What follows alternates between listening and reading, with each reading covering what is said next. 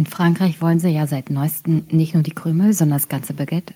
Aber im Aufwachen-Podcast habe ich gelernt, dass. Drei Baguettes nur für Stefan.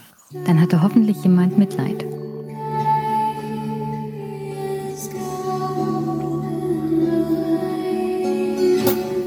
Aufwachen!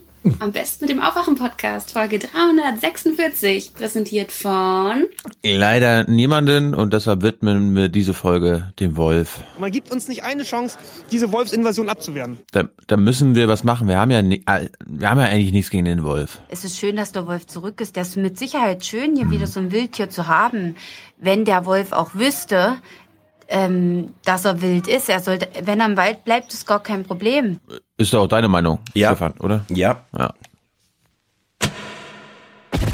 Wir können uns das nicht mehr erlauben, als einziges Land in Europa dieses Werbeverbot, was ja ein Informationsverbot ist, ähm, aufrechtzuerhalten. Und wir müssen Frauen diese Rechte geben, die sie verdienen. Und wir müssen ihnen ihre Würde zurückgeben.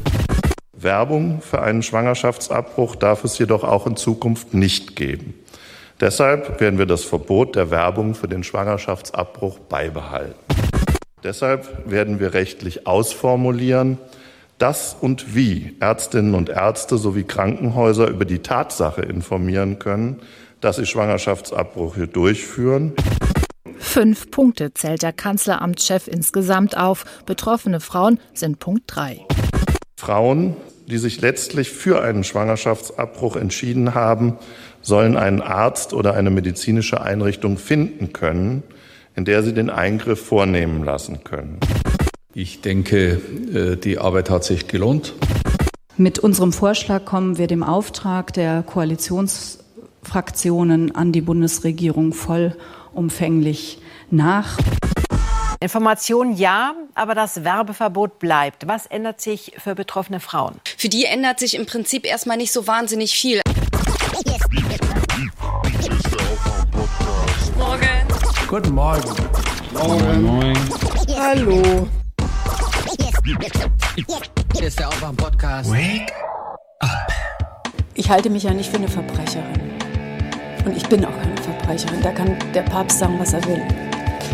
Und auch die Frauen sind keine Verbrecherin. Wake up and clear your brain. Time to listen to what people are saying. Government is lying again, media is acting insane. It's good to stay in bed and ignore the talking heads, but you can sleep when you are dead. So wake up. Natürlich wünsche ich mir eine Gesellschaft, in der Frauen Kinder bekommen können, die sie möchten und in der sie eine Schwangerschaft, die ungewollt ist und die sie nicht möchten, dass sie die abbrechen können, ohne diskriminiert zu werden. Ja. Jetzt musst du unseren Hörern und Hörerinnen sagen, wer ist diese Stimme gewesen? Christina Hähnel? Na, diese Ärztin halt. Mhm. Weltberühmt. Frauenärztin. Äh, fällt mir gerade ein, äh, ich wurde ein bisschen kritisiert beim letzten Mal, weil ich beim CDU-Parteitag vergessen habe, die eine Fünf-Minuten-Rede von dem Herrn so und so zu zeigen, der nochmal mit dem Argument auf der Bühne stand, hätten wir seit 45 nicht acht Millionen Kinder abgetrieben, hätten wir keinen Fachkräftemangel. Nein. Bring, hast du die dabei? Nee, das ist dieser blonde Typ, der auch eine Frage an alle gestellt hatte. Der hat Nein. Ich weiß auch noch, echt? in dem Moment habe ich mit Nikolas geskypt. Wie viele und- Panzer haben wir denn? Ja. und Moritz, um unser 35C3 Aufschlag zu planen. Deswegen habe ich, ich konnte mich an seine Anfang noch erinnern, seine Rede, aber dann bin ich da ausgeblendet. Wahrscheinlich nicht ganz so. Wie viele Panzer haben wir eigentlich abgetrieben Ja. die letzten Jahrzehnte? Naja, der stand tatsächlich da, meinte, der meinte auch, äh, äh, Migrationspakt ist ähm, Volksverrat. Ja, mindestens. Ja, Landesverrat oder sowas. Also es war den einen Austausch. durchgeknallten gab's noch. Ich, ich such, vielleicht, vielleicht suche ich es nochmal raus, muss aber nicht, oder? Ja, aber der, der schien ja so seriös zu sein. Ja. Wenn er sich dafür interessiert, wie viele Kampfpanzer wir haben. Ja. Solange die Zahlen Guten stimmen, Morgen. kann man doch nichts dagegen haben. Nein. Ja, moinsen Leute, wir nähern uns dem Jahresende. Du hörst dich jetzt aber heute noch schlimmer an als gestern. wir haben ja gestern schon Auf ein, und ab, ja. wir, haben, wir haben ja gestern schon ein Stündchen gemacht mit Thomas. Stündchen ist gut. Brexit. Stündchen ist gut, der Podcast ist schon wieder zwei Stunden lang, bevor wir überhaupt anfangen, freitags was aufzunehmen. naja, gut. Beeilen wir uns mal ein bisschen. Oder? Na gut. Ye are many, they are few.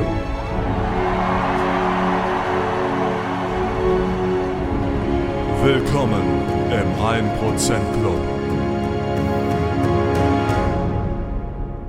Obwohl der tut immer so, als ob er der beste, der bessere Bundeskanzler wäre. Das muss ich jetzt doch mal rauslassen. Ähm, also der sitzt im Bus nicht hinten. Aber jetzt heißt nicht mehr Masts ab, sondern Masts raus. Neider. Hast du im Bus eigentlich hinten gesessen? Nee, immer vorne hinten wurde mir so schlecht. Ich war kein guter Busfahrer. Mhm. Busfahrer verfluchen mich bis heute, weil ich immer rumgekotzt habe überall. Gut, 50 Euro Raphael, herzlichen Dank. Felix schickt uns 200. Auch eine Botschaft, die wir aber bitte nicht vorlesen sollen. Machen wir deswegen auch nicht. Sie war allerdings Aber unverdächtig. Okay. Prima, Dankeschön. Genau. Harald schickt 7188, mein Jahresbeitrag für ein aufgewecktes 2019. Bitte um Entblockung bei Twitter. Weiß immer noch nicht, wie ich zu dieser Ehre komme. Ja, also meint er dich oder mich? Was meinst du? Du blockst. Ich block alle und wer geblockt wird, soll es bitte nicht persönlich nehmen. Würde ich schon. Ich blocke halt rechts und links. Stummschalten ist mir zu passiv-aggressiv. Ich bin lieber aggressiv-aggressiv. Aktiv-aggressiv. Nachvollziehbar. Nachvollziehbar.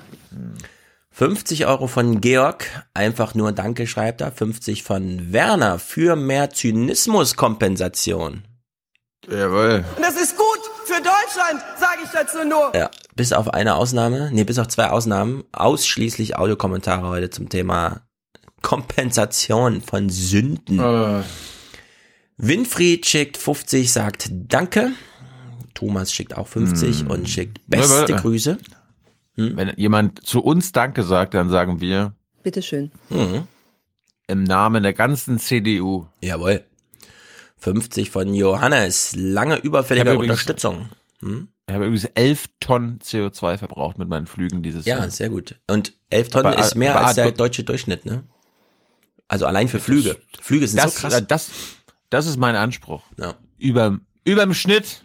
Ja, wie der. Rademacher zu dem, zum Steingart, Sie sind ja ein äh, sehr, wie hat er gesagt, aktiver, aktiver Mensch oder sowas, hat ihn irgendwie so beschrieben.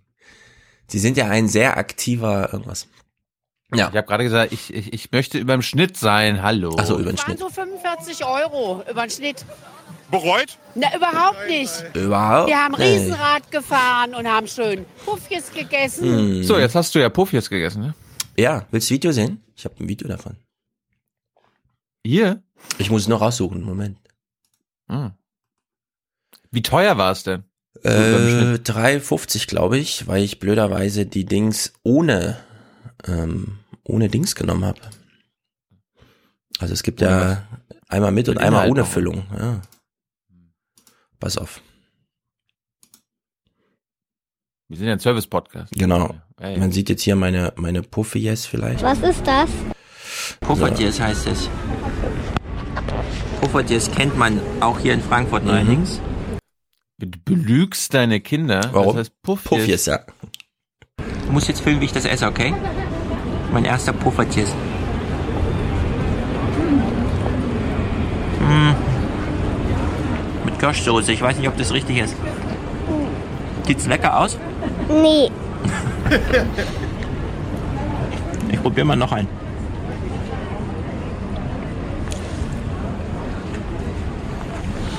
Mm. Geht so, würde ich sagen. Ja, besonders lecker ist nicht, ehrlich gesagt. Also ich war ein bisschen, vielleicht muss man das so richtig in Apfelmus reintunken oder was? Ein bisschen Ich werde das probieren. merkwürdiges Ich Essen. werde das ja. probieren. Naja. Ich habe keine Ahnung. Also ich bin ja, ich bin ja ein grundsätzlicher Gegner von Weihnachtsmärkten. Darum vielleicht gibt es irgendjemanden. Du bist Gegner von Weihnachtsmärkten? Weihnacht- Absolut. Ich finde den so, so cool hier in Frankfurt. Wir haben den besten Weihnachtsmarkt überhaupt. Ja, bestimmt. Ist mir, gönne ich euch ja. Aber vielleicht gibt es irgendwen, der in Berlin auf dem Weihnachtsmarkt war und weiß, wo man Puffis essen kann. Überall mittlerweile, glaube ich. sagen. Ich glaube, ja, du kommst nicht mehr drum rum. wegen uns, wegen uns haben die jetzt überall Puffis äh, verkauft. Ja. Ja. Also es ist, äh, Es gab jetzt auch eine, auch eine äh, glaube ich, eine offizielle Statistik des Bundesamtes, des ja, Statistischen gesehen. Bundesamtes. Hat Franz geteilt, ja. Mit, äh, Ging steil nach oben. Seit Aufwachen 300 irgendwas. You're welcome, Puffis Bundesverband. Ja. Kann aber auch sein, dass es einfach im Nordmagazin thematisiert wurde. Ja, aber wir haben es ja dann weiter multipliziert. Also ich glaube, mittlerweile erreichen die Nordmagazin-Beiträge mehr Leute durch uns als durch. Nee, Nordmagazin wird ja eben von allen geguckt. Das ist ja das Besondere am Nordmagazin. Das hat der Ja, Einschaltquote uns- 50 Prozent oder so. Ja, aber bei den Alten. Stimmt. Wir, wir bringen ja die Jungen. Das stimmt, das stimmt. Wir machen es das war, das war übrigens Radio Bremen. Ich weiß noch, ich habe Mm. damals das mitgebracht, um Hans zu Stimmt, fragen, Radio was. Puffies Ja, ja, sind. ja. Ich erinnere mich. Ich erinnere mich, als wäre es gestern. So, Johannes, lange überfällige Unterstützung. Bestellung ein Jobsegen für einen Herrn Kohls.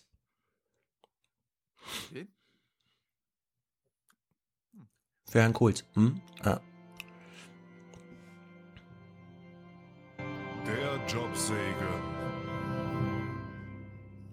Toi, toi, toi. Ja, wir hoffen, es wirkt. Fritz schickt 50, Schwarzhörerschaft beendet, schreibt er damit auch der Aufwachen-Podcast wieder atmen kann. Kann man atmen? Ja. Ich glaube nicht, dass es gegen den Klimawandel irgendetwas gibt, was wir Menschen machen können. Wie ist denn die aktuelle Lage heute? Kann man denn atmen? Nein. Konrad schickt 42. Gesundheit. Danke, sorry. Aufwachen-Podcast ist top fit. Puffies fahren, schreibt er. Den haben wir noch nicht gehört. Es waren so 45 Euro über den Schnitt. Bereut? Na, überhaupt nicht. Wir haben Riesenrad gegessen und haben schön Puffjes gefahren. Aber Puffies gefahren bist du jetzt nicht? Nee, das bin ich nicht. Nee, wir sind Karussell gefahren. Riesenrad gefahren? Karussell sind wir gefahren. So, 42 von Simon, der schreibt, egal wo ich bin, egal was ich mache, ständig habe ich Stimmen im Ohr. Ist etwas gut, ist es gut für Deutschland. Achso, ich jetzt, oder? Ja, kannst Das du. ist gut für unser Land. Ja. Er schreibt weiter. Geht es um irgendetwas mit Arbeit, ist es Arbeit und keine Maßnahme. Arbeit, Leute, Arbeit und nicht eine Maßnahme. Arbeit und nicht eine Maßnahme. Arbeit bekommen die Leute, Arbeit. Und Arbeit, das ist Würde. Das ist Würde für diese Leute. Ja, und gucken die Kinder in Logo einen Bericht über Cyber, dann klingelt's auch in seinem Ohr. Cyber, Cyber, Cyber, Cyber, Cyberangriff, Cyber, Cyber, Cyber, Cyber, Cybersicherheit. So, und wenn irgendwas nicht sein kann, ja, dann kriegen die Ausländer wieder Klamotten und Handys in seinem Kopf. Es kann nicht sein so. Es kommen die Ausländer hier rein, machen die Hand auf und kriegen Handy, kriegen Klamotten und der Kuckuck? Das kann nicht sein so. Der Kuckuck? Ja, und äh, oh Gott, Gott bewahre, jetzt ist Anne Kamp, Gret, äh, Kramp, äh, Angela Krank-Karrenbauer auch noch Kanzlerkandidatin, schreibt er. Ja. Oh Gott, ja. Äh, Annegret Kampauer.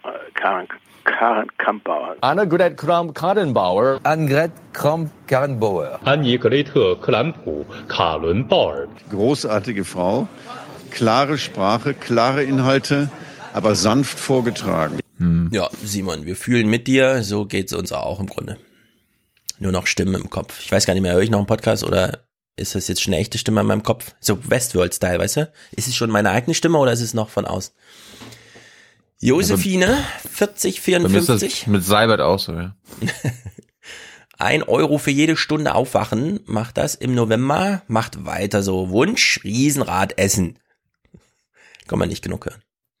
Na gut. Es waren so 45 Euro über den Schnitt. Bereut? Na, überhaupt nicht. Wir haben Riesenrad gegessen und haben schön Puffjes gefahren. Ja, Steffen schickt 3460 und weist darauf hin. Mindestens eine Panzerhaubitze in Eckesinn heißt seit 95 wie die aktuelle CDU-Vorsitzende. Was meint er? Heißt das Angela? Angela Krank-Karrenbauer? Heißt so eine Haupt. Vielleicht Kramp. Ja. Kramp, das kann sein. Ich finde, ich, find- ich finde ja, das äh, ist mir auch aufgefallen, ne? Oder vielleicht habe ich es auf Twitter oder so gesehen. Ich finde ja Mhm. gut, dass äh, das Land der Autoindustrie Mhm. Als nächste Kanzlerin eine Karrenbauer Ja, haben will. auch. Karrenbauer. Wir sollten diese nur noch Karrenbauer nennen. Steffen fügt noch an. Markus, du wirst im Labor gebraucht. Wach auf! Ja, wach auf. Andreas, 25 und 1 Cent schickt er. Sehr gut. Anastasia, deine Grüße sind angekommen. Allerdings, die Geburtstagsgrüße sind ja erst für den 20.12. Deswegen heben wir uns das für Dienstag auf. Das kann jetzt so ein Spoiler sein, ne? Für Es denjenigen. könnte auch ein Spoiler sein. Ich glaube, er weiß schon Bescheid. Sebastian sagte, Dankeschön, Florian, ein Prozent meiner Jahressonderzahlung im Rahmen meiner Beamtenbesoldung. Grüße aus dem Bayerischen Staatsministerium für Wohnen, Bau und Verkehr. Wenn ihr meinen Dienstgrad richtig ermittelt, gibt's nächstes Jahr zehn Prozent der Sonderzahlung. Uh. Liebesgrüße Flo. Ich schreibe mir das mal auf. Florian Dienstgrad. Dann rufe ich nachher mal im Schloss in München an und frage, was, wenn 1% 24,17 sind von einer Sonderzahlung, was ist man dann? Regierungsdirektor oder was? Frederik schickt 20, Heidi schickt uns ein Herzchen, sehr gut. Ralf, herzlichen Dank. Manuel, Jan, Philipp, Michael, Support von Mogulator, weil gut für unser Land. Puffies Essen Riesenradfahren mit AKK 47, alles kein Nerdprojekt. Äh, AKK 47 ist natürlich kein besonders guter Namenswitz. Mir fiel aber noch ein, wenn Annegret Kramp-Karrenbauer Kanzlerin wird und auch eine Klimakanzlerin ist, dann ist sie KKKKK. Nee, es war eins zu viel. KKKK ist sie dann. Ja, wenigstens nicht KKK. Ja, wenn sie Autokanzlerin wird, Obwohl- ist sie AKKK. AKK, AKK. Ja. Das ist kompliziert. Das ist notwendig. Das ist kein sozusagen Nerd-Projekt. Genau. Steffen. Das war ja ein Wunsch noch gerade, Ja, oder? das war jetzt gerade ein Wunsch. Ja. Frank hat auch einen Wunsch. Hallo. Welcher? Hm, weiß nicht. Na, alles? Hallo! Hallo. Na, ich glaube der. Max, Liebesgrüße an Klaus, den Schwarzhörer, Fake News, Gabriel und Geld, Andrea Nahles, bitte. Hm. Fake News, Gabriel, der ist gut. Äh, Keine Ahnung. Geld? Hast du Geld? Ich habe Rot. Rot! Rot! Rot! Ah, ja. Rot pur! Aber das stimmt offensichtlich nicht. Das stand ja nun schon, äh, ich glaube, darüber jedenfalls, soweit ich das nachvollzogen habe, ist das Fake News. Ich glaube. Aber ich keine Ahnung. Ja, aber Ja, das kann Genau. ich Ihnen sagen. Hier. Geldinteressen natürlich. Ja. Und die Leute ausnutzen. Andrea an der Tanke. Darum sind wir ja auch hier, neben der Lage der Nation, der sozialdemokratische. Wir wollen die Leute ausnutzen. Genau. Aber ich meine, wir haben, wir haben doch auch ein bisschen Glück. Was haben wir für ein Glück? Bei uns geht's immer nur ums Geld. Ja. Annalena höhlt wie schon seit Monaten stetig den Stein mit ihrem Tropfen. Sehr gut. Katharina, herzlichen Dank. Kirsten, herzlichen Dank. Äh, statt Kaffee am Bahnhof. Sehr gut, sehr gesund wahrscheinlich auch. Karen liebt, äh, liebt, Karen schickt Liebesgrüße aus Erfurt. Und Ellen danken wir hier auch. Sehr gut. For the many. For the many, not, not the few. The few. Sorgen Sie dafür, dass wir draußen weiterhin arbeiten können, unsere Familien da draußen leben können, unsere Kinder und Enkelkinder eine Zukunft da draußen haben. Machen Sie uns das nicht kaputt. Ich glaube, dann kriegen Sie Gegenwind. Den haben Sie noch nicht gesehen. Naja, das glaube ich nicht. Mm, Nochmal kurz zu 219a. Wie wurde das in der RecBK behandelt? Weil Thomas Stadler hat auf Twitter geschrieben, es ist wohl jetzt so, dass die Bundesärztekammer und die Bundeszentrale für gesundheitliche Aufklärung auf ihren Webseiten Listen von Ärzten machen können, in denen dann steht, da kann man sich beraten lassen. Und was ja für mich bedeutet, über Google ist es recht schnell zu finden. Und außerdem kann man ja bei seinem Arzt nachgucken, ob da eventuell ein Verweis auf die Bundesärztekammer ist. Sozusagen über Bande gespielt, weißt du? Also damit schon so eine Verbesserung irgendwie in der Situation. Ja, also BBK war sehr informativ, Das äh, muss Ihnen jetzt als Antwort hier reichen. aber auch, Das äh, muss Ihnen jetzt als Antwort hier reichen. Mhm. ja, oder, Das ist, glaube ich, öffentlich bereits bekannt. Mhm. das war's. Okay, cool. Sind wir wie immer bestens informiert. Gut. Welche Themen wollen wir denn abhandeln, bevor wir den Brexit hier gleich besprechen? Ich würde sagen, wir machen, wir hängen so das Brexit-Ding ans Ende ran, weil Mhm. wir da ja so am unsichersten sind. Ich habe auch noch mal einen kleinen Clip aus der Tag aus Sicht der Tagesthemen, also da kontrastiere, da können die Hörer mal den Kontrast zwischen dem Aufwärm-Podcast über den Brexit, drei Leute Gute Idee, ja. und drei Leute bei den Tagesthemen über den Brexit. Ja. Und vorher, ich hätte so künstliche Intelligenz, Also ich habe leider keine, Zapparoni, aber, ne? aber hm? Ja. ja, ja. Fang doch mal mit Ingo an. Ich, ich sehe, dass Ingo einen Fehler gemacht hat. Ach so, ja, das ist nur so ein kleiner Spruch. So sehr ich mich auch in jeder Ausgabe der Tagesthemen bemühe, sie zu vermeiden, es ist nun mal eine Live-Sendung, da passieren mir auch mal Fehler. Können wir uns ja mal merken. Gut. Ja, pass auf, wir, wir fangen mal hier ein bisschen mit was, was, was uns wichtig ist, uns Mhm. Deutschen. Ja. Was, was könnte das sein? Zum Beispiel unsere Waffen. Oh. Und unsere Rüstung, die wir bauen. Ja. Oh, die Päne Da werfen. muss ja, Ja. da muss ja auch mal, da muss ja auch ja mal jemand etlich hier von der Politik hin, ja. Also da kann, kann man nicht nur reden, da muss man auch präsent sein. Ja. Und die, und die beste Ministerpräsidentin der Welt. Wer ist das? Frau Schwesig natürlich. Keiner Ja, kann so schön drei Sätze hintereinander sagen und danach gehen. Und was, was, was glaubst du, was sie gemacht hat? In der Penewerf? In, in Wolgast, äh, als sie die besucht hat, hat sie da, hat sie da mehr als drei Kalendersprüche abgegeben? Nee. Drei Kalendersprüche und am Ende hat sie sich noch vertan und peinlicherweise gesagt, dass der Passat jetzt doch weitergebaut wird. Nein, Gut, du, du zählst mit. Mhm. Die Situation ist kritisch. So hart formuliert ist die Ministerpräsidentin am Vormittag bei ihrem Werftbesuch in Wolgast. Der Ausfuhrstopp der Patrouillenboote für Saudi-Arabien treffe hier Familienväter, die in Kurzarbeit gehen. Oh. Das dürfe man bei allen Diskussionen nicht vergessen. Hm. Seit Wochen führe sie Gespräche mit Bundesregierung. Wen treffen äh, Ja, saudische das Waffen, die von deutschen Korvetten Sehr gute Begriffswahl mit Treffen. Das trifft die Familien wirklich hart. und Kanzlerin, Vizekanzler und Außenminister. Ich habe deutlich gemacht, dass diese Entscheidung der Bundesregierung eben einer unserer wichtigsten äh, Unternehmen hier in der Region treffen und vor allem die Mitarbeiter und Mitarbeiter sehr hart treffen und dass wir zwei Dinge brauchen. Klarheit, wie es mit den Polizeibooten weitergeht, aber ich sage auch ganz klar, wir müssen eine Zukunft für diese Werft auch entwickeln, unabhängig von Aufträgen nach Saudi-Arabien, weil wir sehen Oh. es alle, diese Aufträge sind immer kritisch, immer umstritten und deshalb liegt mir sehr am Herzen, dass wir Lösungen finden, dass zukünftig unsere Werft für die deutsche Marine produziert. Und da sieht sie die Bundesregierung mit in der Verantwortung. In Wolgast hat man wenig Einfluss darauf. Die Penewerker hoffen, dass sie ihren Auftrag vielleicht doch noch wie geplant zu Ende bringen können.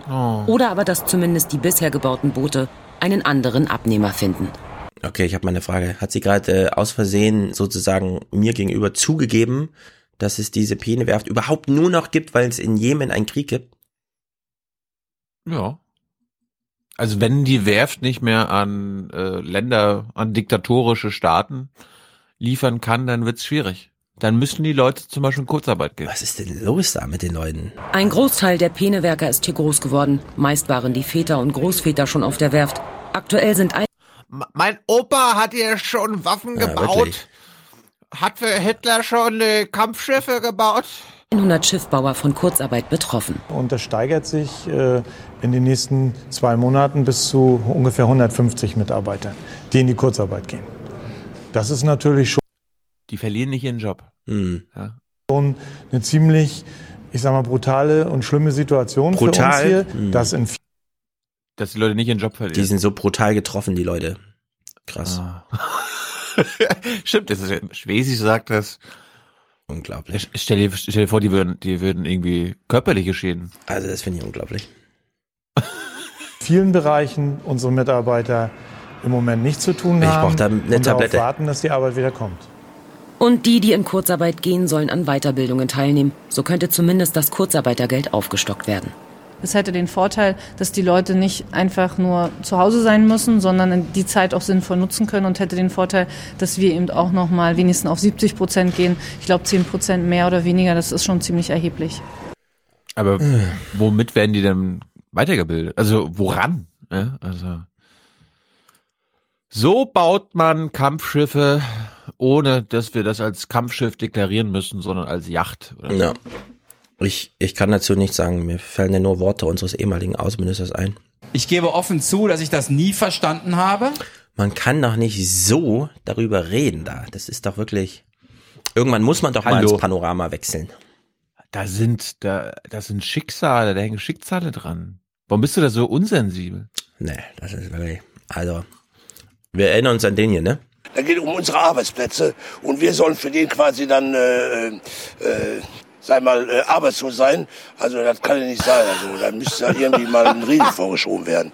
Ja, Kann doch nicht sein, dass die jetzt mit diesem Krieg aufhören und Amerika sich da auch noch zurückzieht aus diesem Krieg. Das ist doch wirklich, was, was erlaubt sich dieser amerikanische Senat zum Beispiel, ja? Die armen Penewerfter. Den hart getroffen, brutale Kurzarbeit. Ich werde ja heute in der, bei der Bundesregierung mal nachfragen, wie man den Beschluss des Senats bewertet Mhm. und ob man überrascht war, innerhalb der Bundesregierung herauszufinden, dass die USA am Jemenkrieg beteiligt ist. Ja. Also jetzt ganz offiziell. Ja.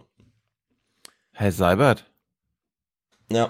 ging, ging, war, Wir war sind man alle da gestern gespannt, geschockt? Nein, Herr Jung, das war ja alles schon. Das ist, glaube ich, öffentlich bereits bekannt. Du kannst ihn ja ganz offen fragen. Herr Seibert, jetzt unabhängig der ganzen Liste, aber war Amerika am Jemen, ist, ist Amerika am Jemenkrieg beteiligt? Heute wird eine Comedy-Sache, glaube ich. Innenministerkonferenz. Mhm. Ja? Da ist ja nicht nur Seehofer, unser, unser Rechtsaußen. Ja. Mhm. Ist das Cyber ja Land, es gibt ja noch Landesinnenminister. Mhm. Nein. Jetzt geht's um die Flüchtlinge, nämlich die Kriminellen. Ah. Da hat das BKA ein neues Kon- Konzept vorgelegt. Mhm. Du, du wirst begeistert sein. Wie also soll der Staat mit Asylbewerbern umgehen, die immer wieder kriminell auffallen? Darüber beraten die Innenminister auf ihrer Konferenz in Magdeburg. Ein Konzept des BKA liegt vor. Mit einem Punktesystem, ähnlich wie bei Verkehrssündern, droht bei zu vielen Punkten die Abschiebung. Aha. Okay. Genial, oder? Ein Punktesystem. Jetzt wird dir mal erklärt, wie das funktionieren soll. Was bedeutet der nun für kriminelle Ausländer? Also je schwerer die Verbrechen, also auch dann mehr Punkte? Ja, genau so ist es. Also insgesamt bei einer Punktzahl von 60 Punkten, so steht es in diesem Papier, soll dann abgeschoben werden. Für einen Mord gäbe es 70 Punkte, ein einfacher Ladendiebstahl ein Punkt. Und so summiert sich das denn bei Intensivtätern, die immer wieder etwas machen und nur um genau um die geht es. Mhm. Ähm, aber das Ganze wird noch intensiv diskutiert. Aber das Ganze soll vor allen Dingen schneller werden. Die Zusammenarbeit soll besser werden zwischen den Gerichten, zwischen der Polizei und zwischen den Ausländerbehörden. Wenn dann eine Akte ganz unten liegt von einem Intensivtäter, dann soll sie nach oben gezogen werden und bevorzugt behandelt werden beim Gericht, damit das Ganze dann schnell abgearbeitet ist. Äh, Ist das jetzt die Gamification der Flüchtlingspolitik oder was? Ich finde es ja witzig, dass, dass die Innenminister im Kreis sitzen und sich so eine Liste haben und dann überlegen, was wie viele Punkte Mord, macht das. 70 Punkte. Bei 60 was abgeschoben, Mord 70 Punkte. Stell mal vor, ja. Kommt die Polizei so hin, hier wurde ein Toter gefunden, ist ein Flüchtling verdächtig. Und dann müssen sie noch zusätzlich in so einer Sonderzeile die 70 Punkte notieren, damit es nicht verloren geht für später. Tja. Wie viel, wie viel Punkte ist denn eine Vergewaltigung? Ich meine, wenn Mord Mhm. 70 ist, was ist denn nach den, nach Meinung der Innenminister, liebe Hörer, wir wollen hier nicht unsensibel sein, aber Nee, die, die Liste, Punkteliste ist ja nicht von uns die Idee. Sondern Genau. wir denken jetzt einfach nur so Und, das Mut, und, und es wird ja wahrscheinlich hundertprozentig, äh, die Vergewaltigung wird weniger bepunktet werden. Meinst du? Also wahrscheinlich unter, unter 60 sogar. Hm, weiß nicht. Ladendiebstahl 1 finde ich ein bisschen sinnlos. Eine Vergewaltigung und zehn Ladendiebstähle. Dann Also das ist hast du deine 60 erreicht. Das- oder 60, oder 60 Ladendiebstähle. Ja. Das ist ja alles Nordmagazin jetzt, ne? Pene werft in das Ding. Ja, pass auf, jetzt, äh, ist, ist, der Reporter hat aber noch ein bisschen Kritik gesammelt.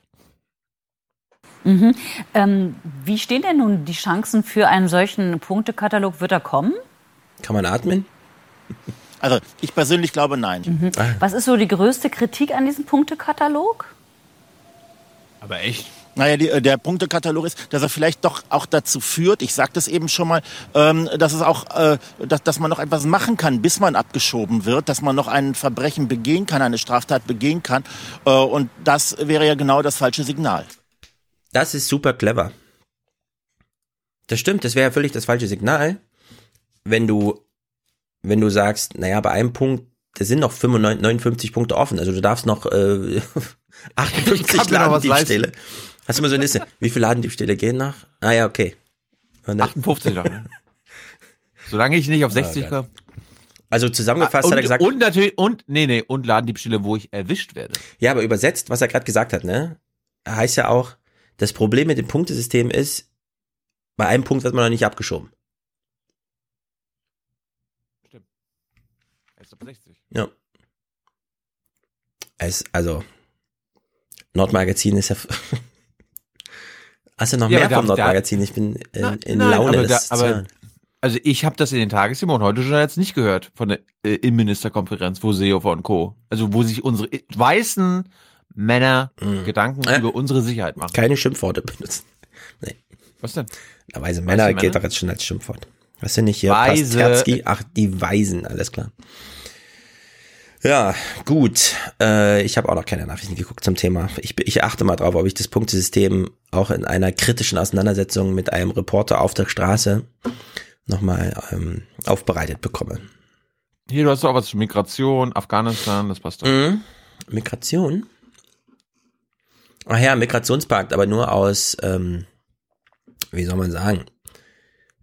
Man nutzt natürlich wieder die Gelegenheit, äh, den einen oder anderen Schlag zu landen. Wir, wir lassen uns einfach mal einstimmen hier. Gegen Heiko Maas, oder? Na, Heiko Maas sehen wir jetzt am Rednerpult, das gehört natürlich zum Bericht, aber es geht dann in so eine andere Beste Richtung. Außenminister ever. Ja, es geht dann in so eine Cyber-Cyber-Richtung.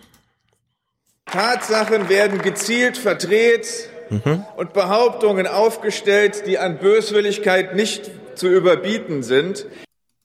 Geht's um Rammstein? Oder? Ja, müsste eigentlich, ne? Das ist das System der AfD. Mhm. Eine Lüge wird in den Raum gestellt. Natürlich hat über die vorher keiner berichtet, weil es ja eine Lüge ist. Am Ende und ist das der, der nach irgendwelchen angeblichen Giftgasangriffen in Syrien mitbombardieren will? Ja. Ah. Unterstützt eine Mehrheit den Migrationspakt. Es war eine hitzige Debatte. Die Gräben bleiben. Ja, und diese Debatte um den Migrationspakt im Deutschen Bundestag hat gezeigt, wie viel Vorbehalte es gegen ihn gibt. Allerdings beruhen so einige nicht auf Fakten, sondern auf Falschmeldungen. Gestreut über das Internet. Eine gezielte Kampagne soll dazu beigetragen haben, dass Länder wie die USA sich der Vereinbarung nicht anschließen wollen. Auch Australien, Österreich und Ungarn sind inzwischen dagegen. Vor allem das rechte US-Nachrichtenmagazin Breitbart soll bewusst getäuscht haben. Und auch in Deutschland wurde Stimmung im Netz gemacht. Svea Eckert über die Strippenzieher und ihre Tricks bei der Meinungsmache im Internet. YouTube-Videos zum Migrationspakt. Jung und Sie naiv, beschwören ne? Ein bedrohliches Szenario. Ein verhängnisvoller Schritt in Richtung einer dauerhaften Massenzuwanderung aus den armen Häusern der Welt. Tür und Tor für eine unbegrenzte Migration. Was ist denn das hier? Klar TV. Klar TV. Kennst du das? Nö. Also, das war mir nicht klar, TV. Ja, aber ein krasses Studio haben sie sich gebaut. Ich, ich finde auch geil, oben links wird eingeblendet, Mhm. Quelle YouTube slash klar mit R TV und Das stimmt. es ist doch KLA.tv. Klar TV, genau. Ja, die haben gedacht, das heißt klar. Äh, Die haben wahrscheinlich gedacht, Sigmund Gottlieb, Klardenker, weißt du? Ja. aufgestoßen. Der UN-Pakt für Migration ist wirklich das antidemokratischste, das gefährlichste Ja, ja. Also ich gucke mit Absicht nicht YouTube, sondern Tagesthemen, was krieg ich serviert, Sellner und so. und das heimtückischste, das mir jemals untergekommen ist. Sie gehören zu den Videos, die beim Suchbegriff Migrationspakt am meisten angeklickt werden. Mhm. Das Internet hat sich seine Meinung gebildet. Das Internet, weißt du? Seine Meinung.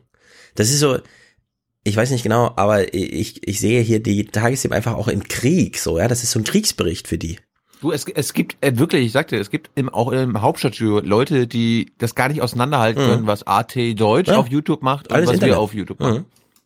Eine Analyse, die der ARD vorliegt, zeigt, die Top-Videos zum Thema stammen von Verschwörungstheoretikern und rechten Propagandakanälen. Er hier, Die weißt du? zeigen die Auswertung Oh. einem Politikberater für digitale Strategien. Der hat keine Ahnung davon. Ja, das ist äh, sehr, sehr interessant. Das ist derjenige, der sonst immer, ja, wie, wie, wie viele Twitter-Accounts gibt's von den Parteien auf? Ja. Und der sagt uns jetzt was zum Migrationspakt. Mhm. Er sitzt vor allem immer im Das hat Café. Nie rasiert. Und er erzählt immer das, was alle sich auch so denken. Das ist wirklich bescheuert. Was für die meist ge ge Ge- ge- gelikten und ge- ge- auch angeschauten Videos sind. In den letzten Jahren hat sich gerade in der rechten Szene ein Netzwerk gebildet von Unmengen von Kanälen, von Accounts auf verschiedenen sozialen Netzwerken, die natürlich Themen in die Breite tragen können. Ja, also ich will nur mal sagen, diese Auf, also ich verstehe ja das Problem. YouTube ist auch die große Radikalisierungsmaschine. Nur die Aufbereitung der Tagesthemen dazu seit Monaten schon ist noch dümmer, als wenn YouTube dieses Rewind-Video macht. Ich finde, das geht einfach nicht so. Die sollen mal jemanden fragen, der sich damit auskennt. Wir helfen auch gern. Oder wir vermitteln gerne jemanden, der Das, da ist- das ist mir jedenfalls aufgefallen beim Migrationspakt, also beim Thema Migrationspakt. Es werden dann irgendwie, man könnte ja auch immer ganz neutrale Leute ein, äh, quasi immer zu Wort kommen lassen, den, den, den Pakt loben oder warum das sinnvoll Mhm. ist. Aber nein, es wird dann mit Heiko Maas angefangen. Also Ja, quasi das ist halt, ja. der ganzen Regierung, wo die Leute, die vielleicht sich nochmal einen Kopf machen sollten, sofort ausschalten. Ja. Ja. äh, Maas. Ja, das passt einfach alles vorne und hinten nicht zusammen. Das ist, ähm, wenn ich jetzt nüchtern sagen, es ist sehr unsensibel gemacht einfach. Es ist von Leuten, die keine Ahnung davon haben, was sie mit diesem, und dann ist immer das Internet und die Meinung des Internets und so. Und dann kommt er hier wieder, ja. Das ist so die Verlegenheitslösung Nummer eins. Also ich finde das nicht gut. Aber Islamkonferenz, ich habe tatsächlich auch noch was zur Islamkonferenz. Ist ja fast wie eine Innenministerkonferenz. Zumindest Gehört die Islamkonferenz eigentlich zu Deutschland? Die gehört zu Deutschland, ist ja schließlich Seehofers Baby Nein. jetzt. Ist das jetzt ein Scherz, dass sie Sumunchu dazu eingeladen haben? Ja, und deswegen gucken wir es. Ist das jetzt der Go-To-Migrant in Deutschland, oder was? Ähm, also ich, ich sehe hier nur noch ich habe ich hab, ich hab Verlegenheitslösungen, gegen, ja. Ich hab gegen Serda überhaupt nichts. Ja. Aber es ist ein Comedian und ein Kabarettist. Und nur weil er Migrationshintergrund hat, liebe Nachrichten, müsst ihr ihn nicht in die Talkshows Ja. einladen die ganze Zeit. Und in, Also ich sage mal, ich habe wir schon haben was mit. 10 Millionen Menschen mit Migrationshintergrund in Deutschland. Ja. Es kann doch nicht sein, dass wir dann immer nur bekannte Gesichter nehmen müssen, damit Oma Erna nicht wegschaltet. Mhm. Also ich habe schon Ah. was gegen ihn mittlerweile. Das mittlerweile nervt's mich doch, muss ich sagen. Aber wir hören mal rein. Islamkonferenz, Christian Sievers eröffnet mal. Schönen guten Abend, Herr Sumunchu. Hallo, guten Abend. So, hallo, guten Abend. Das ist schon so dieses Herangehensweise. Hallo, guten Abend. Ich weiß, ich bin hier sprechberechtigt, befähigt und überhaupt, ich bin die erste Wahl. Ich würde sagen, der ist eine Verlegenheitslösung. Also, Sievers ähm, fangt jetzt mal mit dem, was auf der Hand liegt, an als Frage. Innenminister Horst Seehofer will einen Islam in, aus und für Deutschland, hat er heute gesagt. Können Sie damit was anfangen? Ich kann damit was anfangen, aber ich weiß nicht, warum das jetzt gerade besprochen werden muss. Ich glaube, wir haben andere Dinge, die wir besprechen sollten. Ähm, erstmal ist Deutschland. Wenn er das nicht weiß, dann warum gehst du denn ins Heute-Journal? Mhm. Oder sagt er das doch? Ja, er möchte halt so cool sein, weißt du? Ich kenne die eigentlichen Probleme, sagt er. säkularer Staat. Jeder kann an den Gott glauben, an den er glauben will. Und weshalb man in Integrationsfragen dann ausgerechnet mit äh, Religionsgemeinschaften spricht und mit Vertretern von zum Teil sehr radikalen Gemeinschaften, das leuchtet mir nicht ein. Es leuchtet ihm nicht ein, warum man in Sachen Integration mit auch radikalen äh, Islamgemeinschaften, Religionsgemeinschaften spricht. Also mir leuchtet es irgendwie ein. Muss man das auch noch erklären? Ich verstehe es irgendwie nicht. Warum man da so, also wir wissen ja alle, was das Problem mit DTIP ist. Die werden halt im Ausland finanziert, weil es in Deutschland nie so eine Idee gab, weil man es nie als triftig empfunden hat, das vielleicht mal auf deutsche Beine zu stellen. Aber es ist nun mal Ja, halt, wie es ist. Und, und diese Kritik an der Islamkonferenz hat doch jetzt ausgerechnet Seehofers Innenministerium aufgebrochen und haben, die haben das verbreitert, die haben säkulare Muslime eingeladen oder weniger radikale, nicht nur die Tipp. Ja, und es ist vor allem auch. Also es, es ging ja voran. Ja. Das, also es war ja, kann man ja als Erfolg bezeichnen, das Ding. Genau, und ich würde eben auch sagen, man ist halt jetzt wieder mal in so einem Versuchsstadium. Schäuble und so, die haben das ja damals so als die Islamkonferenz. Ja? Jetzt ist man wieder in so einer Suchbewegung, versucht irgendwie so Sachen, lädt Leute ein, keine Ahnung. Ja, Seehofer scheint ja auch sehr locker gewesen zu sein im Umgang überhaupt. Also irgendwelche Leute wurden interviewt und Seehofer stahl sich einfach hinten so ins Gespräch mit rein und hat dann so, wie man es ansonsten nur vom Fußballplatz kennt. Also in der Hinsicht, äh, aber so Mundschuh will hier der Coole sein. Hören wir mal weiter. Jetzt geht's um die Islamkonferenz selbst. Sind Sie der Meinung, die Islamkonferenz ist auf dem richtigen Weg oder verstehe ich Sie richtig, dass man so eine Konferenz eigentlich überhaupt nicht braucht? Wenn Sie mir den Weg erklären können, auf dem die Konferenz ist, dann würde ich es verstehen können. Aber ich weiß nicht, was das für ein Weg ist. Cool, sehr da, sehr geil. Also es ist ganz großes Kino, was du hier abfeierst. Super cool. Jetzt äh, seine Wünsche hält er ja so ein bisschen Die unter Fragen, Deckel. aber auch die Fragen, auf die er antworten muss. Ja, ich finde, ich, er will ja was kommunizieren, ne? Also er nutzt ja die Gelegenheit irgendwie, nur er macht das so durch die Blume. So, ich habe schon eine Idee, aber das, was Sie mich jetzt fragen, ist ja wieder so dieser allgemeine Weg und da antworte ich ja nicht drauf, weil ich habe ja viel bessere Ideen, aber wie komme ich denn jetzt eigentlich dazu, die zu sagen? Hm, keine Ahnung und so. Ja, also der ist auch so ein, so ein auf, wie soll man sagen, auf so formaler Gesprächsführungsebene gescheitertes Gespräch. Sind denn die säkularen Muslime in Deutschland gut genug organisiert? Ich könnte mir vorstellen, dass jemand sagt, tja, Die also der Staat soll uns in Ruhe lassen, Religion ist uns jetzt auch nicht so wichtig, dass der gar nicht erst dazu kommt, sich zu organisieren. Sie sind gar nicht organisiert. Also auch äh, Leute wie Seran Atesh, die ja eher eine gemäßigte Muslima ist, werden sogar angegriffen von der anderen Seite. Es gibt keinen Dialog. Und vielleicht ist das der einzig positive Aspekt an dieser Konferenz, dass man sich trifft, um miteinander zu sprechen. Ob es zu sinnvollen Ergebnissen führt, ist eine andere Frage. So, damit habe ich ein echtes Problem. Ähm, 80 Prozent der Musl- Muslime in Deutschland interessieren sich überhaupt nicht ja, für Religion. Im Grunde haben die genau das, also die äh, muslimischen Kirchen haben genau das gleiche Problem wie die christlichen Kirchen. Keiner will dahin, keiner interessiert sich dafür. Und die, die da sind, die radikalisieren sich. Da muss man aber mal durchrechnen. Also 900 Moscheen der DITIB in Deutschland mit jeweils 500 Mitgliedern. Das macht irgendwie so 50.000 oder so. Das ist jetzt nicht eine radikal krass große Zahl, so dass hier ein mega Problem ist bei sieben oder acht Millionen, keine Ahnung, also 10 Millionen Ausländer in Deutschland mit einem erheblichen muslimischen Anteil. Ich möchte mich aber nicht auch jetzt nicht anschließen. Die, die doch zur Moschee gehen, radikalisieren sich nicht. Nein. Vielleicht ein kleiner Teil. Ja, davon Kommt auch noch mal auf ein die- kleiner Teil. die Genau. Moschee. Also DITIB ist ein ganz kleiner das stimmt, Teil. Das stimmt denn aber auch, liebe, liebe Christen, auch für euch. Ja, gibt wahrscheinlich auch einige Kirchen. Mhm. Ja, dazu zu kommen wir nämlich wo gleich. ihr-. Dazu kommen wir wo gleich. ihr radikalisiert werdet. Genau, diesen Vergleich machen wir gleich mal. Wenn er sagt, ja, also die, die liberalen, säkularen Muslime, die sollten sich mal organisieren. Nee! Die sollen sich mal nicht mit Religion befassen, weil die das nicht wollen. Genau wie wir, also ich bin ja totaler Heide, ja, aber hier in Westdeutschland gibt es natürlich viele, die so, ja, getauft bin ich schon und so. Die sollen sich auch nicht organisieren, sondern die sollen einfach mal machen, was sie so machen, ja. Wenn Religion im Leben keine Rolle spielt, sollte man nicht versuchen, da jetzt eine Rolle reinzubringen in dieses Leben, nur weil irgendwo Idioten rumlaufen, sondern man muss jetzt einfach mal sagen, ich kenne ja viele Muslime hier in Frankfurt auch, ja, die gehen zum Fußball, die kaufen sich ihr Zeug, bringen ihre Kinder in die Schule. Wenn ich, ja, ich, was, was wünscht sich denn Serda, dass man jetzt zu denen hingeht und sagt, ey, du musst dich mal organisieren, schließ dich mal mit anderen Muslimen, denen es auch egal ist, zusammen, damit ihr was gegen die radikalen Muslime tun könnt. Nee. Ja, aber das wird Christ, das wird Christian jetzt gefragt haben. Ja, also diese Muslime haben nichts mit diesen Radikalen zu tun und die sollen auch nicht einen Gegenpol da irgendwie bilden, ja. Die sind nicht so, ich finde, es gibt viele Ebenen in Deutschland, auf denen es mal was zu organisieren gäbe. Ja, Gewerkschaften, diese Form von ursprünglicher Organisation, die könnte man mal, ja, die, die Kinder haben, könnten sich mal organisieren. Pflege, Problemfälle, ja, also wer so mit Pflege zu tun hat, könnte sich mal organisieren.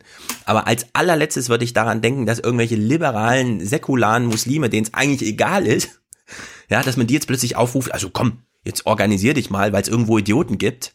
Und irgendwie ist das doch alles das Gleiche, ist doch alles Religion, ja? Nee, also, da finde ich, ist er auf einem völlig falschen Weg und das finde ich auch ähm, nicht gut, im heutigen All so eine Forderung an irgendwen zu stellen. Das richtige Problem. Aber äh, ich meine, es gab, da waren doch schon 100, 150 Teilnehmer. Mhm. Gibt es da keine Islamwissenschaftlerin oder in hier, Mhm. ne? hier den Aladdin El Mafala? Ah, die waren bestimmt alle da, oder? Weiß nicht. Aber nein.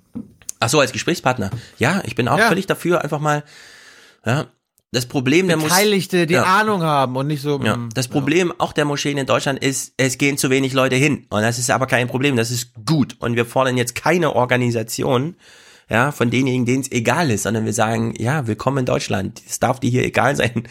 Das, deine Religion darf dir hier egal sein, ja. So, das ist der erste Punkt. Der zweite Punkt, der mich noch mehr ärgert, ist, was er jetzt sagt. Wie soll die Finanzierung von muslimischen Gemeinden aus Ihrer Sicht idealerweise laufen? Ich finde das nicht nur bei muslimischen Gemeinden übrigens, sondern auch bei allen anderen Gemeinden, dass das Geld, das diese Gemeinden zur Verfügung haben, aus ihren eigenen Kreisen kommen muss und nicht der Staat zu zahlen hat. Und sofern das so ist, sofern auch diese Gespräche, die dort geführt werden, nichts anderes sind als ein Kampf um Töpfe, bleibe ich kritisch und muss auch sagen, finde ich es nicht sinnvoll. Sagt der Kabarettist Serdar Somuncu. Herzlichen Dank fürs Gespräch. Ich danke Ihnen. Ja, so. Also, er wünscht sich, dass nicht mehr der Staat die Religionsgemeinschaften finanziert, sondern dass die das aus ihrer Mitte heraus machen. Dass also das kirchliche Event, die Weihnachtsfeier, die Sonntagsmesse, keine Ahnung, immer noch verknüpft mit, mit so einem, wir sind doch hier Community, Gemeinde, wir sammeln Geld, das ist ganz wichtig, wir besuchen dich auch mal zu Hause. Ja, also so eine radikale Integration, weil irgendwo muss noch Geld fließen. Und das Geldfließen schafft man nur, indem man das Engagement erhöht. Also um das zu konkretisieren. Hm? Es geht um die Kirchensteuer, die das Finanzamt eintreibt. Genau. Äh, Also es gibt ja eine Idee zu sagen, die Kirchensteuer könnte man ja ausweiten auch auf muslimische äh, Gemeindekreise, ja, dass, dass die da einfach auch von profitieren. Oder, und das ist sein Gegenvorschlag, nee, Kirchensteuer gar nicht mehr, sondern die Gemeinden sollen selbst, also in dem Falle dann die, das Kirchenpersonal soll selbst überlegen, wie sie aus ihrer Gemeinde das Geld raussammelt. Und nicht nur so als Spende nebenbei, sondern wirklich als substanziellen Beitrag. So, jetzt haben wir aber in der westlichen Welt tatsächlich eine Erfahrung mit auch christliche Kirchen organisieren ihr finanzielles Fundament auf Basis ihrer Gemeinde. So, und damit geht eben nicht nur eine, ja, ein fin ein finanzielles Fundament einher, sondern das muss einhergehen mit so einer Radikalisierung, sage ich mal, ja, vorsichtig. Aber man muss sich radikalisieren, die Kirche muss einem plötzlich wichtiger sein, damit man auch bereit ist, für sie zu bezahlen. So, und ich will nochmal diese Verquickung, also dass dann eine engere Verquickung von Politik und Kirche stattfindet, wenn so eine Form von Finanzierung stattfindet, das sehen wir in Amerika. Und nur weil es passt, will ich mal diesen einen Clip spielen, wie bei The Daily am 5. Nove äh, November schon, also vor der, kurz vor der Wahl. Was sehen wir in Amerika? Also in Amerika hält sich der Staat völlig raus bei der Finanzierung. Genau, und dadurch sind diejenigen, die in die Kirche gehen, viel radikalere Kirchengänger als in Deutschland. Weil die Integration, na, also pass auf, wir hören jetzt mal einen Clip. In, in Deutschland gibt's nicht Evangelikale, wie es sie in Amerika gibt. Ich weiß, ja, ja, aber ich, so. Die sind nicht radikaler. Also für das für, stimmt für den Großteil, genauso wie wir hier über, gerade über die deutschen Muslime geredet haben, auch in Amerika nicht. Ich habe da gelebt, ich bin zur Kirche ja, gezwungen ja, worden. Ja, ja, ja, ja. Du hast nicht in ganz Amerika gelebt. Wir hören jetzt mal einen Ausschnitt du, von. Du meinst ja so diese Megachurches und so weiter, also dieses äh, Unternehmen Kirche, ja. Ja, du musst aber jede Gemeinde in Amerika so organisieren. Sonst klappt's ja nicht. Du brauchst erhöhtes Engagement, damit die Finanzen fließen. Das du kannst nicht einfach so nebenbei in die Kirche gehen, wie in Deutschland, dass dem Pfarrer so ein bisschen egal ist, ob die Leute hier gerade, sondern du willst ja von denen Geld haben. Du musst also ein richtiges Event bieten. Religion muss in dem Leben der Menschen wichtiger sein in Amerika, sonst funktioniert es naja, äh, ja, das gilt für Kirchen in Amerika, die quasi immer mehr Mitglieder brauchen, weil sie immer mehr Geld haben wollen. Aber es gibt aber Kirchen, denen das völlig egal ist, die ihre 500 Leute haben, das war's. Ja. Das kannst du nicht, das kannst du nicht verallgemeinern. Äh, man kann es, äh, ich würde sagen, man kann es verallgemeinern und vergleichen. Wir hören jetzt jedenfalls nur mal eine Form von Verquickung von Politik und Religion, wie sie es in Amerika eben gibt und wie sie das ganze Land prägt. Auch wenn Thilo das jetzt nicht einsehen will, das ganze Land prägt. Wir hören natürlich jetzt ein extremes Beispiel davon, ja, aber O-Ton einer Evang- Evangelikalen, die mal zurückblickt auf, oh, jetzt kommt Obama und den kann man auch wählen als äh, ja, demokratische Alternative sozusagen. Wie hat sie damals darüber gedacht? there was still this core belief in me that the Republican Party was the only party a Christian would ever vote for. So I stuck to that. I mean, I remember when Obama was running, I didn't consider voting for him because there was all this speculation around him being the Antichrist. I remember this. That fear was still gripping me. And so I was still thinking, this is the only way. If I'm going to protect myself and my future children, we need a Republican in office. Ja, und wir können uns Antichrist. Ja. ja. Also das, sie ist nicht die einzige in Amerika, die glaubte, alle demokratischen Kandidaten sind immer die Antichristen und Obama besonders, weil er nicht der Hautfarbe entspricht. Ne? Und ich sagte aber, das, in Amerika gibt's hunderttausende Menschen, die denken das gleiche über die Republikaner. Ganz genau. Oder hier in Deutschland. Oh, die Republikaner. Oh, das, die sind ja, die sind ja alle verrückt. Die Ja. sind ja alle verrückt. Trump-Wähler. Die Trump-Wähler, die sind ja alle verrückt. Mhm. Die sind ja alle. Ja, aber auf Seiten der Republikaner gibt's, und das kannst du auch nicht abstreiten, eine Verquickung auch über die Religionsschiene, Absolut. die das radikalisiert.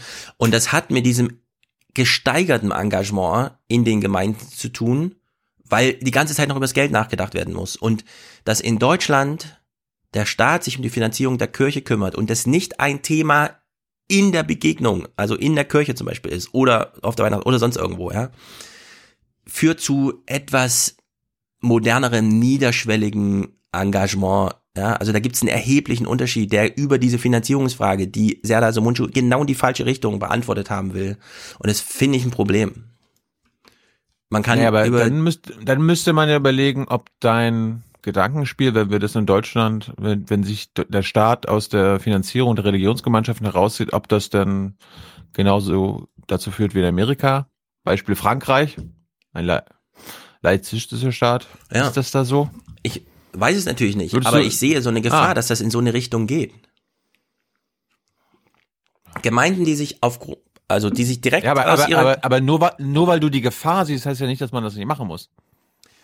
Also, also ich will ja gar nicht groß propagieren oder so, ja. Ich will nur den Gedanken vorstellen. Wenn Gemeinden sich ganz konkret in ihrer, wie auch immer ausgeprägten kirchlichen Praxis immer mitdenken müssen, wir brauchen so hohes Engagement unserer Gemeindemitglieder, dass sie uns auch finanziell unterstützen, führt das zu mehr Religion und nicht zu weniger, zu Radikalisierungen und nicht zu weniger. Es führt, also würde ich vermuten, in die andere Richtung, als wie Serdar Somuncu will. Ich finde, dass sich der Staat finanziell darum kümmert, entspannt so ein bisschen die Lage, weil die Kirchen dann einen lockeren Umgang mit ihren Gemeindemitgliedern haben können und nicht die ganze Zeit so pushy sein müssen. Gut, die, die Stellung akzep akzeptiere ich. Bist du denn zumindest dafür, dass dann der Staat gleichberechtigt für alle das einsammelt? Ja, also ich finde, da spricht jetzt gar nichts dagegen. Für er das- Juden, Moslems, Ja. Christen, Warum nicht? Zeugen Jehovas. Ja, das sind ja keine Religionen. Also für anerkannte Religionen, ne? Zeugen Jehovas. Zeugen Jehovas sind keine Religion? ich wüsste nicht, dass die auf gleicher Ebene eine anerkannte Religionsgemeinschaft sind in Deutschland wie so eine Scientologen nicht, nee, aber Zeugen Jehovas. Jehovas? Ja. Wie viele Mitglieder haben Ja. die denn? 15? Genug? Offenbar. Hm. Also das Problem ist natürlich so ein bisschen, das ist alles aus sehr langwieriger Tradition erwachsen. Das stimmt. Deswegen ist der Umbau ein bisschen schwierig oder die Ausweitung auf muslimische Gemeinden, aber warum nicht, ja, so ein finanzielles Modell. Ich finde, ich finde jedenfalls das, was er da so Mundschuh vorschlägt, dass die Gemeinden das selber machen sollen, das führt in so eine falsche Richtung. Dann wird Religion zu wichtig als Thema in dem Alltag der Leute. Naja. Ich, ich habe da nicht so, solche Angst. Also jetzt im 21. Jahrhundert. Also Ja, das sagst du so, aber es, also Religiosität nimmt auch in Deutschland wieder zu. Es gibt keine Entspannung. Also ich, ich meine, man muss ja nichts dagegen haben, ne? Aber du, ich schätze dich eher als einen Typen ein, der sagt, zu viel mystische Lebensgestaltung und so, das ist eher schwierig. ja, wenn ich jetzt gegen Monarchie hetze, Mm. wie wir es später noch hören werden. ei, ei. Oh, das wird, das wird sehr gut nachher. Ihr müsst unbedingt bei Thomas nachher bis zum Ende dranbleiben, weil wir, wir retten nachher England. Er schlägt den Weg vor und ich sage, das ist der Weg. Aber wir verraten euch nichts. Gut, künstliche Intelligenz. Wir müssen das nochmal kurz gucken, weil ich finde Bitte geh, aber geh mit Gott. ich find's ganz interessant. Diesmal haben wir auch Sascha Lobo, also einen etwas akzeptableren Gesprächspartner. Willst du nicht Aber fünf das ist Minuten? letztes Thema dann. Ja, doch. Willst du auch noch was spielen? Aber der macht letztes. ja, ich habe ja auch noch ein paar Sachen. Achso. Dann kann ich das mir auch aufheben. Ich will dich hier nicht stressen. Spiel. Nee, äh, mach doch mal Afghanistan, das äh, passt Uh, gerade. Wir waren aber Flüchtling, Moslems. Das stimmt. Terror! Gut, Afghanistan. Wir müssen übrigens mal wieder Thomas Rüttich einladen. Äh, können wir machen? Wie war die Wahl? Ja, genau. Also wir haben hier in der AD einen Kameramann, der tatsächlich da war und das, ge- dem das gelungen ist, was euch nicht gelungen war, weil der Taliban Angst um eure Sicherheit hatte. Er hat einen Taliban besucht. Einer unserer Kameramänner in Afghanistan ist nach Herat gereist. Unter schwierigen Umständen konnte der Kollege dort in der Nähe einen führenden Taliban-Kämpfer treffen. Peter Gerhardt berichtet. Zwei Tage lang sitzt unser Kameramann in einem Hotelzimmer in Westafghanistan. Moment, also der Bericht kommt von Peter Gerhardt, das ist der Reporter. Der berichtet jetzt über einen Kameramann, der in Herat war, Ja. wo Peter Gerhardt aber nicht dabei war. Äh, nee, nur der Kameramann war vor Ort und hat halt die Bilder. Ja, ja. Aber sonst der, würden- sonst hätten sie, sonst hätten sie ja nicht so naja, warte, betont. also der Kameramann ist natürlich einer vor Ort. Ist ja kein Deutscher oder so, sondern die haben da halt einen Kameramann in, Afghan in Afghanistan mit einer Kamera und so weiter. Der kann allerdings auch mit das, Leuten. Das, wollte, das, das wollten sie jetzt vielleicht gar nicht so betonen. Äh, ne? Das kann sein, dass es jetzt keiner aus dem AD Hauptstadtstudio ist, der irgendwie, also unser Kameramann ist natürlich jemand von uns. Der kann allerdings auch mit Leuten reden und entsprechend redet er auch gleich mit dem. Aber in der Hinsicht mussten sie es halt so ein bisschen hintricksen. Aber ist ja auch nicht verkehrt. Afghanistan. Er will nicht erkannt werden. Nach einem Anruf wird er zu einem unbekannten Ort in den Bergen gebracht. Die Eskorte ist maskiert und schwer bewaffnet. drei Stunden dauert die Fahrt. Das Ziel ist ein abgelegenes Dorf unter Kontrolle der Taliban. Mit seinen Leibwächtern kommt Mullah Manan Niazi aus den Bergen herunter. Die kriegerische Aufmachung kommt nicht von ungefähr. Von Friedensverhandlungen hält dieser Taliban-Führer gar nichts. Nein. Es ist egal, ob der amerikanische Gesandte mit uns redet. Es ist egal, ob die Gespräche in Moskau stattfinden, in Kabul, Usbekistan oder Katar. Die Ungläubigen wollen uns doch nur Sand in die Augen streuen und uns einlullen, damit wir den Kampf aufgeben. Seit 17 Jahren lebt Mullah Niazi im Untergrund. Seine Kämpfer führen Krieg gegen die afghanische Regierung und gegen westliche Truppen im Land. Ja. Da waren gerade weiße Flaggen. Also hier. Die haben doch gerade weiße Flaggen gehisst. Weiße Flaggen, ja. Also hier kann man mal sehen, wie das so aussieht. Ne? Die, die sammeln sich dann auf so einer Bergkuppe, wenn sie wissen, kommt ein Kamerateam, alle vermummen sich, außer der Chef. Und dann stehen sie alle mit in die Höhe gereckten Waffen hinter ihm. Also wirklich wie im Film eigentlich, ja. So richtig, als hätten die Hollywood-Filme geguckt mal, und denen gesagt, wir ja, ja, zeigen genau. denen das mal genauso. Genau. Also der sehr gut. Also der, also der Westen erwartet doch, dass wir so rumstehen. Also machen Ja. wir ja mal. Ja? Der Typ heißt Manana Yaznin oder so. Ich, ich habe ihn jetzt nicht auf dem Schirm gehabt, als ist schon mal ein Name gefallen, als wir mit Ruttig oder so redeten. Also in der Hinsicht wahrscheinlich so ein Underdog unter den Mujahideen da, Taliban irgendwie. Er hat aber. Auseinanderhalten. Was? Die Mujahideen und die Taliban Ja, ja, gut ja, auseinanderhalten. ich habe auch mich berichtigt mit Taliban. Äh, also wir sind ja ganz 2018. Gut, er hat einen ganz witzigen O-Ton, denn ich glaube tatsächlich, es ist aus tiefer Überzeugung so gesagt. Der Westen will, dass unsere Frauen nackt sind. Das verbietet unser Prophet. Aber ich würde Frauen zur Schule schicken. Sie dürfen sogar im Krankenhaus behandelt werden, aber nur nach islamischen Prinzipien. Ja, der Westen will, dass unsere Frauen nackt sind. Sagt er einfach so, als. Ja. Aber du hast den Pulli Ja, auch. ist, ist, ist ja auch so. Ja, Thilo hat sich gerade einen Pulli angezogen mit einer nackten Merkel drauf. Ich habe ihn auch bekommen von Jenny. Herzlichen Dank. Ich ziehe ihn aber nie im Podcast an. Ich ziehe ihn überhaupt nie an. Ich habe ihn von Nicole bekommen. Also. Ach so. Oh Gott, oh Gott. Mädels. Also der, wir, der wollten den, wir wollten den nackten Corbin haben. Ja. Mensch. Nein. Damit, damit gehe ich heute in die BBK. Das traust du dir nicht. Challenge accepted. Mhm. Gut. Dann stell deine Fragen aber auch im Stehen. Also der Taliban sagt, die, der Westen will, dass unsere Frauen hier nackt sind.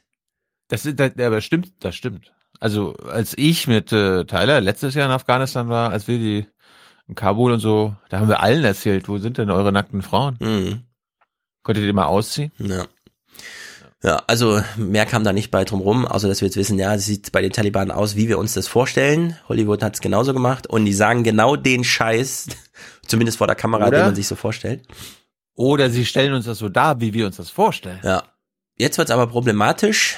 Ähm, vor zwei Wochen, äh, beziehungsweise jetzt schon vor drei Wochen, gab's in Moskau eine Konferenz. Und das finde ich problematisch, weil es, es war keine westliche Konferenz, also machen wir das nur so, ja, kann man in der dritten Minute von so einem Bericht nochmal ansprechen. Vor zwei Wochen in Moskau. Erstmals nehmen Das ist auch dieses Eingeständnis, ne? Wir haben bisher nicht drüber berichtet, aber vor zwei Wochen war da irgendwas in Moskau. Taliban-Vertreter an einer großen internationalen Konferenz teil. Nach Jahren der Ächtung dabei. sind die Taliban salonfähig. Das ist auch ein Eingeständnis des Scheiterns der bisherigen Strategie der Großmächte in Afghanistan. Ja, der Jemenkrieg, der Afghanistan-Krieg und der Syrien-Krieg gehen ganz anders aus, zumindest wenn man mal hofft, dass es jetzt langsam gegen Ende geht, als der Westen sich das gewünscht hat. In, Sowas aber auch. Ja, in Moskau wird jetzt mit Taliban verhandelt über ein mögliches Kriegsende von am Krieg beteiligten Parteien, die durchaus auch einen relevanten Kriegsabschluss einfach verhandeln können. Jetzt mal zurück nach Genf, wo wir, der Westen, verhandelt. Da stellt man sich noch die eine oder andere Frage. Warte, warte, Moment, Moment. Wir sind die Guten. Gut, weiter. Ja. Ich muss nur daran erinnert werden. Mhm. In Genf fand heute eine internationale Afghanistan-Konferenz statt. Dabei erhielt Präsident Ghani breite Unterstützung für seine Initiative, mit den radikal-islamischen Taliban zu verhandeln. Das sei der einzige Weg mit Aussicht, das Land zu befrieden, sagte Bundesaußenminister Maas. Ob die Aufständischen zu solchen Gesprächen bereit sind, ist noch unklar. Ja. Der, der, der, der Staatssekretär im Innenministerium von Baden-Württemberg, Der aber bei der mal- Afghanistan-Konferenz, der aber ja mal Botschafter Genau. und Mercedes-Manager war. Ah, Botschafter Afghanistan, Afghanistan. Botschafter. Also wir haben jetzt die Situation, dass die Taliban, und wir machen uns darüber lustig, ja, dass die Taliban auf der einen Seite nach Moskau fahren und dort mit Russland Friedensverhandlungen führen und dann nach Genf nicht weiterreisen, sondern zu Hause im Fernsehen zugucken, wie der Westen darüber befindet, ob man jetzt vielleicht auch über Bande afghanischer Präsident mal mit dem Taliban ein Wort wechselt. Und das, da, da sitzen die auch noch in der Das haben- Ecke und lachen sich tot. Ja. Das ist ja das Lustige. Eigentlich ist diese Konferenz in Genf nur dazu da gewesen, dass Rani so sagt, darf ich mit den Taliban reden? Könnt ihr mir grünes Licht geben? Ja. Obwohl sie das schon längst machen, Ja. obwohl die Taliban große Teile des Landes kontrollieren, obwohl es da immer so viele Absprachen gab. Ich meine, Ja, wir haben absurd. mit wir, wir haben mit Regierungsvertretern, wir Mhm. haben teilweise mit Ministern zusammen, mit Ministern zusammengesessen und wenn du über die Taliban geredet hast, haben sie dir gesagt, ja, wen willst du denn davon haben? Ich rufe den an. Den Mhm. rufe ich an. Kein Problem. Die kennen sich alle. Ja.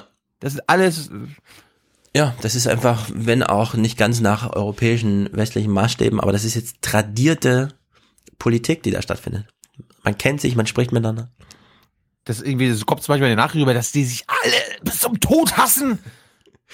Ja. Also Nachrichten sind einfach witzig, ja. So, ach, vor zwei Wochen gab's da so ein Treffen, aber es schick, es hängen wir so an, an diesem Bericht über der Kameramann war ja mal da. Ja, aber dann, oh, der Mars hat in Genf. Das ist also albern. Naja. Gut. Den Rest hebe ich mir auf für nächste Woche. Digitalpakt und so. Wollen wir ja nicht verpassen, aber hau uns raus hier. Ja, ich habe noch ein paar Sachen, die Mhm. liegen geblieben sind, die wir uns mal angucken sollten. Thema Gas. Mhm. Das fand ich interessant und da möchte ich, dass wir, mh, vielleicht gibt es den einen oder anderen Hörer oder Hörerinnen, die sich damit auskennen. Es gibt jetzt, es das Gas wird umgestellt. Ja?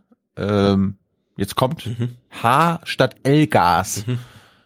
Jetzt sagst du, ja, was ist ein H-Gas, was ist L-Gas? Wir versuchen uns da mal reinzufinden.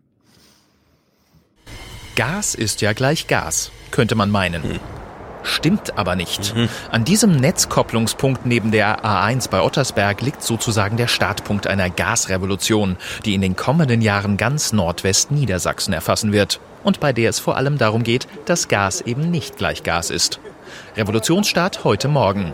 Mit einem Dreh am Rad stellt der Versorger EWE Netz die Gasversorgung für den südlichen Landkreis Rothenburg-Wümme um. Der Rest der Region soll folgen. Tolle Wichtig ist, dass die Umstellung notwendig ist, weil wir jetzt Bezugsquellen aus den Niederlande haben. Das haben wir zukünftig nicht mehr, dann setzen wir anderes Gas ein. Deswegen muss eine Umstellung erfolgen. Konkret geht es darum, dass die Gasversorgung zwischen Ems und Elbe in den kommenden Jahren vollständig umgestellt wird. Statt energiearmem L-Gas aus den Niederlanden muss in Zukunft ausschließlich das energiereichere H-Gas aus Skandinavien und Russland verwendet werden. Weil Russland. beide Gassorten nicht gemischt werden können, muss der Nordwesten jetzt in Etappen umstellen. Ein auf zehn Jahre angelegter Prozess. Ah, das ist interessant. Weißt du, warum die Niederländer kein Gas mehr liefern? Ja, unter anderem, weil wir sagen, wir wollen das höherwertige Nee, nee, Gas nee, nee, haben, nee, nee. Die, die Niederländer haben sich selbst entschieden, äh, aus der Gasproduktion auszusteigen, weil sie nämlich, also sie haben eigene Gasfelder, deswegen waren sie immer extrem unabhängig und haben über 50 Prozent der eigenen Stromversorgung übers Gas geregelt. Und dann gab es aber mittlerweile seit Jahresbeginn 2000 Erdbeben, weil man nicht genau weiß, was passiert denn da eigentlich gerade. Und hat entschieden, äh, wir gehen mal lieber bis 2030 raus. Und deswegen wird jetzt so nach und nach in den Niederlanden äh, der Gasausstieg vollzogen. Das ist interessant, ne? Also in Frankreich kriegt man keinen Atomausstieg hin, wir kriegen keinen Kohleausstieg hin, die Niederländer machen jetzt Gasausstieg. Ein drunter und drüber auf dem Energiemarkt. bin, du, du, du machst mich gerade glücklich, ich bin stolz auf dich, Stefan. Mhm. Du, du legst gerade das Vorwerk für die, für die nächsten paar Minuten. Ah ja, Finde ich sehr gut. Aber liebe Hörer, das kam jetzt im Beitrag nicht weiter vor. Erklärt uns mal den Unterschied zwischen H-Gas und L-Gas. Und ja, warum darf man wir haben nicht mischen? Was passiert denn dann? Explodiert dann? Erstens, e- erstens das, warum nicht mischen? Dann, warum ist das russische Gas so viel besser als das niederländische? Mhm. Erklärt uns das bitte und auch, damit wir das alle verstehen können und unserer Oma am, unterm Weihnachtsbaum vielleicht erklären. Ja, genau. Die FAZ macht immer, wie erkläre ich meinem Kinde? Und wir machen jetzt hier, wie erkläre ich meiner Oma? Ja. Sehr gut. Vielleicht haben wir, ich, ich bin mir sicher, dass Linden nicht alles erklären kann. Also wir brauchen eure Hilfe. Kurz mal, das Sortmagazin hat sich mal mit beschäftigt, wie ist denn das eigentlich mit dem, mit den Strom- und Gaspreisen? Geht das, die, die, gehen die jetzt runter? Nicht nur Licht einschalten, sondern der Betrieb aller elektrischen Geräte im Haushalt wird ab 2019 für die meisten wieder einmal teurer. Die Energieversorger rechtfertigen die Preissteigerungen. Höhere Kosten für CO2-Emissionszertifikate seien ein Grund, ein weiterer, die Beschaffungskosten seien in den vergangenen zwei Jahren um die Hälfte gestiegen, so der Branchenverband BDEW. Auch der Preis für Rohöl sei deutlich höher geworden. So, jetzt gucken wir mal, was die Verbraucherzentrale in MV dazu sagt. Ist das, ist das, sind das legitime Gründe? Gas und Strom nieder. Aber ob das ausreichend ist, ich glaube, hier spielen auch äh, Elemente einer gewissen Marktdynamik eine Rolle. Und das sollte man nicht unbeachtet lassen, denn immerhin äh, werden jetzt etwa 200 bis 220 Unternehmen in Deutschland ihre Preise erhöhen. Und da staunt man schon, äh, dass sie alle ins gleiche Horn blasen, blasen. Aber interessant sind die, die nicht erhöhen und auf die sollte man sich orientieren. Wie schaffen die das denn? Ja, das hat verschiedene Gründe. Natürlich auch immer die Überlegung, kann ich mit einem stabilen Preis oder sogar mit einer Preissenkung es erreichen, dass ich mehr Kunden an mich binde. Und insofern muss man mal abwarten, ob die das durchhalten. Ah, also wenn ich auf einmal keine Lust habe, dann irgendwie diesen Energiemarkt im Blick behalten mit. Und ich will vor allem auch nicht, nur weil äh, die Mikrodilettanten dann oder wer auch immer so eine tolle Werbung macht, dass man das kann ja auch jemand anders für dich im Blick behalten und dir als Service verkaufen. Nee, nee, nee, nee. Ich finde, das ist alles, das ist zu kompliziert alles. Was ich jetzt nicht gewusst habe, ist, äh, MacPom ist ja ein Land, wo viel Strom produziert wird, ne? Gerade mhm. an der Küste, Wind, mit den ja. Windrädern und so weiter und so fort. Da denkst du, eigentlich müsste doch der Strom in MacPom, weil wir den ja produzieren, billiger sein als, keine Ahnung, in Bundesländern, mhm. wo jetzt kein Strom produziert wird. Tja, denkst du, die Netzentgelte sind in MacPom besonders hoch. Und rat mal warum? Herr Fischer, ein Wort vielleicht noch zu den sogenannten Netzentgelten. Die sind ja besonders hoch hier bei uns in Mecklenburg-Vorpommern, weil hier viel Strom produziert wird, aber der meiste wird weggeleitet über weite Wege in Richtung Süden. Ist irgendwann mal ein Ende dieser Ungerechtigkeit absehbar? Äh, wohl nicht, weil wir genau sehen, dass wir Überschüsse an äh, Windenergie produzieren. Die muss zum Teil in den Süden der Bundesrepublik geleitet werden. Und das äh, führt über unternehmenseigene Netze und äh, um äh, Verteilerstationen und das muss bezahlt werden. Und das wirkt sich auf die Preise hier im Lande bedeutend äh, mehr aus als in anderen Bundesländern. Wir haben eine Steigerungsrate zu erwarten von sieben Prozent, während bundesweit nur fünf Prozent die Preise steigen werden, insbesondere beim Strom. Äh, sorry, ich verstehe also, nichts. Also, ja. nee, ich, ich glaube, ich habe es verstanden, ja? weil MacPom ja? seinen Strom unter anderem, an, unter anderem nach Bayern exportiert muss MacPom für den Export zahlen. Ja, das aber das, das verstehe ich alles insgesamt nicht. Also es gibt ja keinen Export von norddeutschen Strom nach Süddeutschland, sondern es gibt ein Netz, an dem sind alle, hängen alle dran. Also wirklich nur eins.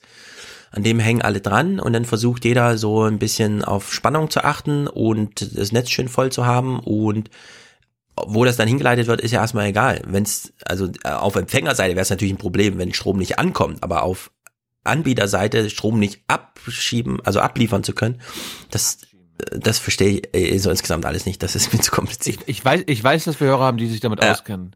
Wir werden schon erklärt mal dieses Stromding. Er, er, erklärt uns doch mal, warum wir Mecklenburger für den Export nach Bayern mehr zahlen müssen. Ja. Findet ihr das auch ungerecht? Was soll der Scheiß? Ja, also ich verstehe es auch nicht. Gut, anderes Thema. Du hast es ja gerade schon angesprochen mit Holland. Mhm. Auch oh. in Niedersachsen bebt ja. die Erde. Gleich nach dem Erdbeben hat Manfred Reuvers Fotos von den Schäden gemacht. Knapp zwei Meter lange Risse entdeckt er im Dach seines Wintergartens. Es hat zweimal geknallt und dann wie ein Wasserbett ging das hin und her. Und da habe ich nur gedacht, ziehst du jetzt deine Frau rüber, kommt jetzt die Decke runter und dann war es auch schon vorbei. Und dann war der Weg nach unten und da war die Nacht gelaufen. Der materielle Schaden beläuft sich auf mehr als 2000 Euro. Doch das Geld ist für ihn eher Nebensache. Zwei Uhr ist die Nacht vorbei bei mir. Dann warte ich nur noch, was passiert gleich. Ne? Ja. Und das kann einen keiner bezahlen. Im September und Oktober bebt die Erde im Landkreis Kloppenburg mehrere Male. Anfang Oktober sogar zweimal hintereinander mit einer Stärke von 3,6. Das stärkste Erdbeben in Niedersachsen seit 13 Jahren. Was glaubst du, was ist die Ursache in Niedersachsen für die Erdbeben? Na, pf, auch jetzt Gasfelder oder was? Nee. Weiß nicht. Na, kann ich mir, kann ich mir nicht vorstellen. Das würde in Deutschland, das wäre da verboten, oder nicht? ja, Meinst du nicht? Was viele schon lange als Ursache vermuteten, wurde jetzt offiziell bestätigt. Verantwortlich für die Erdbeben ist die Erdgasförderung. Hm. Aus diesem Anlass informierten Experten gestern Abend Betroffene in Lastrup. Wir haben versucht darzustellen, äh, was ist die Ursache dieser Ereignisse. Und äh, eine Ursache, die wir glauben, die sehr wahrscheinlich ist, äh, dass hier schon sehr lange Erdgas gefördert worden ist. Und durch die lange Erdgasförderung haben sich hier Spannungen aufgebaut, die jetzt abgebaut werden. Also ein, das, was hier im Raum stand, zu sagen, äh, verändert was, wenn wir die Erdgasförderung einstellen, sagen wir aus dem jetzigen Kenntnisstand, nein, es wird sich an der Situation nichts ändern. Ja, also in dem Deutschlandfunk Hintergrund oder wo ich das gehört habe, hieß es so, ja, ja, in in Niederlanden hat man immer gesagt, der Boden senkt sich so ganz gleichmäßig ab. Das werdet ihr gar nicht merken. Und man sitzt als Leier da und denkt, ja, ja, genau, der wird ganz gleichmäßig einfach fünf Zentimeter nach unten sinken. Ja. Ich muss, ich, ich muss, ich muss so gerade so lachen, weil du sagst ja, die Holländer haben sich entschieden, wir hören mal lieber auf mit Mhm. unseren, äh, mit unserer Gasförderung wegen Erdbeben und so. In Niedersachsen denkt man sich. Ah, ich wollte gerade noch eine jetzt, Hoffnung formulieren. Jetzt, nein, jetzt ist recht. Pass mal auf. Laut Experten sind solche Beben in der Regel nur leicht spürbar. Dennoch gingen bis heute knapp 30 Nicht so schlimm. Schadensmeldungen ein. Mehr als die Hälfte hat der Bohrkonzern Exxon bereits beglichen. Ein Förderstopp kommt aber nicht in Frage. Wir werden natürlich weiter hier Erdgas fördern, aber man muss dazu sagen, dass die Erdgasmenge, die wir von Jahr zu Jahr fördern, dass die durch die natürliche Lagerstättenerschöpfung um rund 10 Prozent von Jahr zu Jahr abnimmt. Die Erdbebengefahr ist somit also nicht gebannt. Die Stimmung in Lastrup gereizt. Das interessiert gar nicht. Was hier abgelaufen ist, das interessiert. ich habe alle drei Beben mitgemacht. Es wurde mir viel zu viel über einen Riss im Putz gesprochen und wie die Versicherung damit umgeht. Mir ging es viel mehr darum, was tun wir, damit solche ähm, Erdbeben nicht wieder vorkommen bei uns. Wie geht es jetzt weiter? Wie geht es mit der Erdgasförderung weiter? Und was erwarten wir oder was haben wir hier noch zu erwarten an Erdbeben? Und das ist für mich noch offen.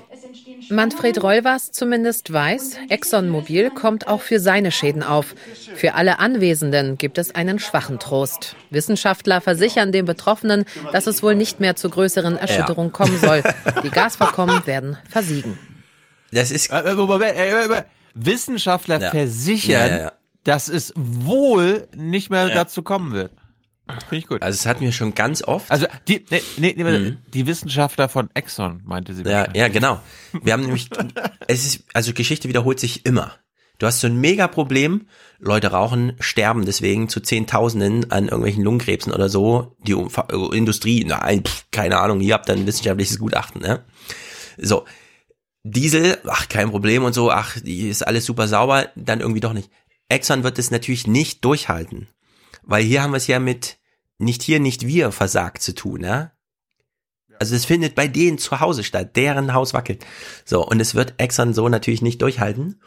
Und ich frage mich halt, könnte man nicht, müsste man nicht den ganzen Klimawandel einmal so konkret auf Deutschland irgendwie so ein Vergleichsszenario. Man kann es natürlich nur in so einem Film abbilden, ja? aber was, angenommen, man würde die ganzen Klimaschäden, die Deutschland so verursacht, als Erdbeben in Deutschland darstellen. Wie stünde denn dieses Land da?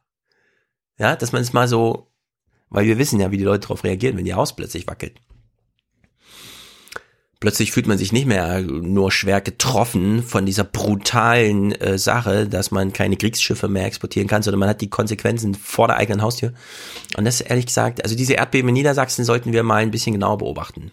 Behalte das mal im Blick, Reporter Jung. Du kannst auch gerne Hessen schauen, Thüringen-Journal mal gucken. Ja, Hessen ist zu weit weg von diesen Gasfeldern, glaube ich.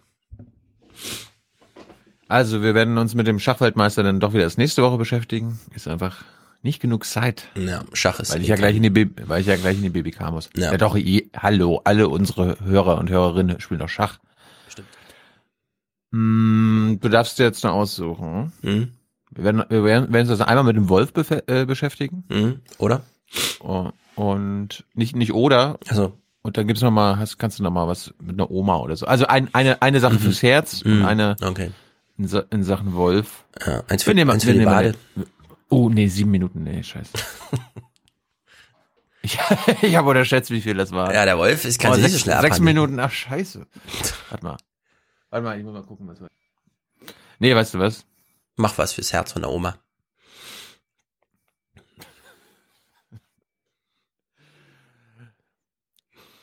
Eine Oma wurde terrorisiert. Wie? In Nordrhein-Westfalen. Mhm. Von einem Sondereinsatzkommando. Ah ja, das habe ich gelesen. Die Spuren des SEK-Einsatzes auch heute noch unübersehbar. Die Türen eingetreten, die Beschläge zerstört und eine Blendgranate hat das SEK beim Sturm auf die Wohnung von Helga Mackenbach auch noch gezündet. Helga. Es war 6 Uhr früh und die Nacht für die Rentnerin vorbei. weil ich so schrecklichen Lärm hörte im Flur. Aber ehe dass ich dahinter kam, war das meine eigene Tür, die, die da verramponiert wurde. Ne? Also das war fürchterlich. Das wurde ja auch noch, noch gesprengt, das Schloss, ich, weil, ich, weil ich alle Zimmer abschließe. Ja. Das war das. Die kamen so nicht rein. Und schon standen aber auch schon ein paar Mann vor meinem Bett und waren ganz erschrocken, dass ich eine alte Frau war und nicht den, den sie gesucht hatten. Ne? Äh, warte mal, sie hat in ihrer Wohnung alle Türen zugeschlossen? Hat sie gerade gesagt, ne? ja, ja. Oh Mann, solche Im Namen Leute. der Sicherheit. Im Das Namen macht natürlich das Sonne erst richtig scharf, ne? Wenn du in so eine Wohnung sind alle Türen schlossen. Jetzt fragt man sich natürlich, was, was, was ist denn denn passiert, als Na, die wurde Oma, geswattet. Oma, Oma im Nachthemd auf das SEK-Team stößt? Hm.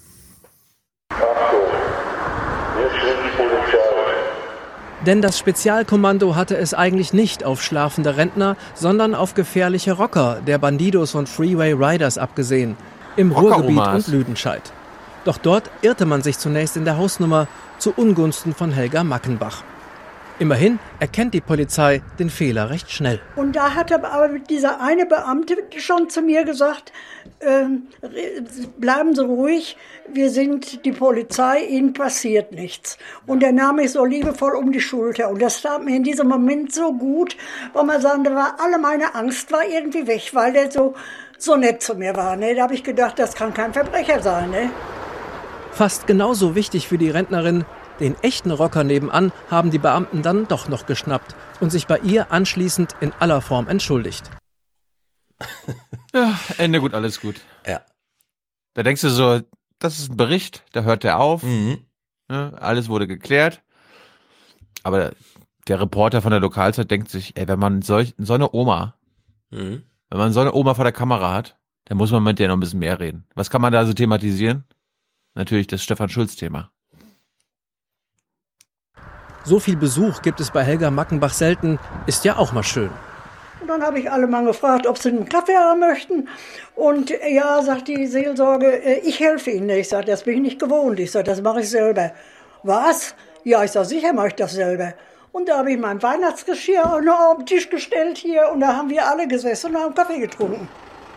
Die Bilanz des Einsatzes, zwölf festgenommene Rocker, erheblicher Sachschaden bei Helga Mackenbach, der ersetzt wird, und eine Rentnerin, die jede Menge Verständnis hat. Wir sind alle keine Engel. Ne? Also uns kann auch mal ein Fehler unterlaufen. Ne? Ja. Äh, Also wir, wir können ja nicht sagen, wir sind fehlerfrei oder uns passiert das nicht. Ne? Wer, wer, wer hat nicht mal einen Fehler gemacht? Okay, ich, Also, ich, liebe, es ist li- unglaublich. liebe, liebe Polizei, liebe Polizeichefs, schickt doch mal öfter ein SEK, also ein Sondereinsatzkommando in eine falsche Wohnung, besucht doch mal die Mm. Omas, die freuen sich. Die sind Ja. nicht sauer, dass ihr ihre Tour eintritt. Wir haben ja schon gelernt, wie viele Senioren, die ist in dem Alter, wo 75 Prozent der Frauen alleine leben, ne? So. Diese Leute sind so einsam, Ja. dass sie lieber so ein. SWAT-Team an ihrem Bett nachts haben, den sie noch auf dem Weihnachtsgeschirr Kaffee servieren. oh nein, oh Gott. Das kommt ins Buch. Das, ich schreib's mir Ja, gleich bitte. auf. Bitte. Ereigniskapitel. SWAT-Team. Wann war der? Weihnachts, Weihnachtsüberraschung bei Helga. Mhm. Ja, ja. Du musst nur in der Mediathek SEK und Oma suchen. Nee, SEK Ja. und SEK. Der ist echt traurig. Traurig ist es. Aber das ist Realität. Unglaublich. Der Oma wurde mal wieder ein Arm um die Schulter gelegt. Ist ihr vielleicht zehn Jahre nicht passiert, sage ich jetzt mit allem Ernst. Ja, wahrscheinlich. Ui, ui, ui, ui, ui. Okay. Damit wir machen, noch, wir, machen, wir machen doch noch einmal Wolf. Okay. Es muss, es muss nämlich weg. Okay, okay, muss weg. Der Wolf muss das weg. Schleswig-Holstein das Schleswig-Holstein-Magazin hat Mhm. den Aufwachen-Podcast gehört. Oh. Hat Lins Kommentar gehört, hat sie gedacht, scheiße.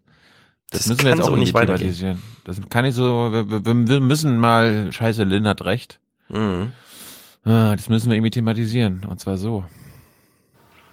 Er hat mal dazugehört zur Tier- und Pflanzenwelt in Schleswig-Holstein. Das belegen alte Moorfunde von Wolfsknochen. Doch das ist Jahrhunderte her. Damals wurde er ausgerottet. Die Funktion des Wolfs im biologischen System? Tierarten wie der Wolf, wir nennen sie Prädatoren, Raubtiere, sind ja zunächst einmal wichtig zur Regulation von Beständen. Das heißt, die jagen zum Beispiel Rehe und Hirsche und sorgen dafür, dass kranke Tiere und ähnliche Tiere eben aus herausgenommen werden. Und das wiederum hat was mit der Gesundheit von Populationen. Kurze Frage, was steht hinter ihm für ein Tier?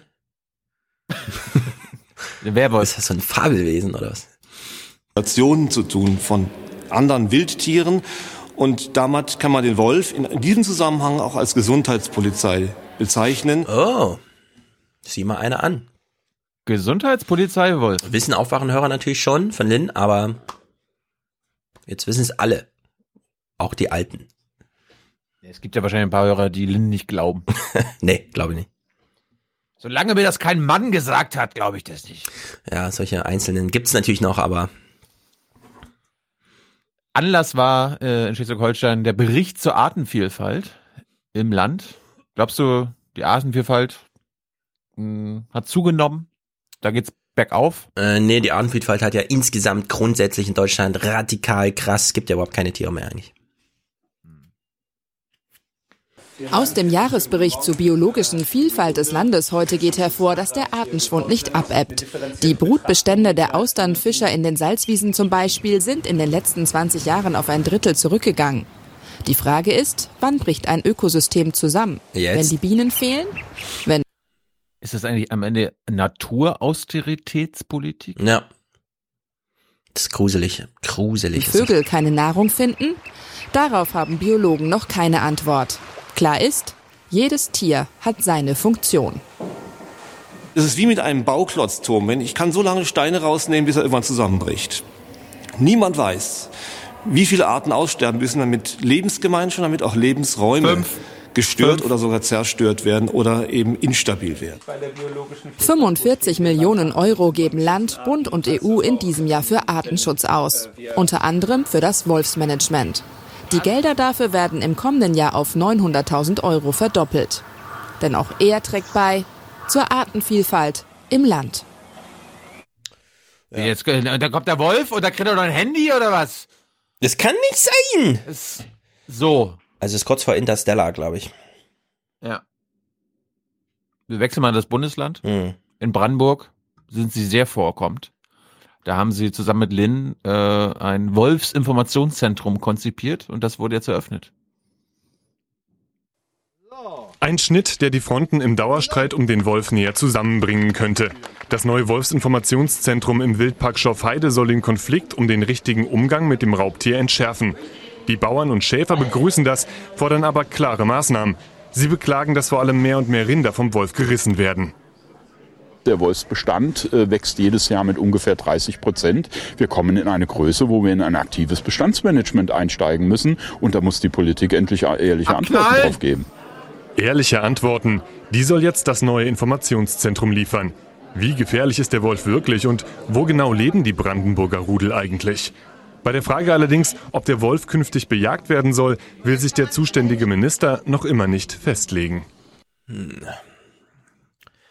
Wolfsmanagement. Unwort des Jahres noch schnell. Es kommt Imke Heiter. Mhm. Das ist die Leiterin dieses Wildparks. Und ich glaube, bin mal gespannt, was du zu ihr sagst.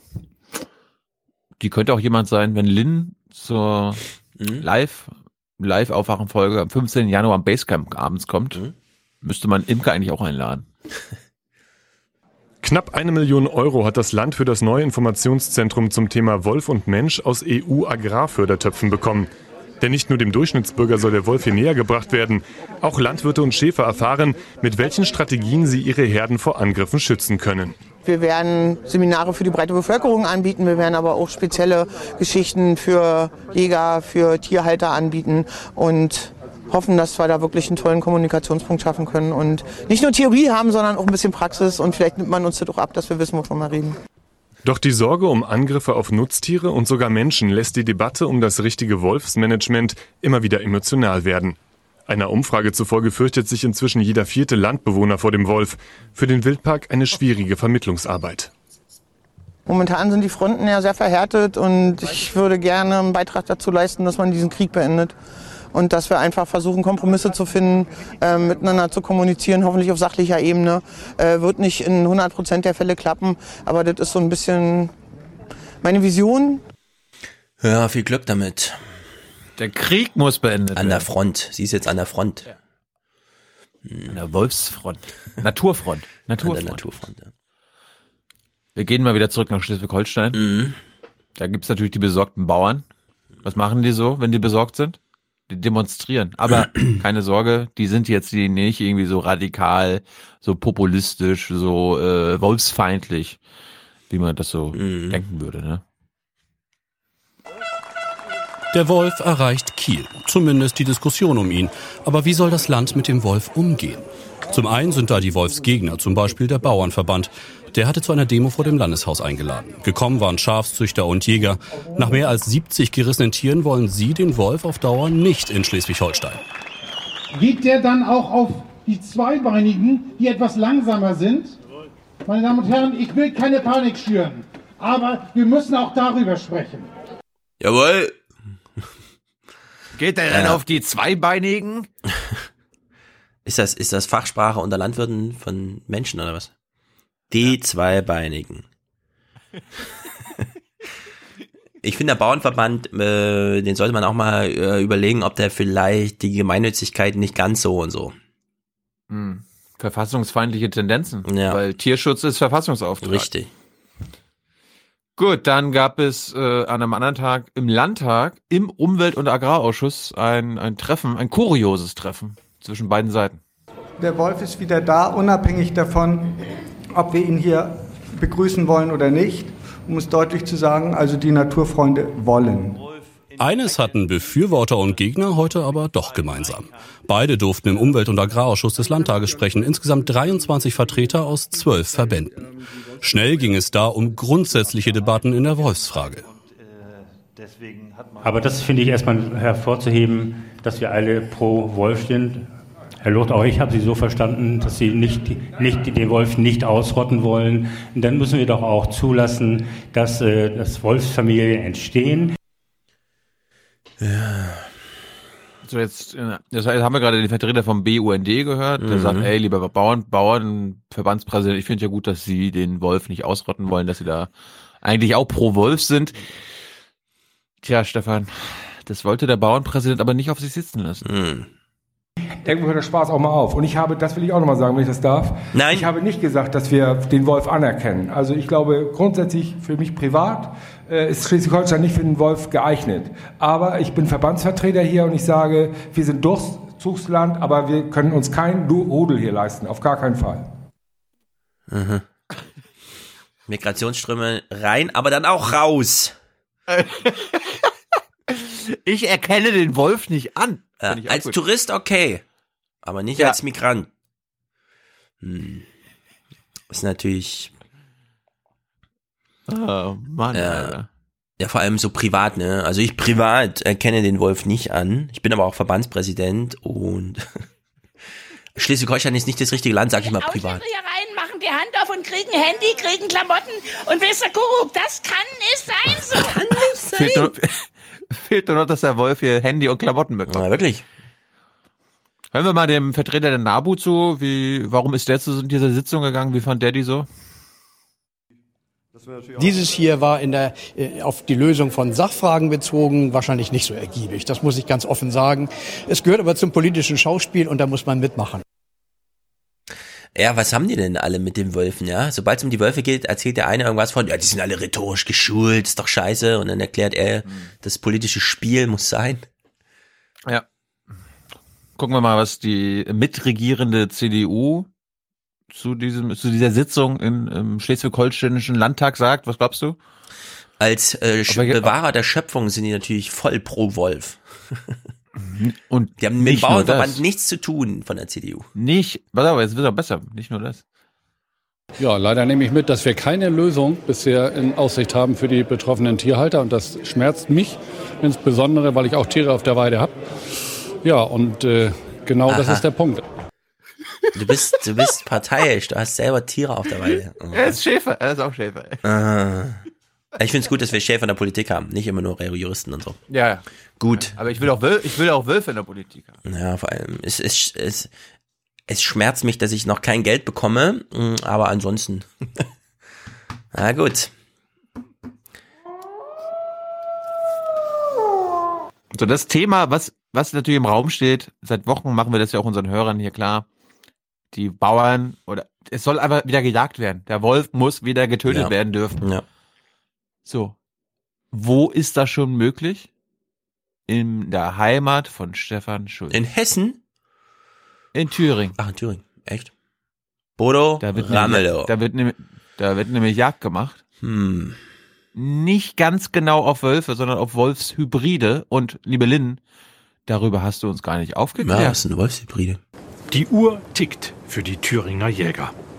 Noch bis Ende Ich gehe ich geh mal von aus, dass es dein, dein Onkel ist, oder? des Jahres haben sie offiziell die Erlaubnis, die verbliebenen Wolfshybriden rund um den Standortübungsplatz Ohrdruf zu bejagen und zu. Ohrdruf.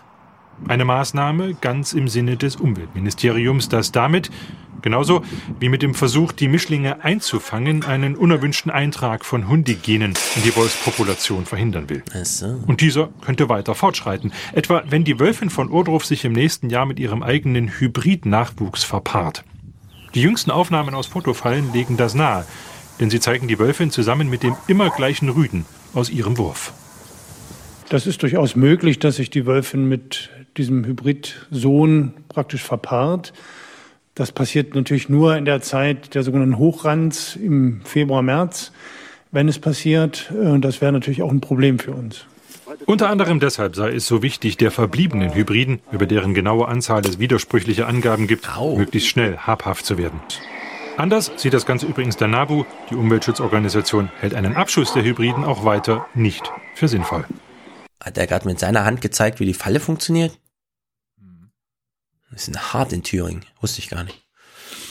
Na gut, das Lynn, mit den Hybriden. Lynn klär, uns, klär uns doch mal auf, warum der NABU Unrecht hat und die Wolfshybriden auch geschossen werden müssen. Ja, aber das mit den Hybriden, also wenn da der, also die Wölfe sind ja Wölfe, weil sie äh, sozusagen eben nicht vom Hund böse sind. Nee, nee, weil sie eben nicht vom Hund dieses Domes- domestizierte und so weiter mitbekommen, aber wenn es jetzt über die Gene da so einschwappt irgendwie und so,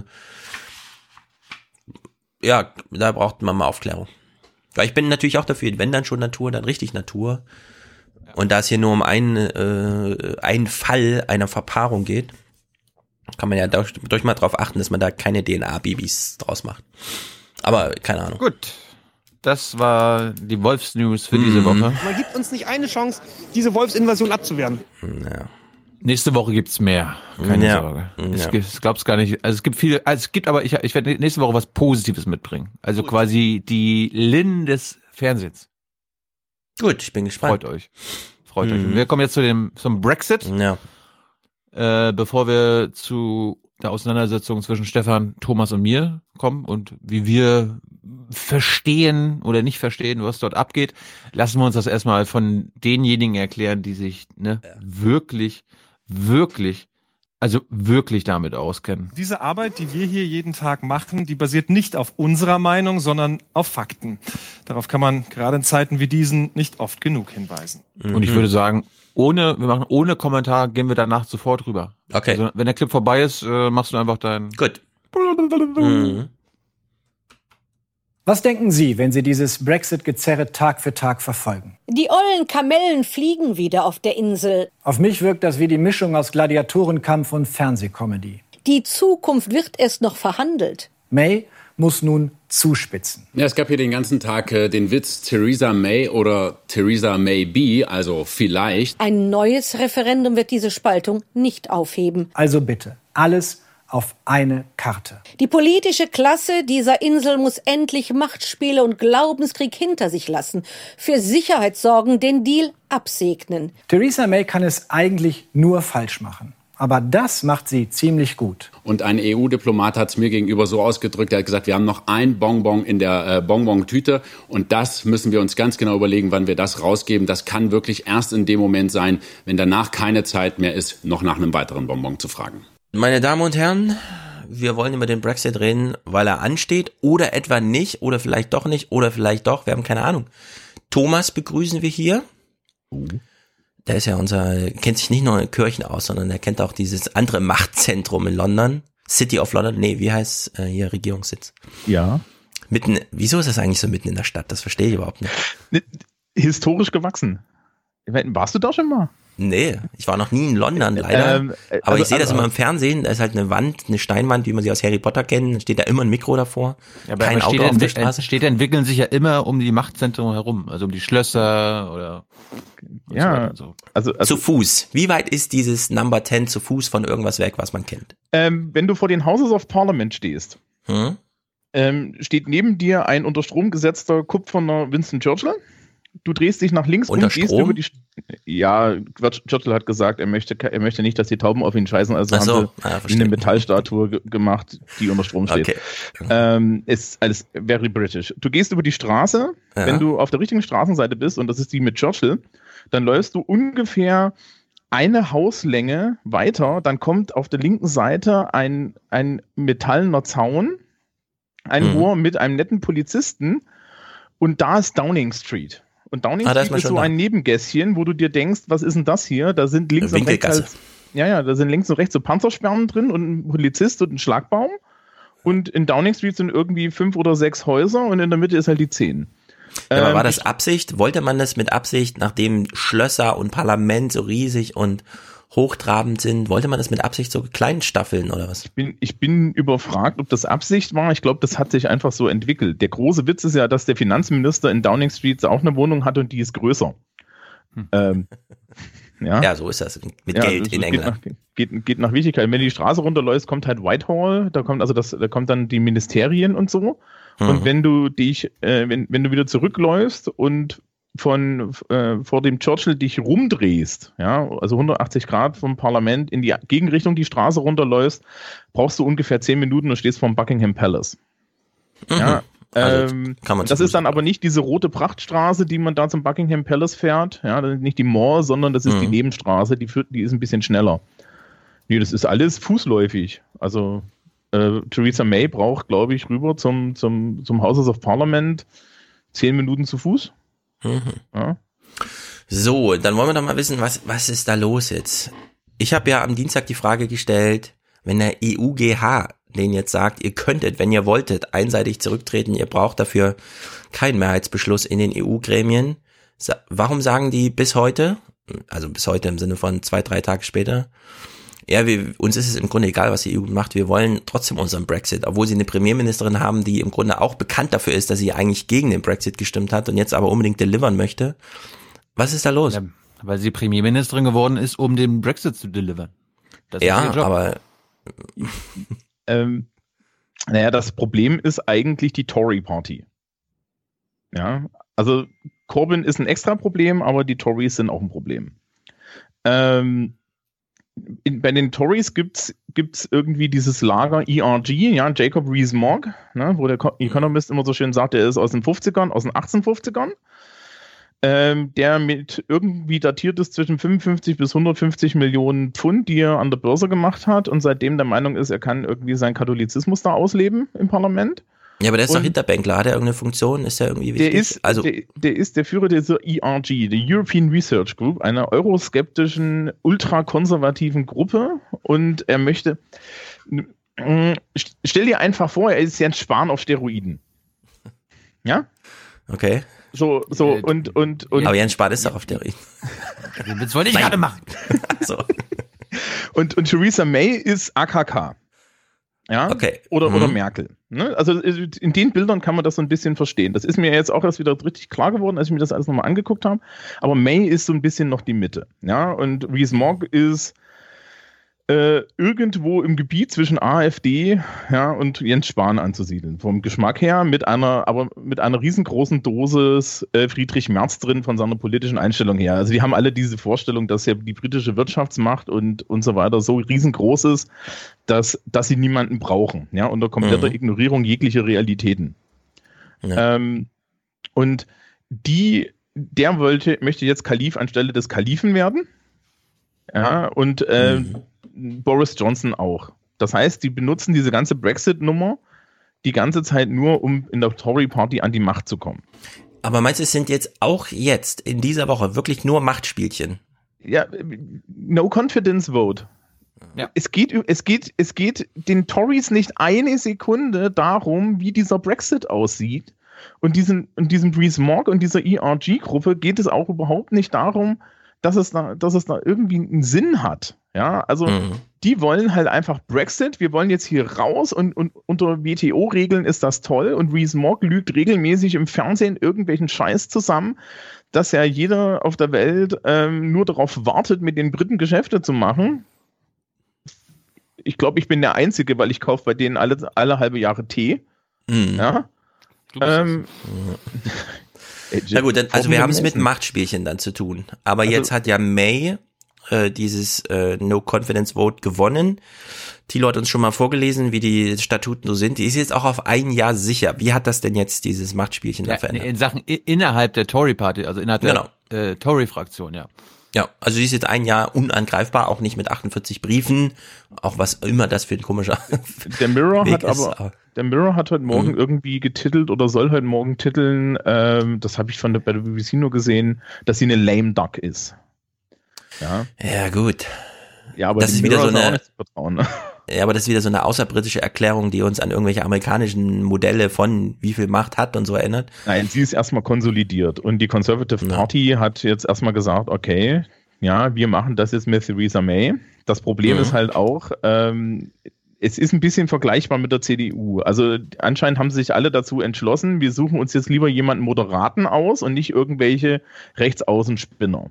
Ja, weil äh, das ist ja anscheinend wäre jetzt irgendwie, wenn sie, wenn sie den verloren hätte, dann wäre Herr Jacob Rees-Mogg aus der Ver äh, Versenkung gekommen und garantiert Boris Johnson und dann hast du die Wahl zwischen einem zertifiziert Wahnsinnigen und einem noch nicht ganz zertifiziert Wahnsinnigen und ich Ja. weiß nicht, wer, wer von den beiden welcher ist.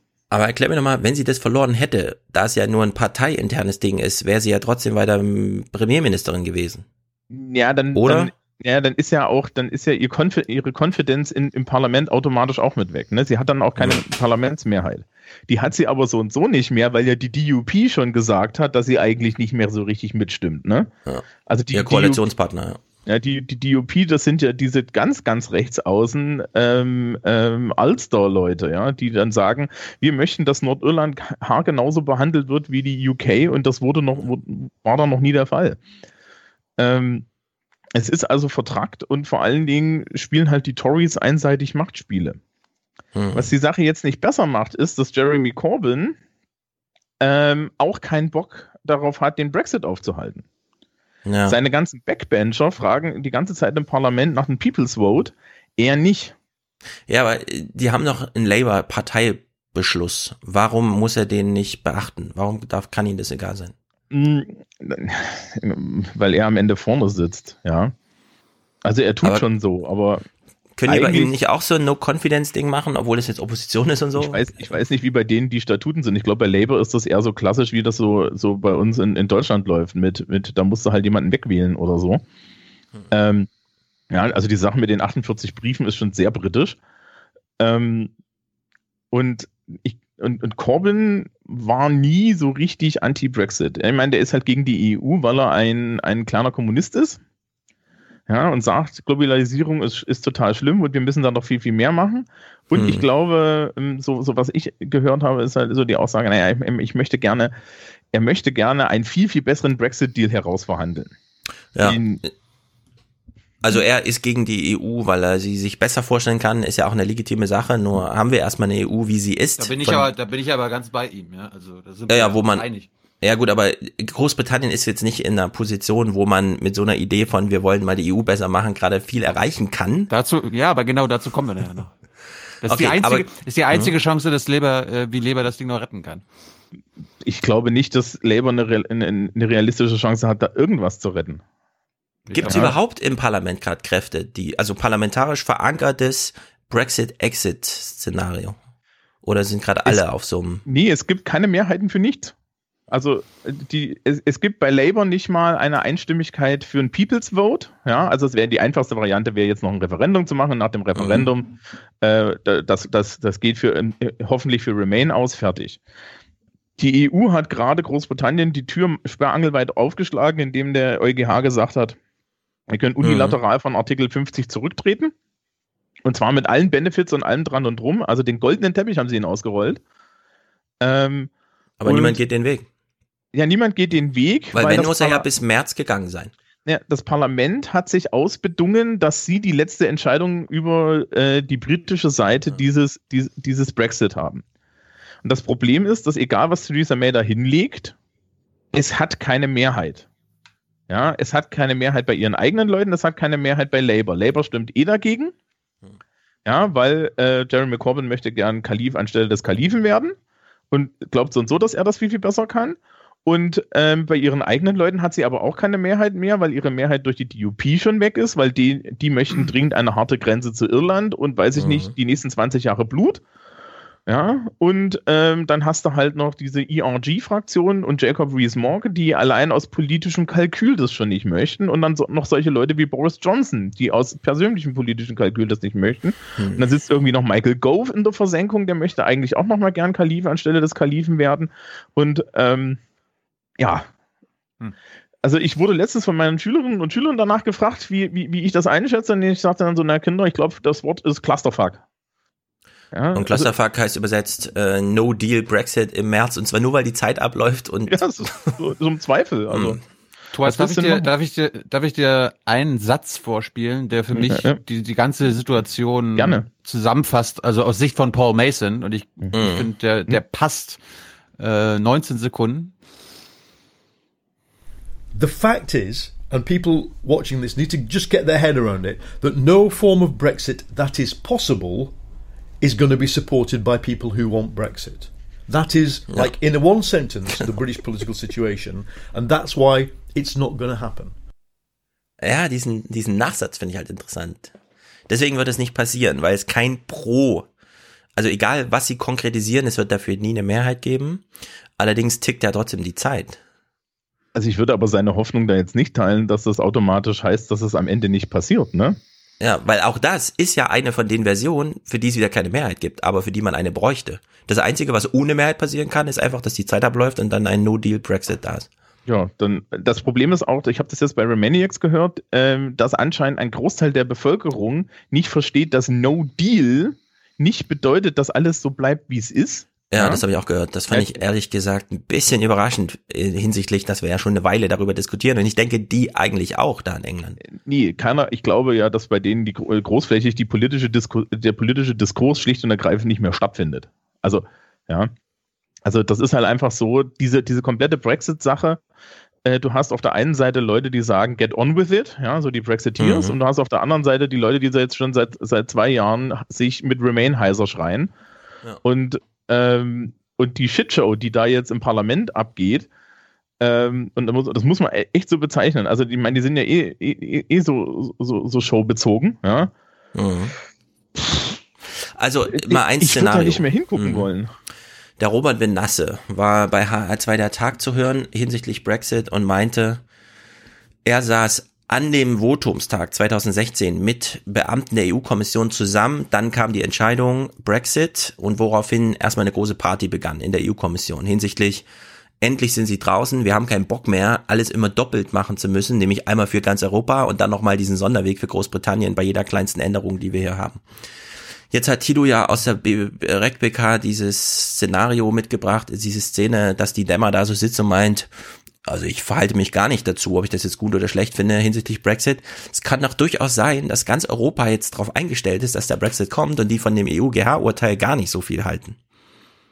Mm, Ich würde ja sagen, dass die Bundesregierung von allen europäischen Staaten am meisten Interesse hat, dass Brexit kommt. Aus, Genau. aus machtpolitischer Sicht in der EU.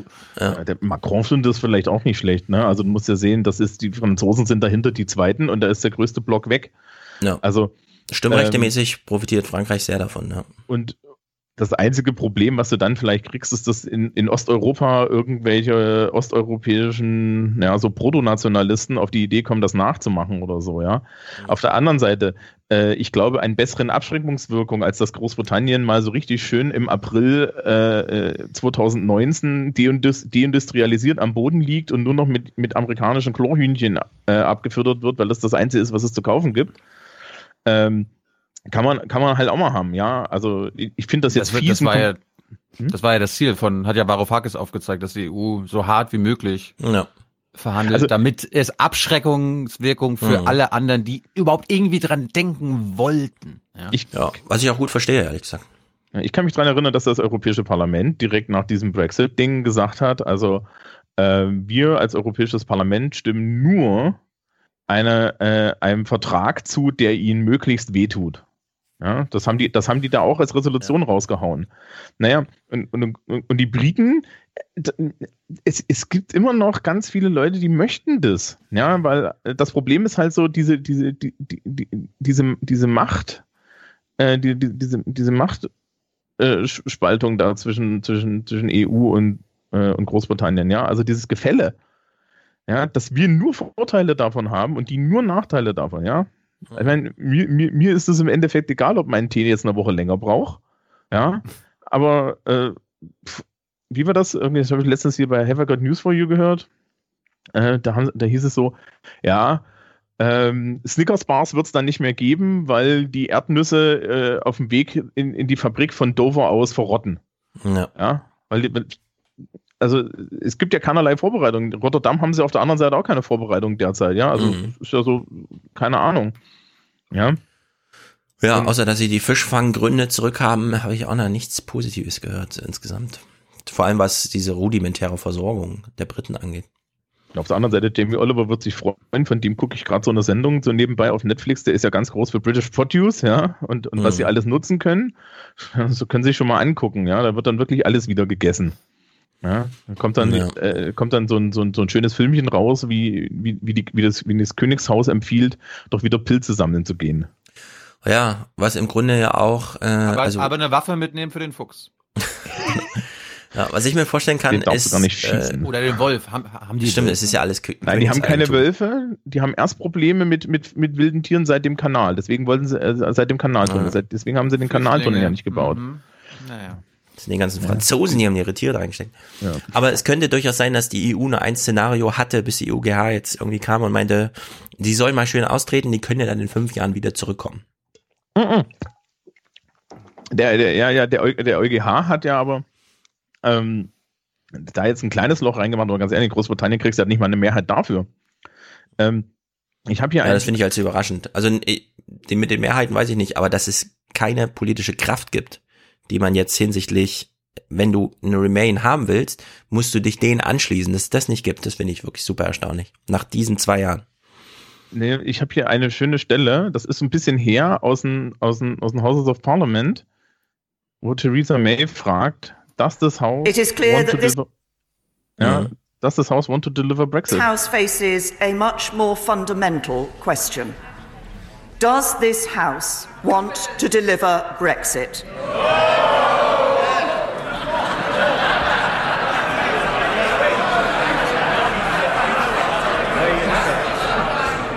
There will be no enduring and successful Brexit without some compromise on both sides of the debate. Many of the most controversial aspects of this deal, including the backstop, are simply inescapable facts of having a negotiated Brexit. So, Das reicht eigentlich schon, ne? Also wie war das? Do you want to deliver Brexit? Und einmal alle, no? Ja, Also, ja das ist ne? ein Kasper, Kasper-Theater da. Ja, und äh, dann der Backstop. Hat, hat, hat, wisst ihr, was das ist? Ja, Ist ich das- weiß nur, hat dass, das- hat- hat das dass man so diese Regelung nennt, aber Nee, hat das mal jemand erklärt, was das ist? Also so, hier in Deutschland oder so? Hat, Thilo, hast du was gehört? In Deutschland? Okay, Wir- soll ich es wir- erklären? wo- In Deutschland wird uns in den Tagesthemen erklärt, was äh, Annette Dittert bei BBC gesehen hat.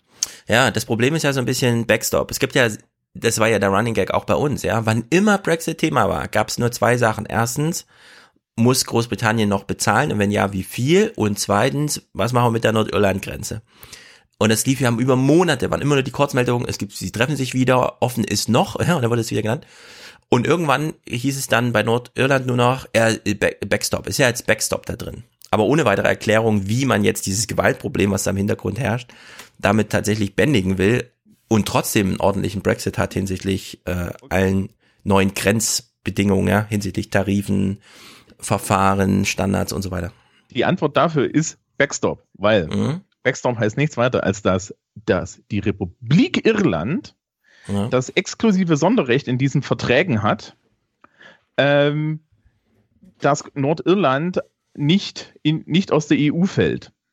Also sprich, die Iren müssen zustimmen, müssen zum Brexit extra zustimmen und wenn sie das nicht tun, bleibt Nordirland über dieses Good Friday Agreement, dieses Karfreitags Agreement, schlicht und ergreifend Teil der EU, weil dann die Grenze offen bleibt.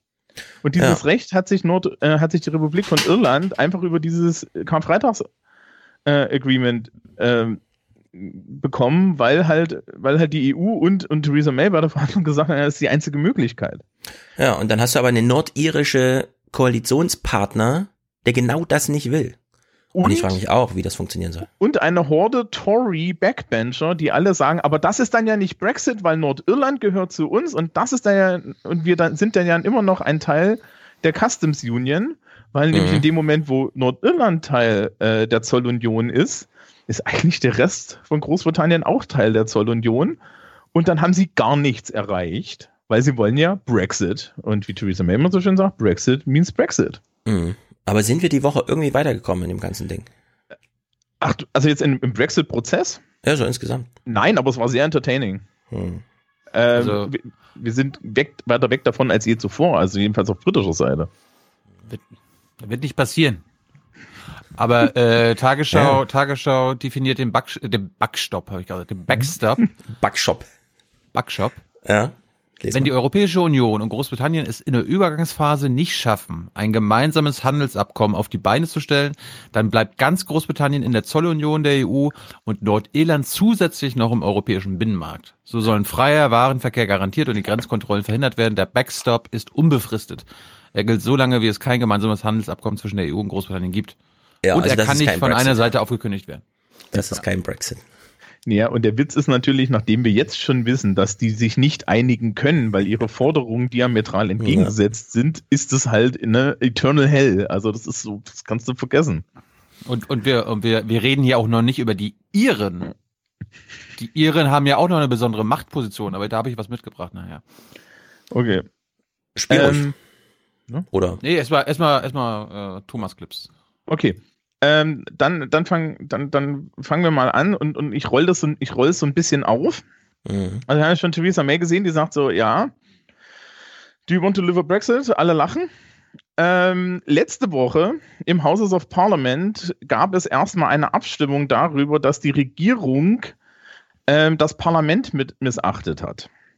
Hintergrund ist, dass die Regierung ein äh, Papier herausgebracht hat über, äh, über den Brexit und äh, welche, welche Auswirkungen das hat. Und ähm, dieses Papier nicht vollständig ähm, dem Parlament gegeben hat und schon gar nicht vor dieser Abstimmung, weil diese Woche sollte ja eigentlich der Meaningful Vote ne, sein. Mhm.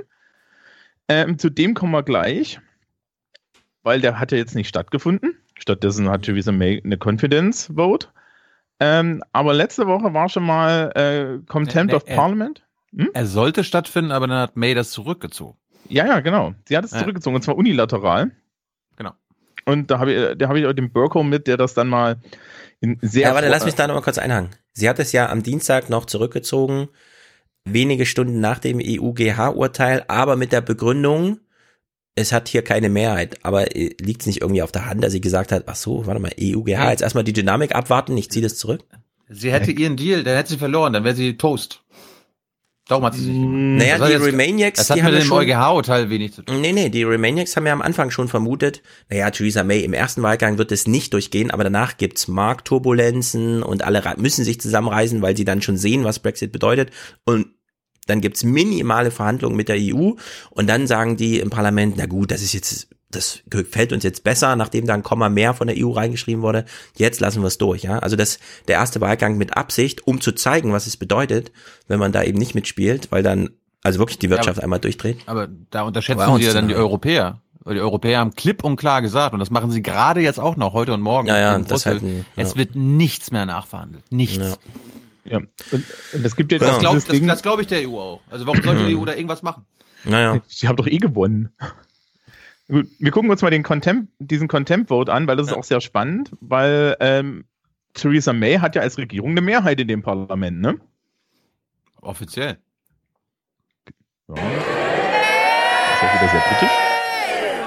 Order! Order! Oder? Ah. The eyes to the machen die da? right, 311. The nose to the left, 293. Look at them. Look at them. The eyes to the right, 311.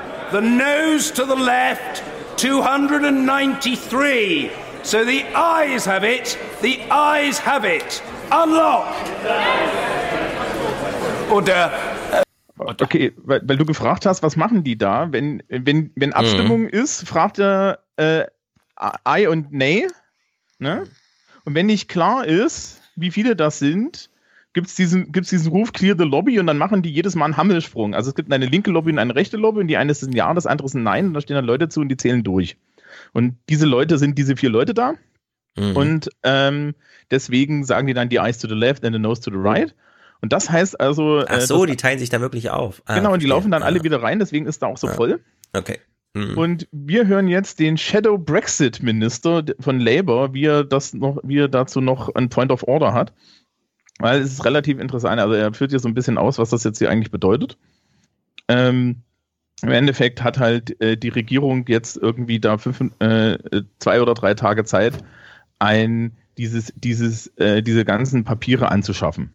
Point of order, Keir Starmer. On a point of order, Mr. Speaker, this House has now spoken and it's of huge constitutional and political significance. It is, I think, unprecedented for this House to find government ministers in contempt. The motion makes clear the government must now publish the Attorney General's final legal advice in full. I hope the government will now confirm and confi- comply with that order. But if, she fa- if the government fails to respond, Mr. Speaker, what steps can I and others take to ensure the government does comply with this motion and before the votes that we have next Tuesday?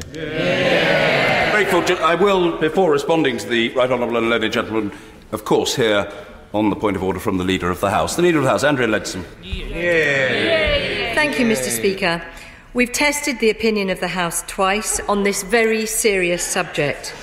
We've listened carefully, and in light of the expressed will of the House, we will publish the final and full advice provided by the Attorney General to Cabinet.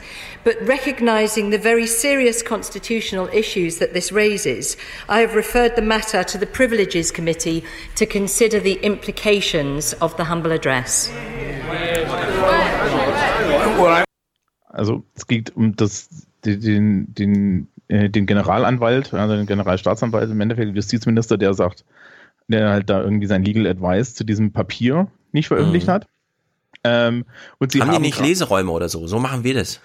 Äh, nee, natürlich nicht. Da ist das alles offen, wird auf offener Bühne aus. Also sehr schön war übrigens auch, äh, wenn man hört, ja. äh, Transparenzterror? Was? Ja, ja. Diese, diese eine, diese eine Stimme, die da, die da sagt, look at their faces, ja. Also Ja. irgendwie einmal die Regierung abgewatscht haben. Ähm, es ist ziemlich krass. Also das ist ungefähr so, so, so, so wie wenn, wenn Angela Merkel gegen die, gegen, gegen die Stimmen der FDP und der, äh, der CD, äh, oder was weiß ich hier, gegen, gegen SPD und CDU, ja. Mhm. Und da fällt ja die, die, die, die SPD schneller um als die CDU. Ähm, dann, dann irgendwie hier dazu gezwungen wird, die, die drei Fragen von Cybert rauszurücken. Ja. Ja. So, so, so das, das Kaliber ist das hier eigentlich. Und das geht halt so weiter. Also äh, Corbyn hat ja gestern auch darauf Bezug genommen, auf dieses Contempt, ja. Ähm, und das ging dann halt weiter. Die haben vier Tage Brexit-Debatte gemacht. Also May hat das ja nicht abgebrochen, hat ja die Brexit-Debatte nicht abgebrochen, ähm, nachdem da nichts lief. Die haben vier Tage schon debattiert. Jeder einzelne Mensch hat sich da irgendwie geäußert in dem Parlament. Und dann kam sie jetzt halt am Dienstag und hat gesagt, wir halten das jetzt auf. Ja. Ja. Und das ist schon richtig krass. Und da gibt es dann halt äh, die Ansprache von ähm, John Burko, dem Speaker of the House, der eigentlich das mal sehr schön sagt, wie eigentlich so die Lage ist. Und, und äh, äh das ist natürlich auch wunderschönes Englisch, weil er muss immer so schön gedrechselt reden. Although the government's intention to hold this debate at this inordinately late stage has been widely leaked to the media in advance, I felt it only appropriate to hear what is proposed before advising the House. Halting the debate after no fewer than 164 colleagues have taken the trouble to contribute will be thought by many members of this House to be deeply discourteous. Indeed, in the hours since news of this intention emerged, many colleagues from across the House have registered that view to me in the most forceful terms. Having taken the best procedural advice, colleagues should be informed that there are two ways of doing this. The first and in democratic terms, the infinitely preferable way is for a minister to move at the outset of the debate that the debate be adjourned. This will give the House the opportunity to express its view in a vote whether or not it wishes the debate to be brought to a premature and inconclusive end. I can reassure ministers that I would be happy to accept such a motion so that the House can decide. The alternative is for the government unilaterally to decline to move today's business, which means that the House is not only deprived of its opportunity to vote upon the substance of the debate tomorrow, but also that it is given no chance to express its view today on whether the debate should or should not be allowed to continue. I politely suggest that in any courteous, respectful, and mature environment, allowing the House to have a say, its say, on this matter would be the right and dare I say it, the obvious course to take. Let us see if those who have assured this House and the public over and over and over again that this supremely important vote is going to take place tomorrow without fail wish to rise to the occasion. Also, ehrlich gesagt. Yeah, Meine Vermutung ist so ein bisschen, das waren die ruhigsten drei Minuten, die auch ein bisschen nach Zivilisation aussahen, bei der ich aber wieder denke, also wie ein Kindergarten muss man die ja auch nicht ansprechen, oder? Ähm, Jetzt in der Form. Nee, das ist das, das Formale ist halt das Formale. Er ist das Speaker ja, aber of the es House. wirkt doch ein bisschen sehr. Und, und du musst auf der anderen Seite sehen, der darf nicht anders reden. Also er darf wirklich nicht anders reden. Selbst wenn der Leut, wenn der, selbst wenn der Leuten in die Parade fährt, fährt er ihnen in die Parade, wo er sagt, the right honorable gentleman, ja. Also, also im Kindergarten läuft das so, wenn es zu laut wird, dann machen alle das Zeichen, der leise Fuchs. Der und dann gibt's ja. so eine Ansprache, die dann so in dieser Form. Es ist schon, also was die Briten da abziehen, ehrlich gesagt. Das ähm, ist schon ziemlich Mittelalter sonst gesagt. Der, der, der krasse Teil war ja, wo ihr am Anfang gesagt habt, dass es erstmal an die Medien geleakt wurde, dass sie das nicht ja. machen wollen und dann hat's dann auch mal das Parlament erfahren. Also das ist schon mal richtig geil. Und habt ihr gehört, 146 Leute hatten schon geredet ja, das ist aber auch deutsche Praxis. Haben wir letztens erst von der Masts da, dass doch relativ viel erst in den Zeitungen steht, bevor es die Parlamentarier irgendwie erfahren. Ja. Nicht nur bei so Hardcore-Themen, sondern so insgesamt. Also der John, Berg, der John Berkau ist ja im Grunde der Wolfgang Schäuble, ja, also der Bundestagspräsident. Er ist mehr. Ähm, er, ist, er ist gleichzeitig der Vertreter der Königin. Also er ist der Vertreter der Königin im Haus und lustigerweise ist er tatsächlich auch noch im Sinne von Schäuble. Ähm, er ist ein Konservativer. Aber Also- er ist er ist unparteilich. Er muss Er sagen, ist, seine er ist unparteiisch. ruhen lassen. ja. Ne? Ja. Er- die Mit- Mitgliedschaft ruht und ähm, äh, er ist nicht ganz unumstritten. Allerdings ist es so, dass man ihn durchaus für eine, einen der besseren äh, Speaker hält, weil er halt auch wirklich versucht, diese Debatte irgendwie noch zu gestalten. Ja, die Orderrufe sind legendär. Ja, er macht das auch sehr schön. Ähm, Und dann kam es ja gleich zum Eklat, ja, weil dann kam Mr. Lloyd, oh Gott, ich, ich der, der, er hat so einen lustigen Doppelnamen, äh, ein Member in die Maze. Ja.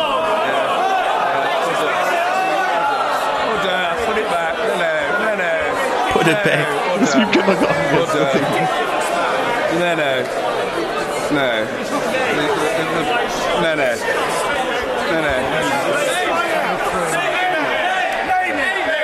Bleibt auch so stehen, als ob das sein Plan wäre. Ja. Yeah, I'm grateful to the. Uh, I'm grateful to a dedicated servant of the House for bringing forward the Mason, restoring it to its place. Uh, I'm sorry, but under the power given to me by Standing Order number 20, number 43, and I think the Honourable Gentleman will know the implications of his action, I must order the Honourable Gentleman to withdraw immediately from the House for the remainder of this day's sitting. So, die Mace, das haben wir in unserer Folge zum, das ist die Repräsentation des Königshauses in Form eines Zepters, das dann einfach da liegt. Wurde das schon mal so entwendet? Wenn auch nur fünf Meter. Nee. Nee, da gibt's Nein, kein Beispiel für, ich nicht, ne? ne? Also, also das ist schon so Protest auf, auf allerhöchster Stufe. Ähm, natürlich weiß er, dass er dafür rausgeschmissen wird, ja. Mhm. Aber er hat es auch ins Fernsehen geschafft. Ja, solange er sich dafür nicht die Polizei holen lässt und freiwillig geht, finde ich das auch okay. Na, ich, was ich äh, sehr, sehr schön fand, ist, er ist stehen geblieben, ne? Der wusste dann und Ja. und, und Auf Burko immer noch Zentimeter. Right Honorable Gentleman, ne? Schmeißt den dann halt. äh, Also, Mhm. Du wirst auch im britischen Parlament wirst du sehr edel rausgeschmissen. Ja. Also wenn du ein Right Honorable Gentleman bist, wenn da so Leute wie wir unten durch die Tür laufen, werden wir anders rausgeschmissen. Ja. Die, die Frau, die da das Ding getragen hat, ist übrigens das Sergeant at Arms. Das wusste Burko irgendwie gerade mal nicht, aber ähm, Die weiß auch, wie man es trägt, ne? ja, ne, die weiß, wie man das. Ja, es ist wichtig. Es wird auf der Schulter getragen, außer bei der Eröffnung des Parlaments, da wird es seitlich getragen. Ähm, Gut, also es geht runter und drüber, wie wir jetzt erfahren. Ja, ja, spiel uns aus inhaltlichen Gründen nochmal die Searchen, weil das scheint ja nun der einzig relevante Inhalt im Sinne von einem politischer Inhalt zu sein, ähm, de- den man überhaupt mal in parlamentarisch angebundener Form. okay, dann müssen wir jetzt wieder Politiker vorstellen, die keiner kennt. Das ist Nicola Sturgeon, das ist der First Minister. Also ein bisschen kennt man die schon, oder? Seit diesem schottischen ähm, Exit-Votum. Ja, wobei da war noch ihr Vorgänger dran, Alex Salmon. Ähm, Ach so. Und sie ist jetzt First Minister, sie ist also äh, Ministerpräsidentin von Schottland, so kann man das ungefähr Mhm. sagen. Ja. Ähm, und die SNP, die Scottish National Party, sind strong, strong Remain und ähm, Ah, nicht so strong, ne? Also die haben jetzt auch nicht in dem nur schottischen Exit, Brexit, Votum nicht so überragend. äh, ne, doch, doch, die Schotten haben gewonnen. Also in Schottland war es Nee, relativ ich meine, ich meine die das Brexit-Votum nur die schottischen Zahlen. Die hatten da keine astronomischen Re Remain-Zahlen, sondern das war auch Ja, Oder? sie waren irgendwie, sie waren irgendwie schon bei 60 Prozent oder so. Es war Ach so, relativ ja. klar. Also es ist ja ganz lustig, wenn du die Karte anguckst. Die Engländer und die Waliser haben großflächig äh, Leave gestimmt und die äh, und die Schotten und die Nordiren haben großflächig Hm. Die Remain Waliser, gestimmt. genau. Ja, ja, Ja? Und, Okay. und, Hm. und die und die äh, und, und in Schottland lag das unter anderem daran, dass die SMP halt eine inhaltliche Werbekampagne gemacht hat. Die haben dann überall Plakate aufgehangen und haben gesagt, aus der EU auszutreten bedeutet das, das, das, das, das, das, wollte das. Und dann haben die, haben die Schotten, die so und so EU-freundlich sind, gesagt, ja, spinnt ihr denn? Mhm. Und, und in Schottland muss man natürlich allein schon Remain sein, wenn England Leave ist, weil England ist ja Leave. Ja. Also es gibt da gewisse politische Linien, die werden schon seit 500 Jahren durchgehalten. Mhm. Ähm, und sie äußert sich jetzt mal zu Theresa May.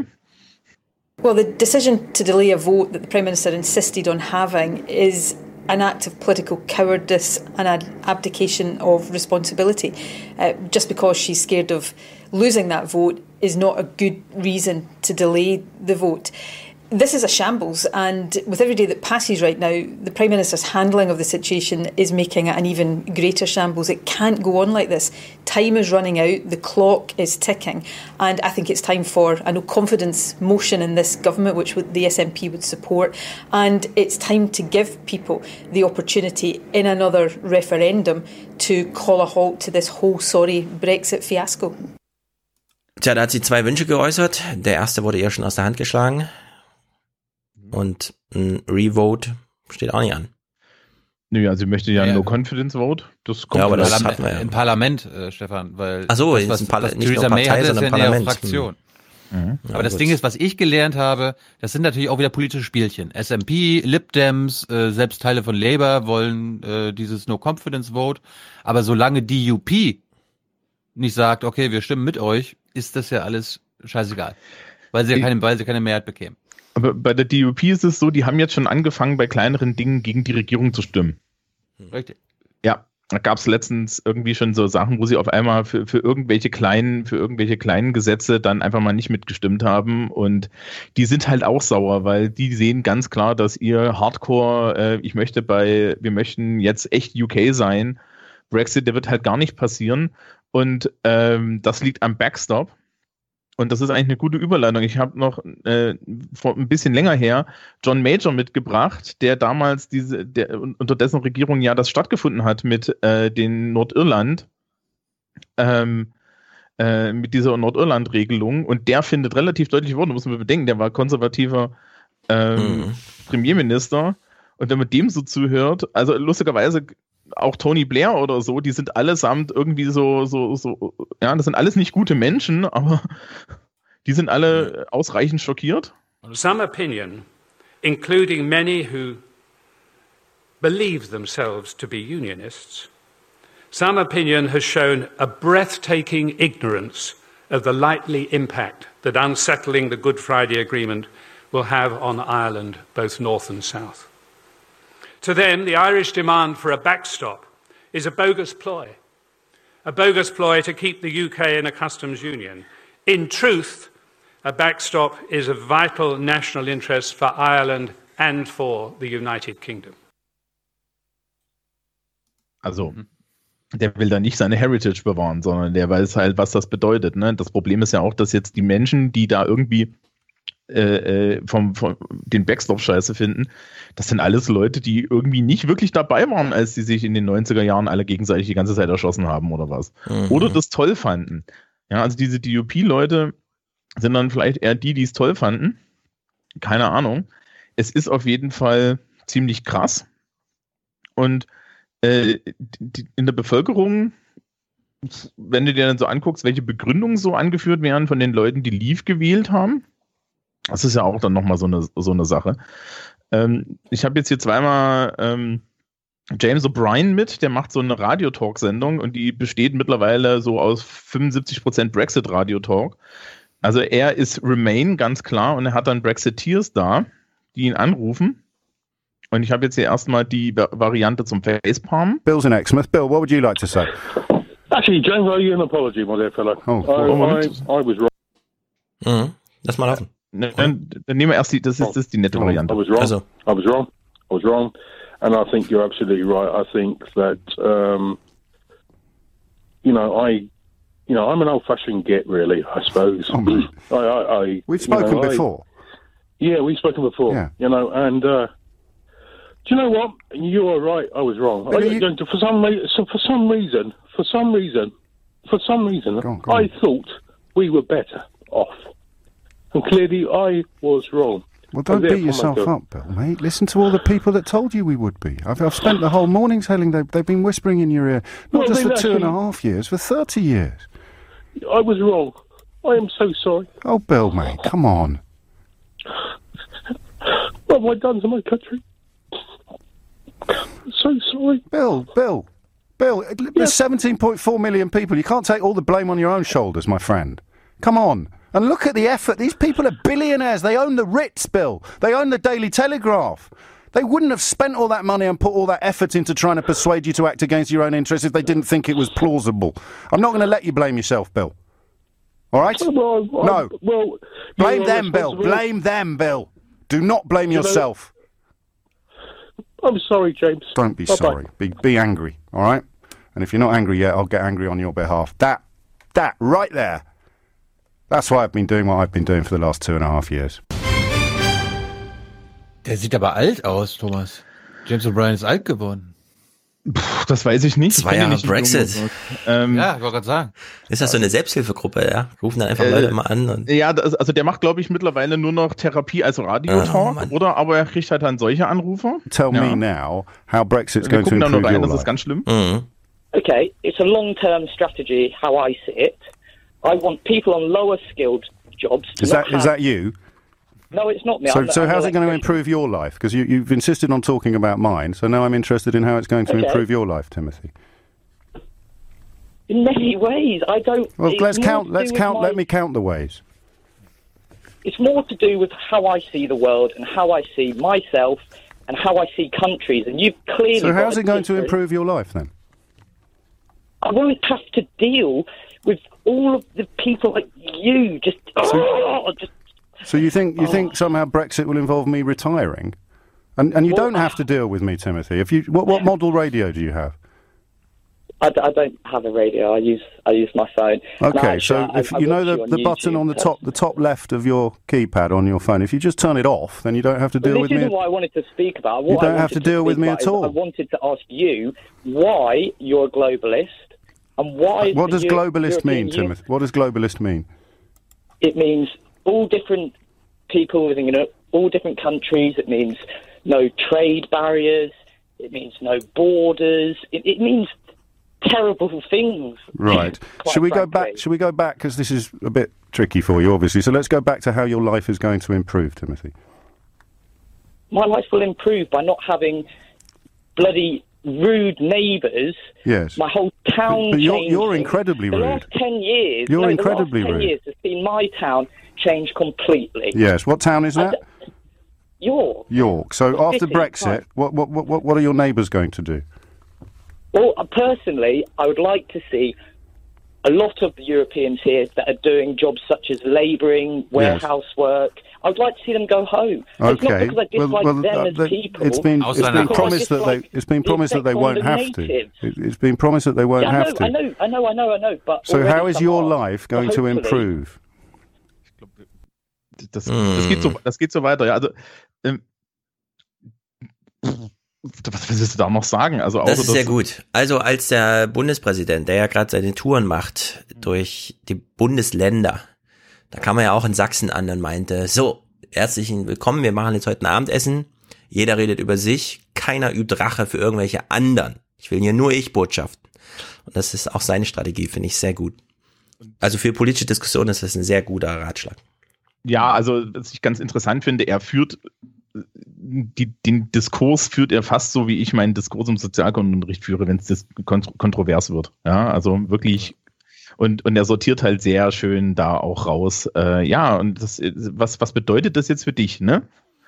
Und dann kommt halt am Mhm. Ende raus, ja, ich möchte, dass meine, dass meine bösen Nachbarn wechseln. Also, ja, klar, weil das machst du mit Brexit oder was?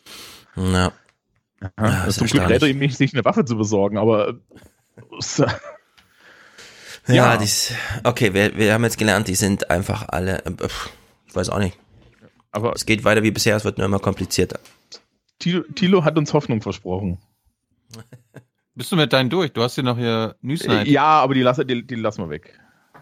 Ihr wollt jetzt was Hoffnungsvolles. Genau. Du hast gesagt, das geht am Ende auch noch alles gut. Ich bin, ich bin skeptisch.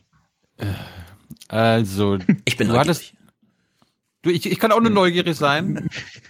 Und äh, ich habe Paul Mason bei äh, Novara Media, ist anscheinend so ein linker Podcast. Das ist nicht Labour, aber teilweise irgendwie Pro-Labour-Leute dabei. Die junge Frau, die dabei ist, äh, ist nicht Labour. Aber er war zu Gast und äh, die, den einen Satz hier mit äh, jeder, der, also jeder mögliche Brexit-Deal würde von keinem, der Brexit will, getragen werden. Ne? Das ist ja dieser eine Satz, den wir gerade schon gehört haben, den jeder sich merken sollte. Und jetzt kommt der Part, wo es um die Tories geht. Also wir hatten es ja gerade, Thomas hat das ja gut erklärt, die Tragödie und äh, aus Paul Masons Sicht ist das die Situation der Tories. She needs to convince um, convincible right-wing Tories that they've done enough to, to to soften the blow of giving away a load of a load of um, sovereignty. And uh, now, why is that interesting? Because there is actually potentially a majority of MPs, not just for Norway, but for a soft Brexit.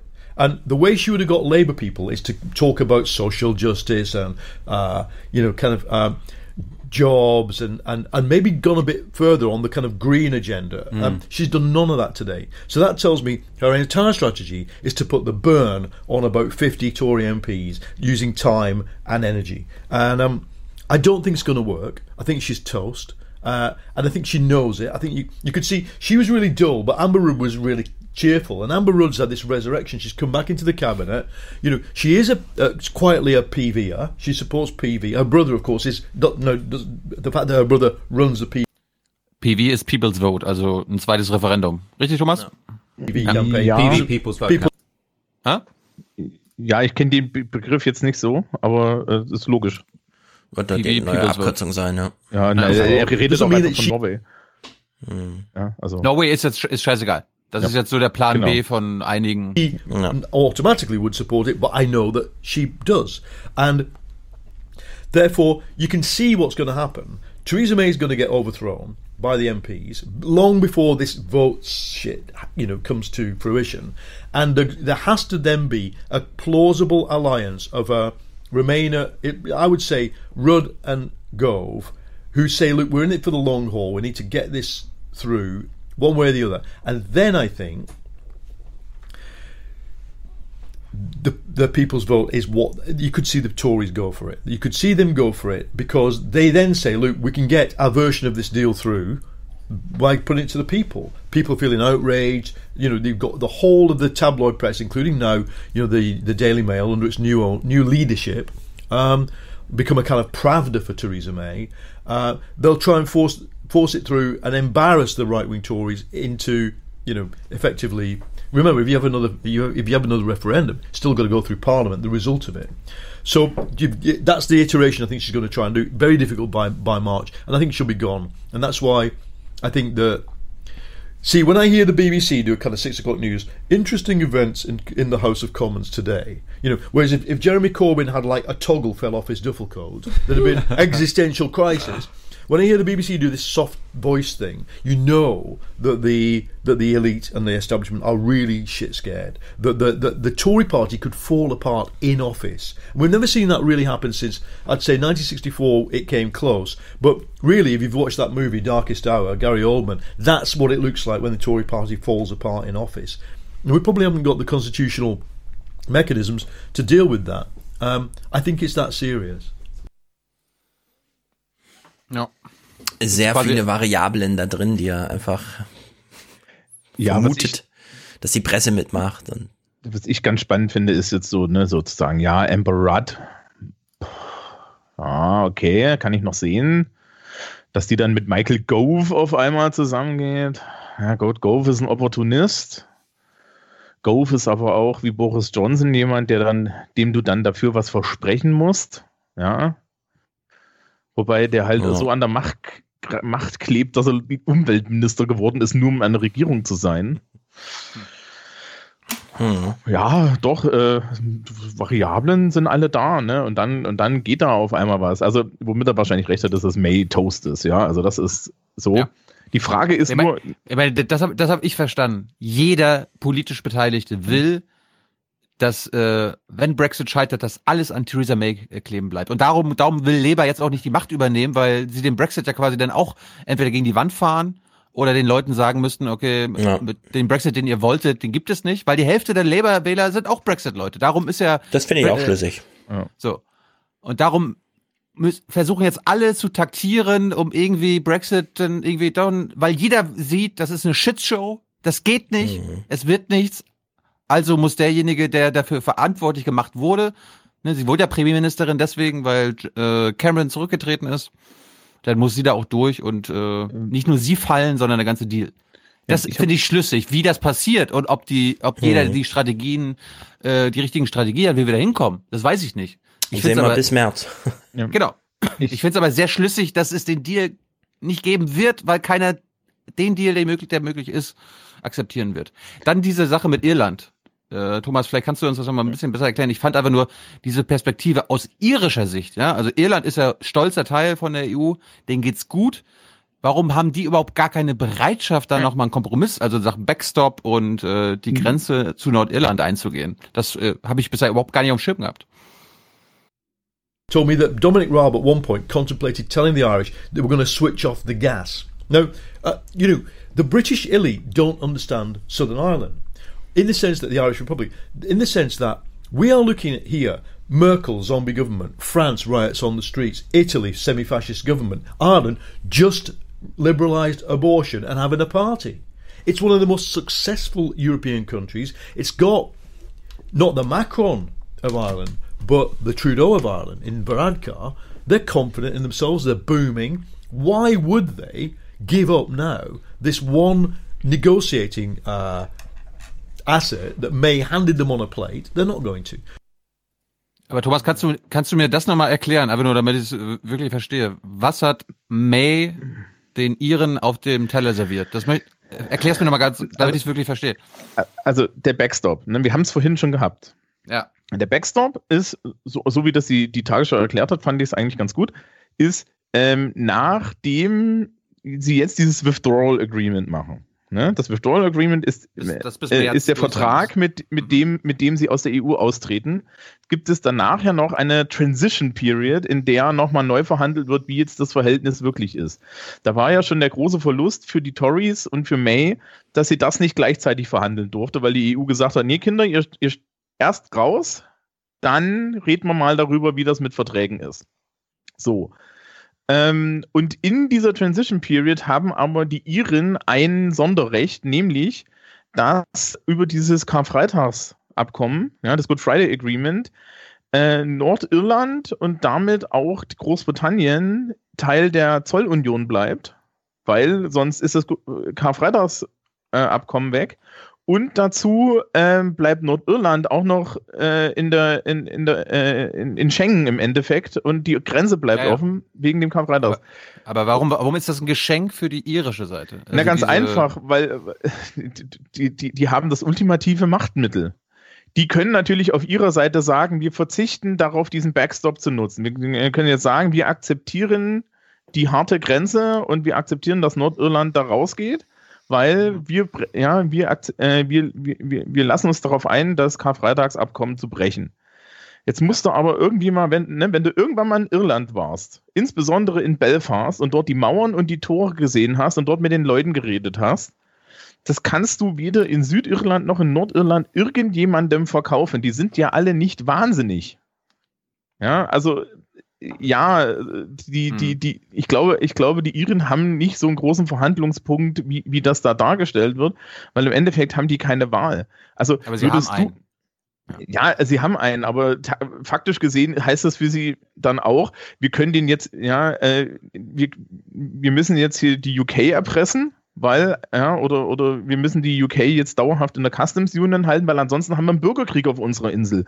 Und ich glaube nicht, dass du, dass du, dass du die, geht ja, das Risiko geht ja keiner ein. Also so bescheuert sind die ja nicht.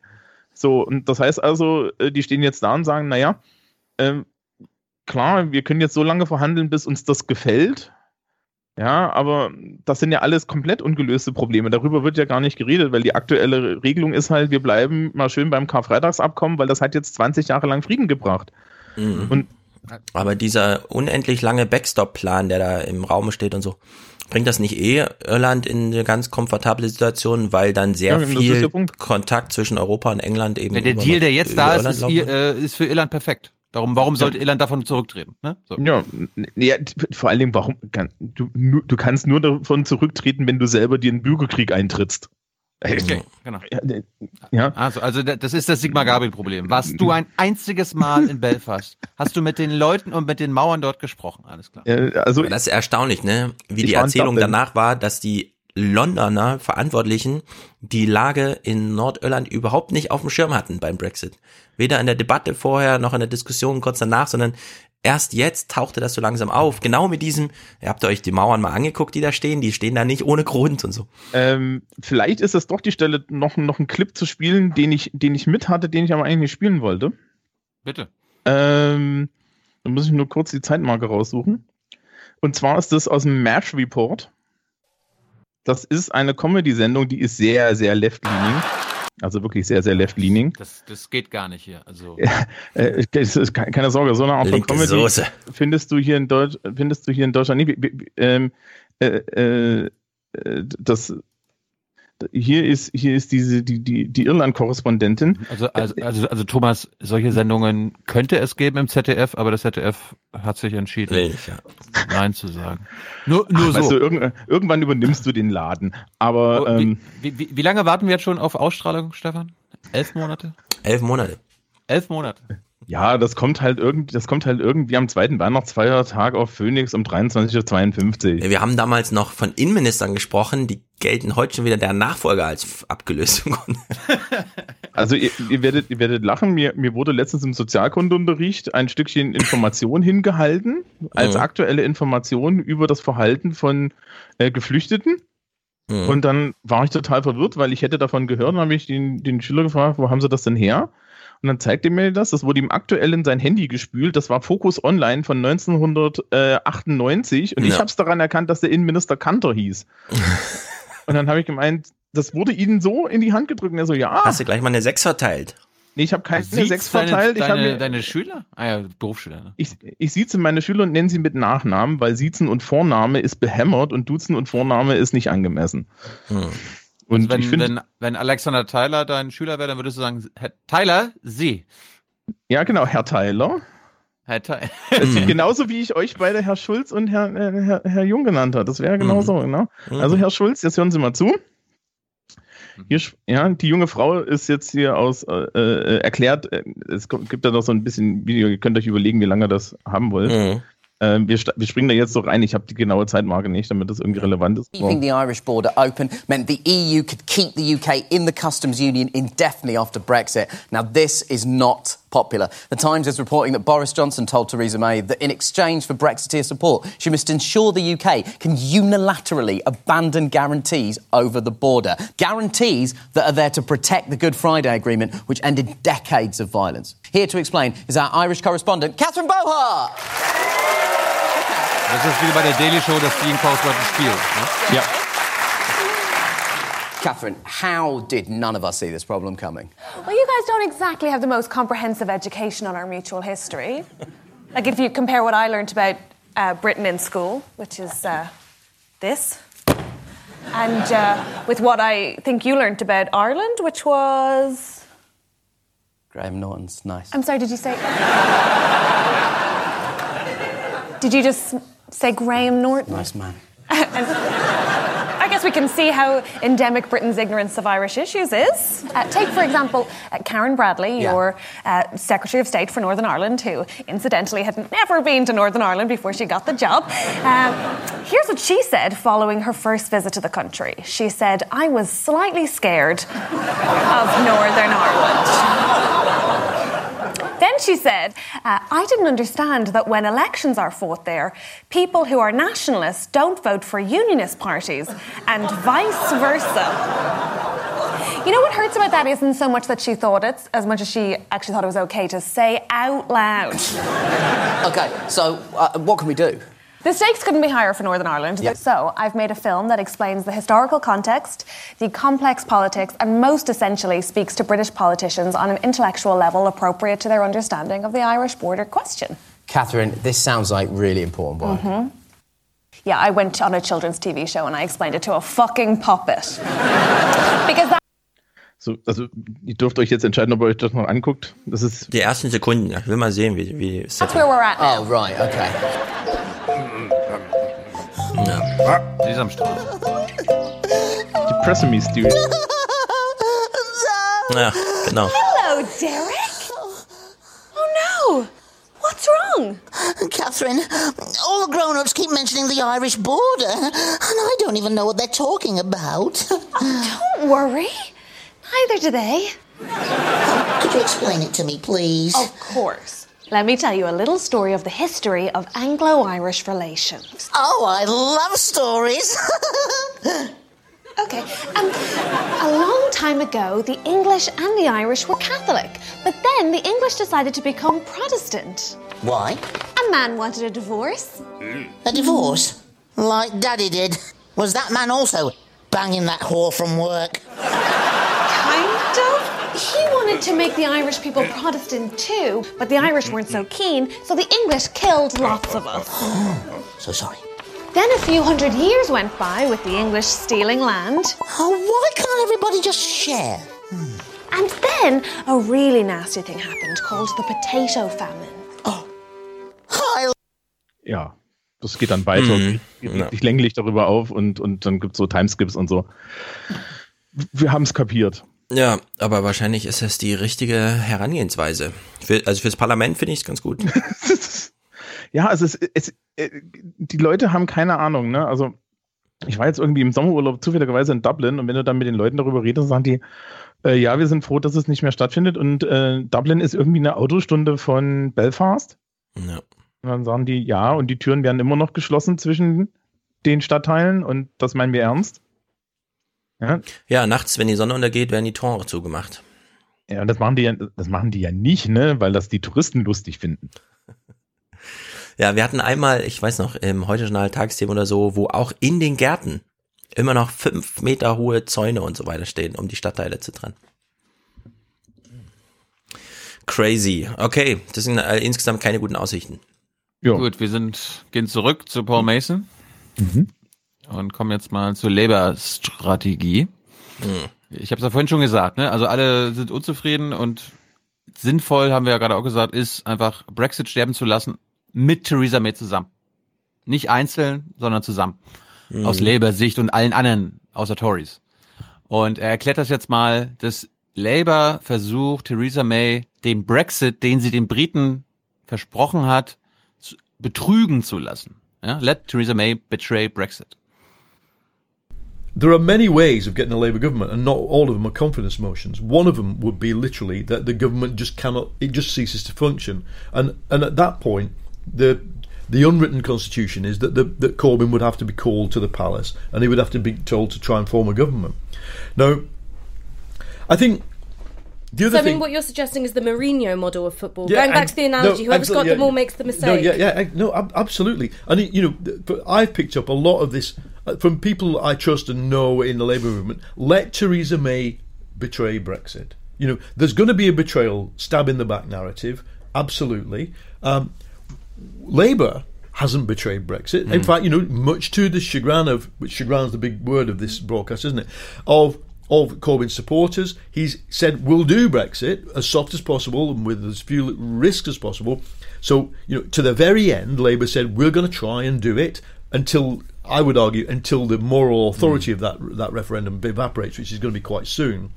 But then, if the Tories fail to do Brexit, which their supporters wanted, and they put Theresa May, Theresa May in power in June 2017 to do. She has one job and she fails. It's them who's betrayed Brexit, and that's the the first thing. I, the technic, it's not tech, technical for me. It's the the the win, the points win, is to win that argument. Also, Labour muss Theresa May das versauen lassen. Zweiter Punkt, also das ist, das ist äh, Punkt eins der Strategie. Punkt zwei, der Umgang mit den dann enttäuschten Wählern, also mit den Brexit-Wählern, weil die 52 Prozent der, der Briten waren für Brexit. Also da wird es dann eine Menge, Menge geben, egal wie wir alle äh, das für völlig nachvollziehbar halten, dass der Brexit scheitert. Es wird trotzdem wahrscheinlich 30, 40 Prozent der Briten geben, die gar nicht kapieren, warum das gescheitert ist, die einfach super sauer sein werden. Also mit denen muss Labour ja auch umgehen. Und äh, die Hälfte von denen, die sauer sein werden, werden auch Labour-Wähler sein. Also wie mit denen umgehen. then there'll be a backlash, and the backlash is real. And I th- I understand why people will be feel feeling like betrayed. Somebody told me in South Wales that uh, one of our comrades said, you know, they were all in the referendum, and people were coming out saying, why why are they giving us pencils? Is it a trick? You know, um, and she said, right, that's when I knew we were going to lose because they'd never seen a voting booth before. You know, they didn't know it had a pencil in it. So first time voters, they go out incredibly enthusiastic. They're going to be screwed over massively now in the next few weeks, and they're going to be really angry. And I think the art, the statecraft of being Labour is to listen. Listen to the anger, understand where it comes from, and then tell a better story. And the story is Theresa May. Theresa May's fault. We tried, but then what's the answer? I don't think it's happened yet, and it may not happen en masse. But I think enough people will say, like you see these hard Brexiteers flipping from hard Brexit to Remain, because they see that in between there's a there's a handover of sovereignty for not enough influence and access. That and they go, uh, you know, quite rationally, if I can't have my revolution, let's have the status quo. And I think we're going to start to see, and I hope we'll start to see, on the streets, in the pubs and clubs, and the kebab shops, among the Leave voting people, that that sentiment begin. And the more we can do to help them to that conclusion, the better. Bellt's bei Stefan oder bei dir? Das ist bei mir. Das ist der Podcast und Moment. Flocke, Theresa ja. May. Heißt, heißt der Theresa? Nee, ne? Nein, der hat einen, einen richtig tollen Hundenamen, der heißt Flocke. Und er ist jetzt auch wieder da und regt sich jetzt nicht mehr darüber auf, dass im, dass im, dass im Dunkeln irgendwie Leute in, durch den Flur laufen. Und sie erträgt jetzt schon sehr viel, dass ich nicht auf sie aufpasse, sondern mit euch rede. Und jetzt müsst ihr halt ein bisschen Aufmerksamkeit teilen. Nach 346 Folgen Aufwachen-Podcast haben wir zum ersten Mal einen Hund dabei. Das, Das stimmt. Ne, Moment, die hat schon mal irgendwie bei der anderen Folge auch schon mal reingebellt. Das Ah, macht sie öfter. In, in anderen Podcasts haben wir mehr Fans für den Hund als, als für unsere Inhalte. Gut, äh, Punkt drei. Labour braucht ja dann eine andere Europastrategie, weil deine Mhm. Wahl steht ja dann trotzdem an. Und äh, weil die Wahl dann ja nicht mehr über den Brexit sein sollte oder äh, könnte, muss Labour ja auch eine, nicht eine, äh, sagen wir, Remain, sondern was machen wir denn, wenn wir in Europa bleiben? Ja, das muss man Als- auch nochmal betonen, wie crazy das ist, ne? Zwei Monate nach dem März ist plötzlich eine Europawahl. Ja, das würde auch bedeuten, wenn, wenn, wenn, der, wenn der Brexit abgesagt wird, ist Großbritannien wieder dabei. Ja, ja klar. Ja. So, aber das finde ich jetzt immer interessant. Das habe ich jetzt auch gelernt durch Mason. Ich finde das eigentlich, ob das, ob, ob Corbyn das macht oder die Labour-Führung, ist eine andere Frage. Aber das Einzige, was sie, wenn sie gewinnen wollen, müssen sie machen, nicht nur Remain, sondern auch Europa. Th- This is why I want Labour to get back to its values on Europe. I mean, I've been very happy. Well, happy. I've been happy enough for Labour to say, "Look, we can't be we can't be stigmatised with betraying Brexit. We're going to do it. We told you it was wrong. We're going to try and make it right. Okay, blah blah blah. But when it comes to the people's vote or whatever you want to call it, we'll have to vote for Remain. So the question for me is, if we get a snap election, what? Why on earth would we go into that snap election arguing for Brexit? What you we should- go into a snap election with people's vote on the manifesto, would you not? you, you could well you could do that i wouldn't i'd, I'd say look it's up guys the the, the the even some tories are saying this that if a referendum is passed and then a government is elected to do that referendum, or however weakly that government was, was, was elected as a minority government, and then it fails, that tells you something. it's probably not possible to do what you want. Um, therefore, we're not going to come along and say because manifestos last five years and they're not legally binding, but they are binding because we've got this weird second chamber, the Lords, that can that can knock back something that's not in the manifesto. No, in other words, it's if we want to say if we want to stay in Europe on a new basis with the three other left governments, Spain, Portugal, and Greece, and fight for a reform of the Lisbon Treaty and, and try and save what we can of, uh, of a Europe of openness and civilization and, and enlightenment, then we can't go into the election going more Brexit. Especially if we've also said that if there's a PV, we'll vote Remain. But what's the point? I now think that it's likely we're going to get an election. And I think that the European Union have made it really clear that they're not going to renegotiate this deal. And if the only option, the way out would have been Norway, but I can't convince anybody in Labour to support Norway. And Norway's clear because it's off the peg, it's different. You get the, it does all things you want it to do. But if nobody's going to go for that, then the fallback for Labour is not some mythical renegotiation of three different bits. It's got to be we stay in and we reform. Ähm, ich habe es jetzt wahrscheinlich nicht ganz verstanden. Er kennt sich natürlich auch besser aus, aber dass Labour mit einem Remain in eine Snap-Election geht und das noch bis März alles absolviert wird? Nee, nee, nee, das meint er nicht. Bis Was März, bis, bis März muss äh, Brexit äh, gescheitert sein und May zurückgetreten sein und dann kann es ja irgendwann. Naja, ähm, aber März ist ja der Termin für, dann sind die zwei Jahre um und dann kann England auch nicht mehr einseitig einfach davon zurücktreten, sondern dann sind die zwei Jahre abgelaufen, dann ist erstmal No-Deal Brexit, natürlich mit einer Übergangsphase, sodass man es nicht mal erstmal nicht merkt, aber dann sind erstmal die zwei Jahre um, dann ist der EU-GH-Weg zu. Ja, bis da äh, geht ja jeder davon aus, äh, wenn es bis Ende März hier nichts wird mit dem Deal, dann wird der zurückgezogen. Ja, aber das ist doch. Das Aber ist auf doch welcher nur- Basis? Ja, das ist eine Annahme, der würde ich jetzt aber auch erstmal nicht. Ich meine, es- das Problem für Großbritannien ist doch, ähm, dass alle Beteiligten außer ihnen nur Vorteile davon haben, wenn die vor die Wand fahren. Ja, er hat es richtig gesagt, die EU wird es nicht nachverhandeln, das haben sie gesagt. Hm. Die Iren haben sie anklöten, das hatten wir gerade.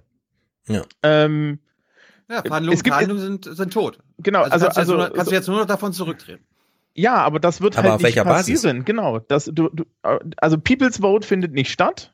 Ja, die Basis ist, keiner der möglichen Brexit-Deals wird unterstützt. Also kann Ja, aber es dann passiert Deal geben. No-Deal, dann Genau. passiert No-Deal, aber das heißt Super Brexit und nicht kein Brexit. Nee, nee, nee, der Witz ist, es passiert dann nicht No Deal, sondern es passiert Backstop. No Deal. Ja. Weil es gibt keinen No Deal mehr. Der ist auch weg.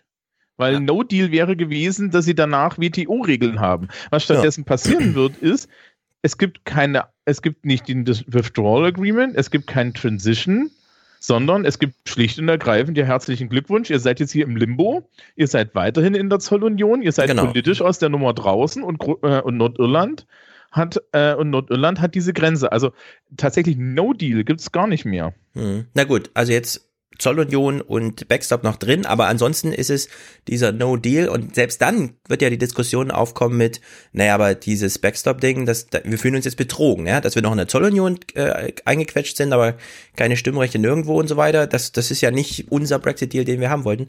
Nur was ich nicht verstanden habe, wo, woher er jetzt plötzlich diese äh, Confidence hat, äh, dass, dass es noch eine Möglichkeit besteht, dass Labour noch ein Remain entwickelt und das in der Snapped Election noch so zur Geltung bringt, dass sie tatsächlich vom Brexit, wie der EUGH vorgeschlagen hat, also den Weg eröffnet hat, zurück, weil das, da sprechen ja schon Zeitgründe dagegen.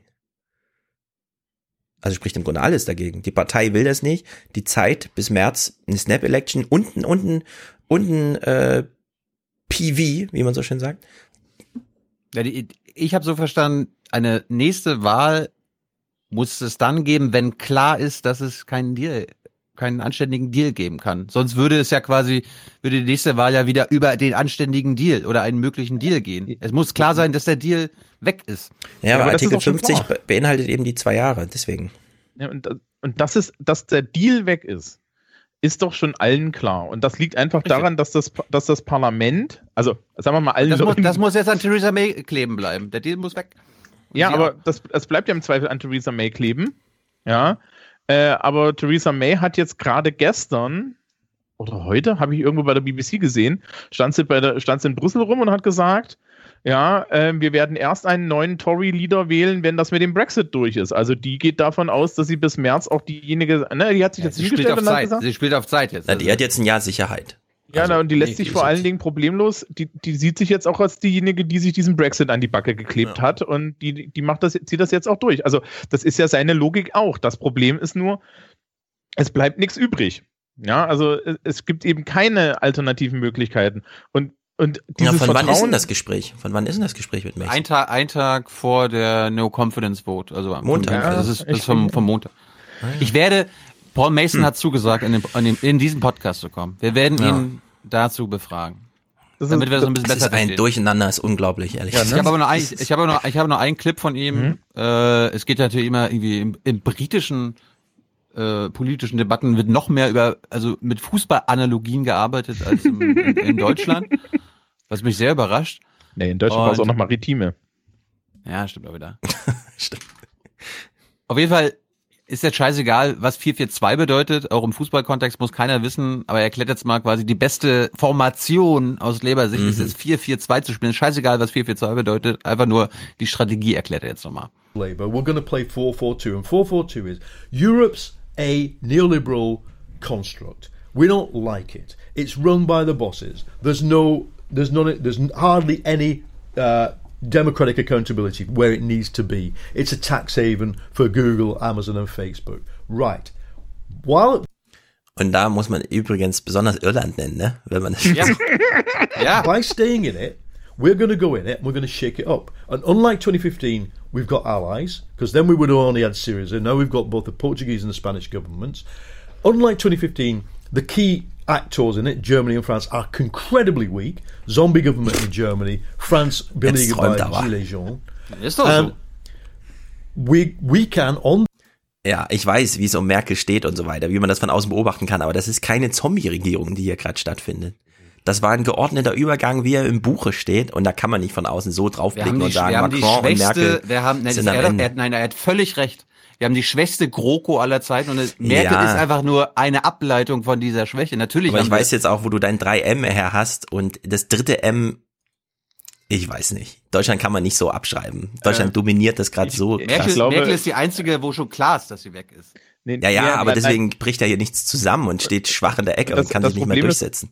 Das Problem ist auch, unsere GroKo ist in, innenpolitisch schwach. Ja, die, Ja. die SPD fällt doch problemlos hinter der CDU bei irgendwelcher EU-Politik hinterher. Das ist doch überhaupt kein Problem. Ja, dass wir das jetzt hier als deutsche Scheiße finden, ist ja super, aber mit, mit, mit, mit, mit der GroKo kannst du aus, kannst du auch als Annegret Kramp-Karrenbauer, ja, als, als die dann irgendwie in einem halben Jahr das übernimmt. Ja, vor allem europapolitisch macht die FDP alles mit, was du willst und so. Ja, Ja, also auch diese die- Dominanz ist absolut gefestigt. Da Und im Zweifel die Grünen auch. Da musst du nur das Richtige sagen Ja. und noch ein Atomkraftwerk zu abschalten und schon Ja. geht er was. Also, Also da, es da ja ist leid, Mason wirklich auf dem muss, falschen aber- Fuß. Ja, ja. Ja, also. Äh, ich meine, sein, sein Szenario aus vorhin auch, er meinte ja, mit Portugal, Spanien, Griechenland und wir können wir was gegen Deutschland und äh, Frankreich hier stemmen in Europa. Und ehrlich gesagt, das sehe ich gar nicht. Also, also, und Macron hat jetzt derzeit irgendwie aber- richtig Probleme. Äh, Für was? Wir haben in Europa immer mehr Länder, Mitgliedsländer, die nach rechts gehen. Die entweder die EU hassen, sie kaputt machen wollen, äh, auseinanderbauen wollen. Dann haben wir die starken Länder wie die Franzosen und die Deutschen, die den Status quo zumindest erhalten wollen. Hm. Und er, er geht jetzt aus linker Perspektive und auch aus meiner Perspektive davon aus, wir brauchen auch Regierungen, die die EU weiterentwickeln wollen, verbessern Ja, das stimmt wollen. ja alles. Also da gibt's den keinen Rechten- Widerspruch. Den, Ja, ja, den Rechten da was entgegenstellen wollen. da gibt's Ob keinen das jetzt Widerspruch. erfolgreich ist, ist ja eine ganz andere Sache. Er redet ja von die Labour-Strategie für die Briten, wie du die Briten von einem äh, Remain äh, überzeugen kannst. Ja, also ich meine jetzt reines Gameplay, reines Gameplay-mäßig. Ja. Also, äh, da ist es schwierig, in, mit dieser Haltung in die Sache reinzugehen, wie Ja. er. Vor allen Dingen, weil der Verkauf, äh, äh, der Verkauf, den da Labour macht gegenüber den Briten, ist ja dann im Endeffekt, ja, wir reformieren die EU, ja, und sie legen sich mal nicht fest, wie das aussieht, weil ansonsten haben sie nämlich die ganzen Brexit-Leute sofort verloren, wenn die irgendwie feststellen, dass, dass der Reform der EU natürlich überhaupt nicht nach deren grundlegenden politischen Philosophien läuft. Ne? Also das ist ja das Nächste. Das, äh, ich kann ja die, die Hoffnung, seine Hoffnung von linker Seite verstehen, dass dann das für die, dass dann von Labour aus was für die linke Seite passiert. Das mag auch alles sein, aber das ist dann ja ein noch größerer Verrat an den Leuten, die dann am Ende Remain gewählt haben, unter der, un, un, unter der Voraussetzung, ja, wir, wir räumen den Laden jetzt von innen auf. Und dann kommt Corbyn und räumt es von innen auf linker Seite auf. Ja, da hast du dann doch noch hinten, hinten raus, trittst du dir noch viel, viel mehr Probleme ein. Also diese impliziten Unehrlichkeiten, das sollten sie jetzt bitte mal alle lassen, das hat ja nicht wirklich was gebracht. Ja, ich glaube Ja. auch nicht, dass es in Großbritannien ehrlich gesagt dieses Interesse gäbe. So im Sinne von, ich interessiere mich jetzt für die EU, für die Details und habe hier Vorschläge und so weiter. Dafür ist England wirklich auch zu weit weg von Europa. Ja, ja, aber wer weiß. Ich meine, wenn alle jetzt realisieren müssen, dass Brexit unmöglich ist, äh, werden sie vielleicht mal gezwungen, sich für Europa zu interessieren. Wer weiß. Ja, ich meine, die Europawahlen können ja so eine Dynamik auslösen. Die südeuropäische Phalanx steht ja soweit auch. Muss Ja, man halt jetzt klüngeln. Ich kann dazu übrigens nur sagen, die EU ist im Sozialkundeunterricht äh, das Thema, das du am schwersten unterrichten kannst, weil es keiner Sau interessiert, selbst wenn du es Ja. versuchst, relevant zu machen. Ja, es ist halt Und wirklich schwierig. ähm, irgendwie die Hoffnung zu haben, dass sich irgendjemand für Politik interessiert. Vor allem in England. Äh, äh, für, Für die also für EU-Politik. Naja, man muss auch sehen, die haben eine Tradition von auch. 14. Ja, Ja, ja, aber wenn die Engländer Ja, wir, wir diesen brauchen Plan aber nicht für die EU. Also für, wir brauchen uns nicht für die EU interessieren, ja. Die EU ist doch so und so unser, unser, unser Schoßhündchen. Na, das hat doch Merkel jetzt die letzten zwölf Jahre richtig schön hinge, hin, hin- hingekriegt. Ja, es hat auch keinerlei Konsequenzen gehabt, wie das so aussieht. Ja, genau. Und ähm, also kannst du halt vergessen, ja. Und das Schöne ist ja auch, dass die Macht der EU, das kriegen die Leute dann immer erst mit, wenn sie es mal beißt, ja. Aber uff, also Wir hören mal noch die Minute zu Ende von nächsten. Ich habe ich hab mal 10 Sekunden zurückgespult. Unlike 2015, the key actors in it, Germany and France, are incredibly weak. Zombie government in Germany, France beleaguered by Gilets jaunes. And we, we can, on this basis, come up with a very good plan, which is we're going to stay in it, we're going to reform it. By the way, we're not going to let uh, the People's Vote people run the Remain campaign. We'll run it. And, and I would say any Labour MP who's not happy with that, you know, um, sling your hook, you know, uh, because this is life or death now. We're going to save Britain from Brexit. So I would also say that in that if Theresa May tries or her successor tries to call an election that's about Brexit only, that again is really important to say no. The playing four four two is to say you know we're going to play to our agenda. I I would say you know In the film, they do lose they, the they lose. They match. lose. Uh, yeah, they lose. But you know, at least they go down fighting. And th- look, let's take that seriously as well. We, we could lose. Das ist auch, das ist auch noch das Ding, ne? Also wenn wir jetzt alle hoffen, äh, neues People's Vote, neues PV, neues Referendum, what the fuck? Also wer weiß, Also, was, da, was da noch rauskommt, ja. Ich, ich, ich, ich habe mir gerade so gedacht, ey, dann such dir doch bitte deine Metapher wenigstens anständig aus. Ja. Wie wär's Mit mit Field Fußball, of meinst du? Dreams? Ja, Ja, nee, wie wär's mit Field of Dreams? Baseball, ne? If you build it, they will come. Hm? So wäre das bessere Botschaft. Ähm, also, das ist. 4 für 2 verstehe sogar ich. Ist das, ist das, wie die Leute da auf dem Platz stehen? Ja, zehn Fußballspieler musst du aufteilen. Vier hinten, vier in der Mitte und zwei schießen vorne. Glücklicherweise vielleicht, eventuell, wenn lange Bälle von hinten kommen, Tore. Und das Lass uns, Max, Ma- lass uns Max Jakob Ost anrufen, der wird uns noch mal ganz kurz erklären. Den Brexit auf dem Platz. Genau. Da Rasenfunk versteht man Brexit Edition. was. Genau. Lieber Max Jakob Ost, Ah, bitte, bitte eine neue Rasenfunk-Ausgabe zum Kurzpass oder sowas. Ja. Ja, ähm, ja aber Also wir werden, wir, wir werden, ich werde, ich werde mir dann nochmal für nächste Woche, wenn ich mit Mason sprechen sollte, unsere Fragen hier raussuchen. Wenn Stefan dabei sein Mhm. will, wäre das natürlich nicht schlecht. Er mag ja nicht so Mhm. gerne Englisch sprechen. Und Nee, dann werden wir mal ganz krank. ja. Also, Ja. wo, wo enden wir jetzt mit? Es ist alles Tja. finster, keiner hat eine Ahnung, aber es sieht wenigstens aus deutscher Sicht sehr lustig aus. Ich meine, der Es sieht lustig Value aus, hoch, das ne? stimmt, aber es ist halt, da gibt's halt auch eine Bevölkerung, das darf man nicht unterschätzen. Aber es sieht halt wirklich lustig aus, das muss man echt mal sagen. Auch so aus ästhetischen Gesichtspunkten, nicht nur die Orderrufe und was sonst im Parlament da abläuft, auch die Searchen oder wie sie heißt, Searchen.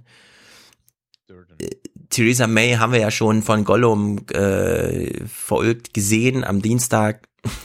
also unter diesen ästhetischen Gesichtspunkten haben wir es mit einer super astreinen politischen Debatte zu tun. Inhaltlich ist natürlich Chaos. Aber da können wir, wie schon bei der Österreich-Wahl sagen, ist ja nicht unser Land. Ja, aber das Schöne ist ja, die deutsche Stärke zeigt sich dann in, der, in Europa immer wieder dadurch, dass dann halt irgendwie die ruhige Hand drin ist. Ja. Ja, in dem Fall, ja, das stimmt. Ich habe auch nochmal überlegt, bei Frankreich würde ich halt sagen, gibt es eine absolut relevante Mitverantwortung Deutschlands. In England nicht. Äh, John Mayer und so hatten wir vorhin auch angesprochen, die sind alle darüber gestolpert, dass sie immer wieder diese Zugeständnisse für und so weiter rausgearbeitet haben und Damit, damit sie nicht so Deutschen hängen. Ja, ja, und auch so Menschenrechtscharta der EU soll für uns auch gelten. Habt ihr eine Meise, ja? Und dann solche Leute werden dann Ministerpräsident, äh, Premierminister wie Gordon Brown, die vorher verhandeln, dass England dann nicht teilnimmt bei den Menschenrechten. Die werden dann belohnt mit, ach, kannst hier gerne Chef sein, wenn du willst. Und das ist halt, vielleicht muss das jetzt so sein, ja? Vielleicht gibt's da auch aus Gründen, aus so schicksalhaften Gründen, keinen Weg drum rum irgendwie.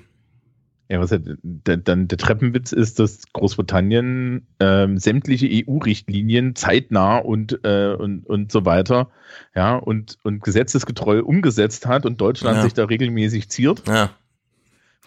Deutschland hat immer kein Theater gemacht und sich äh, benommen wie so ein Egoist im Porzellanladen und England hat immer mega Theater gemacht und sich dann aber an alles gehalten, mit dem Ja, sie einverstanden waren. Aber da, das, das kann ich dir voran, das funktioniert in so einem Klassenraum genauso. Der Klassenclown, ja, der kann Ja. so gut sein, wie er will, ja.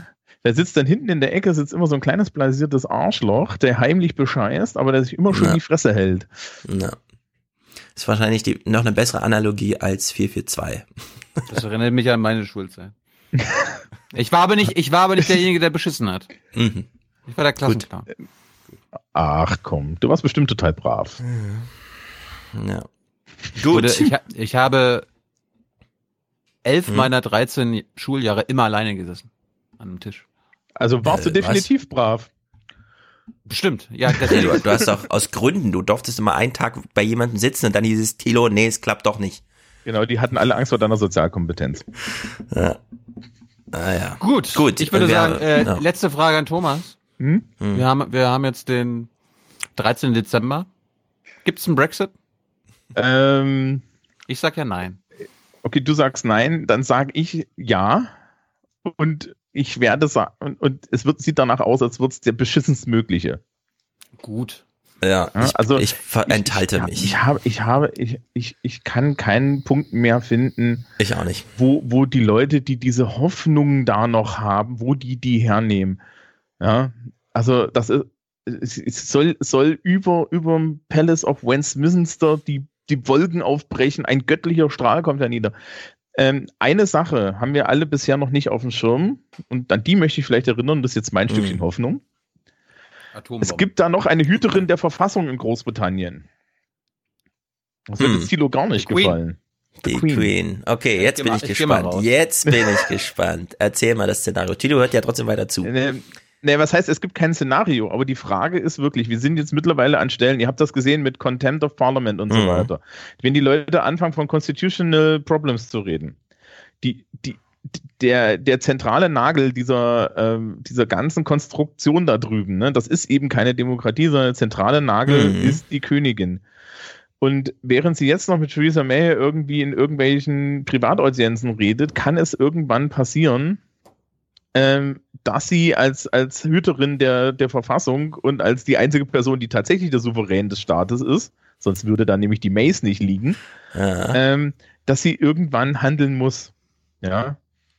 Und Weißt du, was ich spektakulär finde? Wenn es kein Brexit gibt, Tilo also recht hat, aber die Queen es gemanagt hat. Damit kann ich leben. also ich hätte ja noch, ich möchte, möchte, möchte eine, richtig eine richtig utopische Variante. Ja. Am, äh, über die Weihnachtsfeiertage Mhm. stirbt die Königin. Charles dankt bis, bis Mitte Januar ab aus Altersgründen. Ja. William kommt, kommt, kommt auf den Thron, bevor er im Juni gekrönt wird. Ja. Eröffnet er einen Twitter-Account, das war ja Stefans Wunsch, Mhm. ähm, ja, mit dem er die Bevölkerung so agitiert als neuer, junger, dynamischer Königin, äh, König, König. ja, dass er äh, äh, äh, dass, dass sie geschlossen mit ihm in Großbritannien äh, in, in, in, in äh, den Brexit haben wollen. Ist So, ich entscheide mich jetzt für dieses Szenario. Tilo sagt kein Brexit. Du hast ja eben gesagt, das schlechtmöglichste. Ich sage, na, es tut mir sehr leid. Die Queen will ich nicht, dass sie stirbt. Auch die Queen darf twittern, okay? Also das Szenario aber mit der Queen. Und dann mal gucken. Ja. Sehen wir dann am 1. April. Ja. Oh, das ist auch nicht schlecht, ne? Am 1. April. ah Das wär- ja. Das, das Danke, wär's Thomas. noch. Tschüss. Gruselig ist das, gruselig. Goodbye. Jo, hau rein. Wir, wir sehen uns ja alle beim 35C3 auch. Äh, Nee, ich bin nicht da. oh, du bist nicht da, Lisa? Nee, Schade, schade. ich muss beim Hund bleiben. Hm, flocker Mensch. Naja, Ja, gut. dann. Dann sehen wir dich da leider nicht, aber gut, okay. Rinja hauen. So, das war's. Die Queen Thomas? regelt's. Meinetwegen. Das halt mal fest als Jahreshöhepunkt. Habe ich doch, habe ich doch gerade schon gesagt. Mit dem Gut. Kompromiss kann ich leben. Gut. Ja. Gut. Das war's von uns für diese Woche. Wir brauchen für Folge 347 noch, äh, wer war jetzt dran? Männer, die uns wieder ein Intro-Intro basteln. Hab ich bisher, da bin ich bisher unterversorgt, liebe Herren der Schöpfung, falls ihr daran glaubt. Und ansonsten, was steht nächste Woche noch so an? Ich hoffe, dass es mal mit Paul Mason klappt. Ich kann es nicht versprechen. Vielleicht kommt es auch erst im neuen Jahr, wer weiß.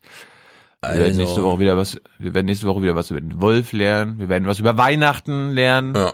Üblicherweise konnte ich die Wochen immer abschließen mit den Themen, aber jetzt habe ich doch noch so Organspende, Depression, 5G, Digitalpakt, künstliche Intelligenz. Das sind alles Nachrichtenthemen aus letzter Nachrichtenwoche. Also mal gucken, wie wir es nächste Woche machen. Ich, wir werden noch mal ein bisschen was über Landwirtschaft lernen. Hm. Die letzten Ernten werden gerade eingefahren. Ich habe auch noch was zu DTIP. Hm. Und äh, ich zeig mal, wie es ist, als ich früher für den Nordkurier zu Kaninchen, Kaninchenzüchterausstellungen musste. Gut. Und natürlich die Schach-WM. Ja. wird's denn, wird's denn nächste Woche geben? Wir brauchen für Folge äh, 347 noch Unterstützung. Wir brauchen Produzenten und Produzentinnen und Präsentatoren oder Präsentatorinnen. Nochmal der Hinweis, äh, wir wünschen uns ein Best-of 2018 des Aufwand-Podcasts, zusammengestellt von euch. Geht dafür ins Forum und redet untereinander, was da rein soll. Klärt, wer das machen soll. Wir sind gespannt. Stefan hat es ja auch schon mal, also die Vorschläge, die da reinkommen, sind ganz lustig. Mhm. Ihr müsst aber nicht nur lustige Sachen reinnehmen. Ihr könnt auch was fürs Herz nehmen. Oder äh, wenn Stefan was erklärt hat oder keine Ahnung. Highlights halt, ja. Ta ja. Show-Highlights, Teile-Highlights, Mhm. wie ihr wollt. Gut, ansonsten Hinweis am Sonntag, es gibt eine Folge Hass. Amira Hass. Das ist die einzige jüdische Journalistin, die in den besetzten Gebieten lebt, nämlich in Ramallah. Und die heißt so, oder was? Äh, Amira Hass. Ach so, okay, Ja. verstehe. Mhm. Und die wurde in Deutschland mit unzähligen Preisen ausgezeichnet. Spricht leider kein Deutsch, aber das ist so ein Gespräch. Puh. Müssen wir mal drüber reden. Mhm.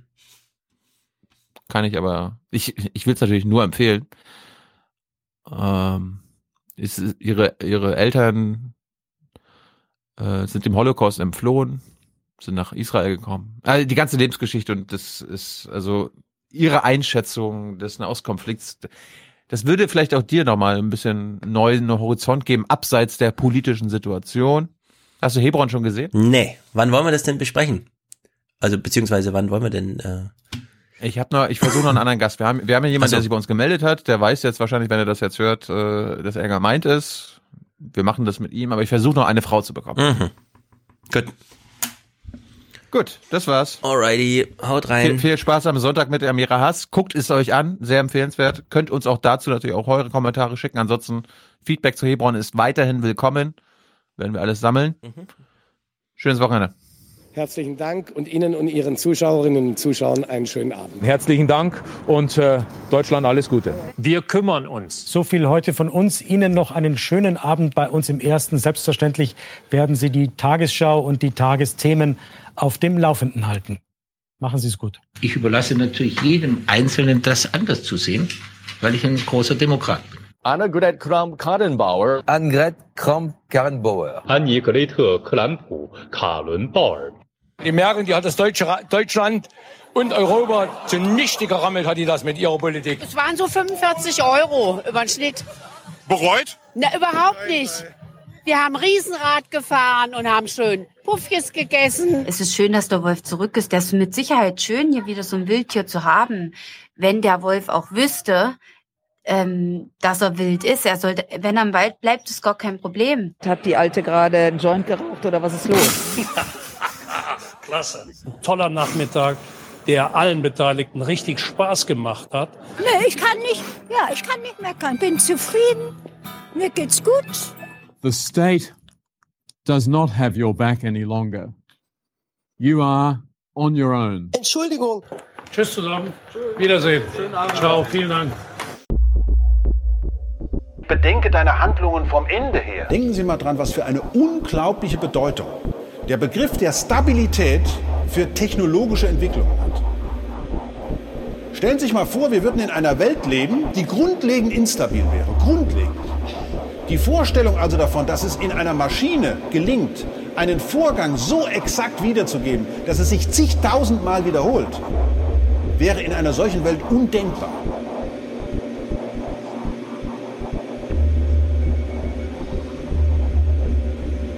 Offenbar gibt es einen sehr stabilen Anteil in der Welt, den wir technologisch ausnutzen können. Also wenn wir den Himmel berechnen können, dann ist ja wohl klar, dass wir auch die Erde berechnen können. Sollten wir also jetzt innerhalb der Physik erfahren, durch Forschung, die Welt ist gar nicht so stabil, wie wir denken, dann sollte uns das schwer zu denken geben. Und dieser Vortrag ist auch ein Aufruf dazu, wahrzunehmen, was wir in der Physik in den letzten 20, 30, 40 Jahren alles gelernt haben. Und zwar genau über diesen instabilen Anteil. Klimawandel, Kipppunkt, Energiewende, Kipppunkt, Digitalisierung, Kipppunkt. Was passiert mit uns, wenn wir uns immer weiter und weiter mit den Grenzen unserer Erkenntnisfähigkeit technologisch umgeben? Denken Sie dran, digitale Elektronik hat was mit dem Planck'schen Wirkungsquantum zu tun. Das ist Quantenmechanik in Technik gegossen. Denken Sie dran, die Signalverarbeitung in solchen Geräten vollzieht sich mit Lichtgeschwindigkeit. Das ist die größte Wirkungstransportgeschwindigkeit im Universum. Wir verwenden hier die Grenzen der erkennbaren Wirklichkeit und verwenden sie für unseren Alltag. Sie arbeiten also mit Konzepten, für die niemand von uns irgendeine Form der Anschauung hat.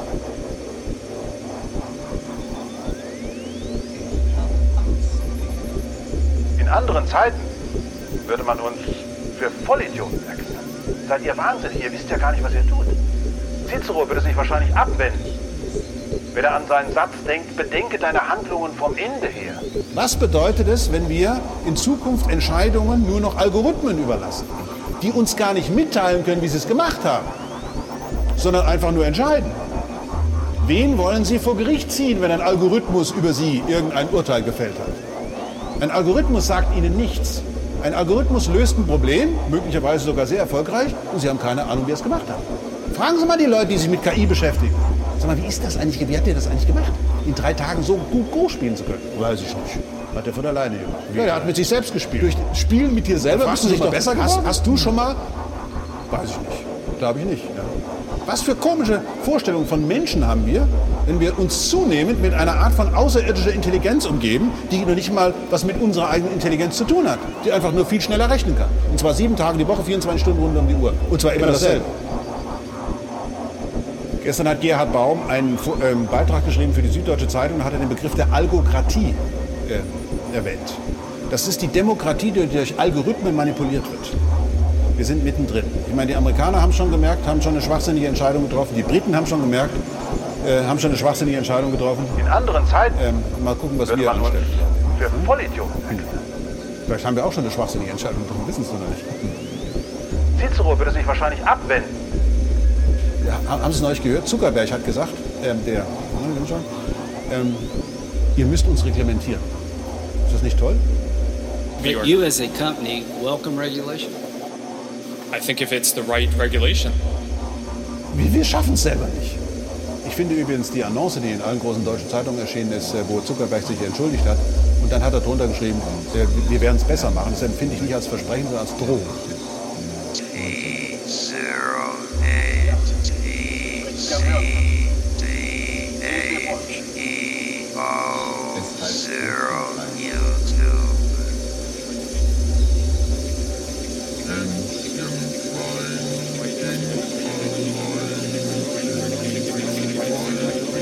A company welcome regulation? Bedenke deine Handlungen vom Ende her. You as a company welcome regulation? Bedenke deine Handlungen vom Ende her. You as a company welcome regulation? Bedenke deine Handlungen vom Ende her. You as a company welcome regulation? Bedenke deine Handlungen vom Ende her. You as a company welcome regulation? Bedenke deine Handlungen vom Ende her. Bedenke deine Handlungen.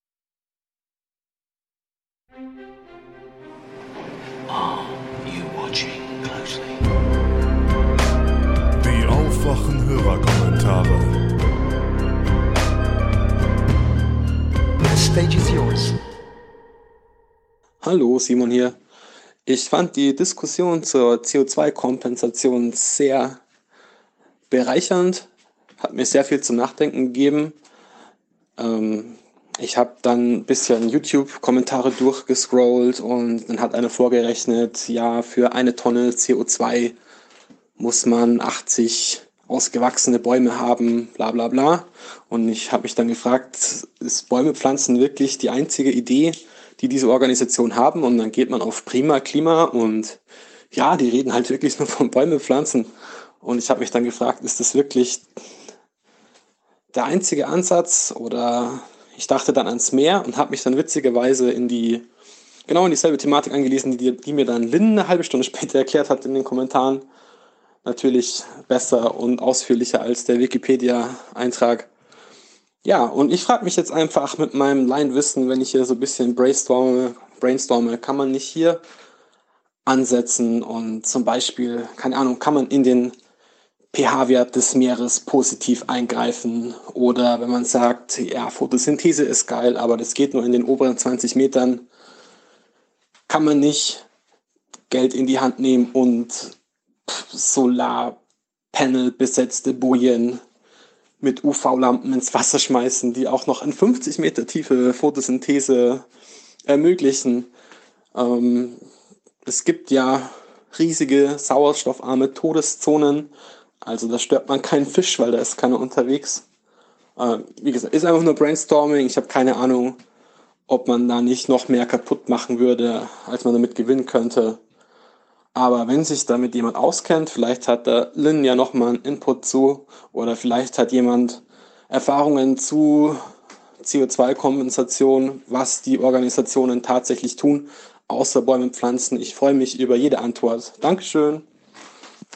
Hallo liebe Auffang-Community, hier ist Johannes und ich würde gerne einen Kommentar machen wollen für die Aufwachenfolge Nummer 345, wo Thilo Tyler und Stefan eine Kontroverse hatten gegenüber der Eigenständigkeit äh, in der Klimapolitik. Also was man selbst tun kann und was eigentlich gesellschaftlich gemacht werden muss oder vom Staat. Ähm, also ich würde gerne mal Stefan sagen, dass das erstmal eine gute Idee ist. So. Also gerade für Leute wie euch, würde ich mal so sagen. Das wissen wir auch schon seit dem von Lucke Interview, ähm, wenn bestimmte Leute, die irgendwie im medialen Fokus sind, ähm, etwas für die Umwelt tun, dann schaffen sie ja gleichzeitig ein Bewusstsein. Ne? Also die Vorbildfunktion, die Menschen, äh, die Popularität besitzen, ähm, haben, sollten sie denn auch ausnutzen, damit halt ein gesellschaftliches Bewusstsein hergestellt werden kann. Das Argument kann ich sehr gut verstehen. Ähm, was ich nicht ganz verstehen kann, ist halt die Logik hinter dem Argument ähm, zu sagen, dass man mit ein bisschen ba Bäume pflanzen quasi äh, den ganzen Dreck, den wir in die ähm, Umluft pusten, ausgleichen können. Denn das ist es nicht so. Also wir buddeln ja Bäume und ganze Wälder von vor Urzeiten aus, um die dann in die äh, Luft zu blasen quasi, Erdöl, Erdgas, ähm, die Kohle, das sind ja alles Sachen, das waren ja alles mal Bäume und die äh, haben das CO2 in der Erdkruste gebunden und wir sorgen jetzt quasi dafür, dass es wieder in die Atmosphäre kommt. Äh, das heißt, die Menschheit kann gar nicht so viel ausgleichen, wie sie da zusätzlich an CO2 in die Luft bringt, das aus Urzeiten stammt quasi.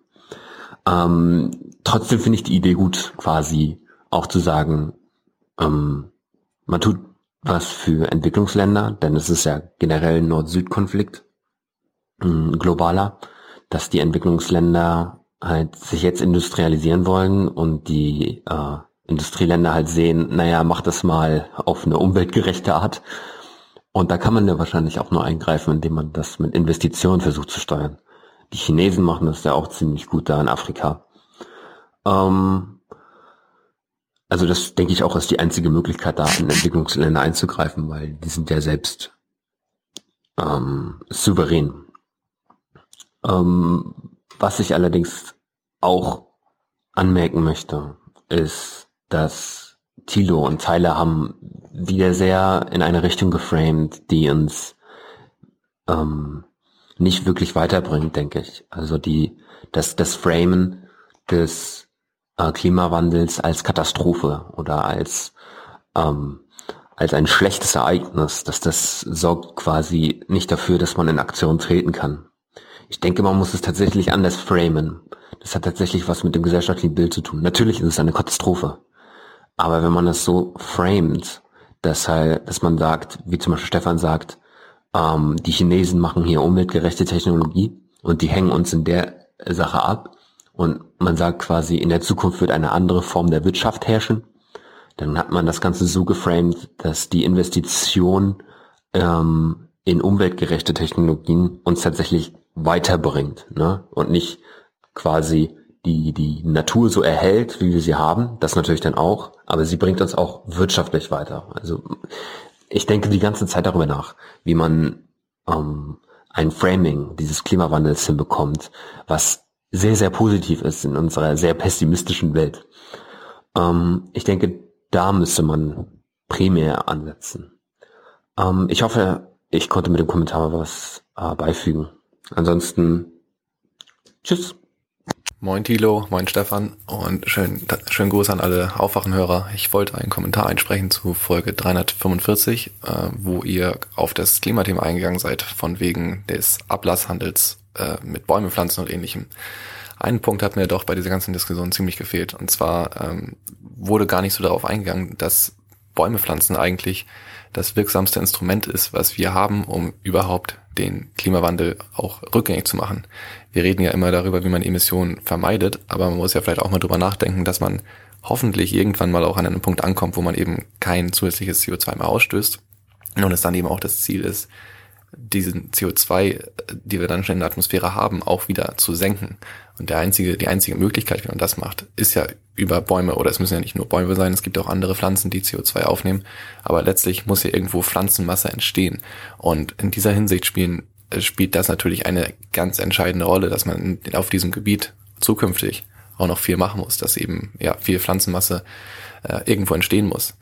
Und jetzt speziell zur Diskussion möchte ich noch anmerken, also was äh, auch, finde ich, ein bisschen vernachlässigt wurde in der Diskussion, ist ja, mehr Ablasshandel würde ja am Ende auch zu höheren Kosten führen. Also das ähm, von wegen, das bleibt ja alles gleich, das stimmt ja auch so überhaupt gar nicht. Also erstens mal ist ja deutlich, dass du dann jährlich irgendwie eine gewisse Summe zahlen musst, ja schon ein gewisser Anreiz da zu sagen, okay, ich werde vielleicht dieses Jahr weniger ausstoßen. Also da geht ja dieser Ablasshandel äh, sozusagen Hand in Hand auch mit dem Verzicht.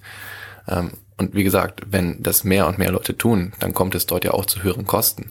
Denn auch das darf man eben nicht vergessen, es gibt ja nicht unendlich Flächen, auf denen man Wälder anbauen kann. Das ist ja auch irgendwo begrenzt. Da steht ja auch eine gewisse Konkurrenz zu anderen Nutzungsmöglichkeiten.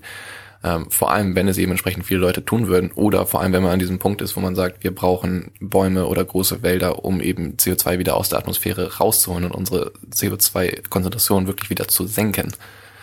Ähm, ja, und letztendlich, und das finde ich, wurde auch ein bisschen übersehen, solche Handlungen, egal ob es jetzt Verzicht ist oder Ablasshandel ist, das sind doch beides Dinge, die am Ende auch irgendwo einen politischen Druck erzeugen. Also das sind doch, ähm, das ist so eine Art Konsumverhalten, die damit am Ende immer auch irgendwo eine Botschaft sendet, die irgendwo äh, am Ende zeigt, dass zum Beispiel eben mehr Bäume, dass auf einmal eine Wirtschaft entsteht zum Bäume pflanzen oder dass eben die Industrie, äh, die die Flugzeugindustrie auf einmal deutlich weniger Absätze hat, weil Leute nicht mehr so viel fliegen. Das sind doch Dinge aus denen, aus Handlungen, aus denen am Ende ein politischer Druck entsteht ähm, auch wenn sie für den individuellen halt, auch wenn man denkt, oh, das ist nur eine individuelle Sache, aber wenn es halt eben mehr machen, dann entstehen doch daraus nachher politische Ideen, die dann eben vielleicht auch von Parteien wie dann eben den Grünen oder hoffentlich auch anderen Parteien aufgegriffen werden und dann am Ende eben doch in der Politik landen.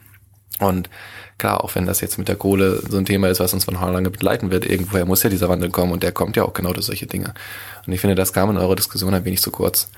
Und ja, wie Stefan schon sagt, also da muss ich ihm so gesehen auch zustimmen, dass, was er meinte, wenn man jetzt sagt, okay, man wartet darauf, dass sich was ändert und tut vielleicht auch was dafür, dass sich politisch was ändert, aber solange sich da eben noch nichts ändert, was ist denn dann die Alternative? Da ist doch nun mal wirklich in diesem Falle die Kompensation einfach echt die beste Alternative oder nicht, weil alles andere, selbst wenn man möglichst viel versucht, dann, dann hat man ja eben noch nichts vermieden in dem Sinne. Und ja, wie, wie ich schon sagte, es sollte, finde ich, am besten eben Hand in Hand gehen. Es sollte eigentlich beides sein. Man sollte sowohl kompensieren, das, was man noch ausstößt, weil es lässt sich in der aktuellen Welt nicht vermeiden, dass man einen Ausstoß irgendwo erzeugt.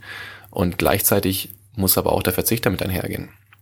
Und abschließend wollte ich nochmal darauf eingehen, weil Tyler die CO2-Steuer auch erwähnt hat, dass, ähm, oder nicht CO2-Steuer, hatte die, ähm, die, den Emissionshandel erwähnt. Ähm, und man muss ja dazu auch sagen, natürlich, dieses Emissionshandels, äh, die Emissionshandelsgeschichte, die wir momentan haben, ist natürlich ein Witz, weil es dazu viele Zertifikate gibt. Man muss ja auch mal bedenken, was das überhaupt für ein Emissionshandel ist. Dieser Emissionshandel an sich ist ja auch einer, der wirklich nur die große Industrie trifft. Das ist ja nun kein Emissionshandel, den du für, für alles in deiner, in deiner Kette zahlen musst. Das ist ja ein sehr begrenzter, also wie gesagt, das sind nur bestimmte Unternehmen. Und wie der dann berechnet wird, der geht ja auch nicht so super ins Detail. Also wenn wir darüber reden, dass wir vielleicht mal eine richtige CO2-Steuer hat, die auch beim Verbraucher ankommt, weil dieser ganze Emissionshandel hat doch überhaupt nichts mit dem zu tun, was beim Verbraucher am Ende ankommt. Und äh, ja, so gesehen, das ist natürlich eine Sache, die auch am Ende einen großen Einfluss auf eben unser Handeln hat und eben auch diesen Verzicht stärken kann.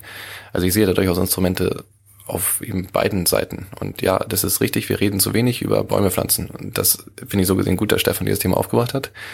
Aber da muss ich auch Thilo und Tyler eben zustimmen. Das kann eben nicht das Einzige sein. Aber ja, ich finde, eine Kombination von beiden ist das, was wir an sich brauchen. Und am besten wäre es doch, wenn wir nicht als Individualperson am Ende des Jahres äh, uns hinsetzen müssen und schauen müssen, haben wir das Geld dafür, das zu machen, sondern am besten wäre es doch, wenn das eben vom Staat kommt. Das erzwingt man am Ende ja auch damit, dass mehr Leute es machen, dass es bekannter wird, dass es beliebter wird, dass es in den Medien diskutiert wird. Darüber ähm, kommt das Thema erst am Ende an. Und das ist, finde ich, halt wichtig. Und dann hilft eben doch am Ende beides. Sowohl Verzicht kommt an, als auch so etwas wie Bäume pflanzen kommt am Ende an. Gut, vielen Dank. Hallo, hier ist Heiner. Ich habe einen äh, Kommentar zum Thema CO2-Ausstoß. Und zwar habe ich das äh, gestern mit meiner Frau auch besprochen. Und äh, wir haben da ähnlich ähm, auseinandergehende Meinungen wie Thilo, Tyler und Stefan. Ähm, bei mir kommt nochmal auf, dieses, ähm, ich bin in einem Verein aktiv und wir haben Werkstattarbeit. Das heißt, im Sommer über, im Frühjahr über ähm, sind wir draußen und ähm, gehen unserem Sport nach und im Winter gehen wir in die Werkstatt und reparieren unser Sportgerät, warten das Ganze, machen die Clubheimpflege, die Vereinsanlagen werden gepflegt und äh, in Schuss gehalten. Und das sieht so aus, es gibt ein Malus- und äh, Minuskonto, ähm, Salus- und Malus-Konto. Ähm, und dieses Salus- und Malus-Konto bedeutet, dass derjenige, der gemeinnützige Arbeit macht im Winter oder über das ganze Jahr gesehen, also sogenannte Werkstattarbeit, bekommt ähm, ein, ähm, äh, eine Gutschrift. Und zwar jeder startet mit 100 Stunden im Minus und ähm, über das Jahr gesehen kann er dann Plusstunden ansammeln. Und äh, jede Minusstunde oder jede erbrachte Stunde steht in einem Gegen, in einer, in einem Gegenleistung, und zwar eine Geldleistung. Und äh, das sind zum Beispiel 10 Euro pro Stunde. Mm. Und das bedeutet, dass dann äh, diejenigen, die dann sehr aktiv sind, meistens sind das ja die Jugendlichen oder die, ja, die jüngere Generation, ähm, weil die weniger Verpflichtungen haben und die können sich dann den Sport übers Jahr eher leisten, günstiger leisten oder wie auch immer. Und diese Idee hatte ich mir mal überlegt, könnte man ja übertragen auf diese CO2 ähm, ähm, ja, viele sagen ja Ablasshandel, aber ich sehe das nicht als Ablasshandel, weil im Grunde an, anders als in der katholischen Kirche, ähm, wo es ja im Grunde die Befreiung der Sünden war, ähm, durch Handauflegen ähm, oder durch den, äh, durch, durch, was ich, durchs, ähm, ja, ihr wisst schon, ähm, ist es ja so, dass ähm, ein Gegenwert stattfindet. Also der Gegenwert äh, im Sinne von etwas greifbar, etwas ist begreifbar. Ähm, äh, Aufforstungsprojekte, Brunnenbau in Indien oder, oder sonst was ähnliches. Für mich stellt sich die Frage nach der Verantwortlichkeit, also die Verantwortung. Wer trägt die Verantwortung für diesen CO2-Ausstoß? Und äh, das, der liegt halt bei uns Menschen, hauptsächlich, weil er menschgemacht ist. Und dementsprechend denke ich, ähm, dass wir zwar eine Verantwortung, eine unmittelbare und eine mittelbare Verantwortung haben. Diese Unmittelbare Verantwortung ist dann die, ich steige in meinen Diesel, fahre dann in den Urlaub, bin dann ein paar tausend Kilometer unterwegs und habe dann einen CO2-Ausstoß. So, das kann jeder berechnen und äh, jeder ist da freiwillig oder wie auch immer. Ähm, naja, in der Pflicht, ähm, sich da mal zu überlegen, inwieweit er bereit ist, da ähm, einen Ausgleich zu zahlen oder einem Ausgleich nachzukommen. Denn äh, er schadet ja aktiv der Umwelt oder aktiv dem Planeten. Ähm, die andere Sache ist die der mittelbaren ähm, Verschmutzung durch CO2 und zwar durch meinen Konsum, durch mein Konsumverhalten, durch mein Fleischkonsumverhalten und so weiter. Ähm, dieser ökologische Fußabdruck, der tritt ja noch gar nicht so richtig in Erscheinung. Also wir reden ja jetzt gerade, die Diskussion ging ja auch bei euch beiden oder bei euch dreien um die unmittelbare Verschmutzung. Ich setze mich ins Flugzeug, fliege irgendwo hin und habe dann einen, einen Wert, den ich annähernd errechnen kann. Aber die mittelbare das heißt, ähm, welche, ähm, welche Verschmutzung verursacht mein Konsumverhalten in China als Beispiel? Ähm, das lässt sich dann zwar auf Tausende oder Hunderttausende Konsumenten in Europa umrechnen und dann ist das nur noch ein ganz schmaler Grad, ähnlich wie der Paketzusteller, der mit Tausenden oder Hunderten Paketen durch die Gegend fährt. Der Fußabdruck für mich persönlich ist ja ganz klein. Ähm, wahrscheinlich interessiert das deswegen auch niemanden und keiner kommt auf die Idee, ja, ich bin ja nicht verantwortlich jetzt dafür, ich, das habe ich, ich bekomme ja das Produkt nur. Ähm, die Deutsche Post zum Beispiel macht ja schon seit einigen Jahr, Jahren, ja, Jahrzehnten nicht, aber seit einigen Jahren ähm, dieses Green, Go Green. Ähm, das bedeutet, sie investieren ähm, Geld in Brunnenbauprojekte und so weiter, ähm, in ökologisch nachhaltige Aufforstungsprojekte. Das ist nur die Frage, ob das wirklich so nachhaltig ist und so weiter. Also das muss man halt sehen, da gibt es bestimmt Reportings drüber. Ähm, also für mich stellt sich nochmal die Frage, ähm, unmittelbare Verantwortung, mittelbare Verantwortung. Ähm, genau. Wir haben zum Beispiel unseren, ähm, unseren kompletten, äh, unseren kompletten Fuhrpark verkauft, Klammer auf, bis auf den Drecksdiesel, den wir noch haben. Denn ähm, kleine Fußnote, ähm, die ganzen Campingmobile, wir haben auch einen, einen Campingbus, ähm, die ganzen Campingmobile sind alles Diesel. Also es gibt, weiß ich nicht, 98 Prozent sind Diesel. Und ähm, da läuft jetzt schon die Reisemobilindustrie, die Campingindustrie äh, Sturm gegen ähm, diese äh, richtige, wie ich finde, richtige Haltung der deutschen Umwelthilfe. Und das ist auch ein Politikum bei uns. Deswegen kamen wir auch gestern auf die Diskussion mit meiner Frau, ähm, rüsten wir unseren Drecksdiesel nach. Es gibt noch keine Nachrüstsätze. Sobald es welche gibt, sind wir bereit, dieses zu tun. Ähm, oder reicht es schon, ähm, Geld in die Hand zu nehmen und die umgerechneten CO2-Ausstöße zu kompensieren in Form von, ja, diese Investitionen in nachhaltige Aufforstungsprojekte. Natürlich ist es besser, wenn ich meinen Diesel verkaufe, weil wir die Leute hier verschmutzen mit unseren Abgasen und äh, da bringt es nichts, wenn ich einen Brunnen baue in Indien, ähm, obwohl ich dann meine CO2-Bilanz ausgeglichen habe. Von daher, das ist ein schwieriges Thema. Man müsste da im Grunde oder wir müssten da im Grunde tätig werden. Mal schauen, wo die Reise hingeht. Ähm, genau. Erstmal soweit der Kommentar. Ziemlich lang geworden.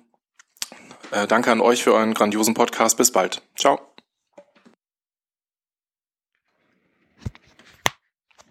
Moin Moin Aufwachen Crew und Aufwachen Kommentatoren. Ähm, hier ist Marco. Ähm, das war wieder eine grandiose letzte Folge. Vielen Dank. Also sowohl die Folge als auch äh, alle Kommentare. Alles wieder sehr hörenswert. Ähm, äh, ganz kurz möchte ich auf Lins Kommentar kurz eingehen. Den, das wird jetzt der erste Kommentar, den ich mir nachher nochmal in Ruhe ein zweites Mal anhören werde.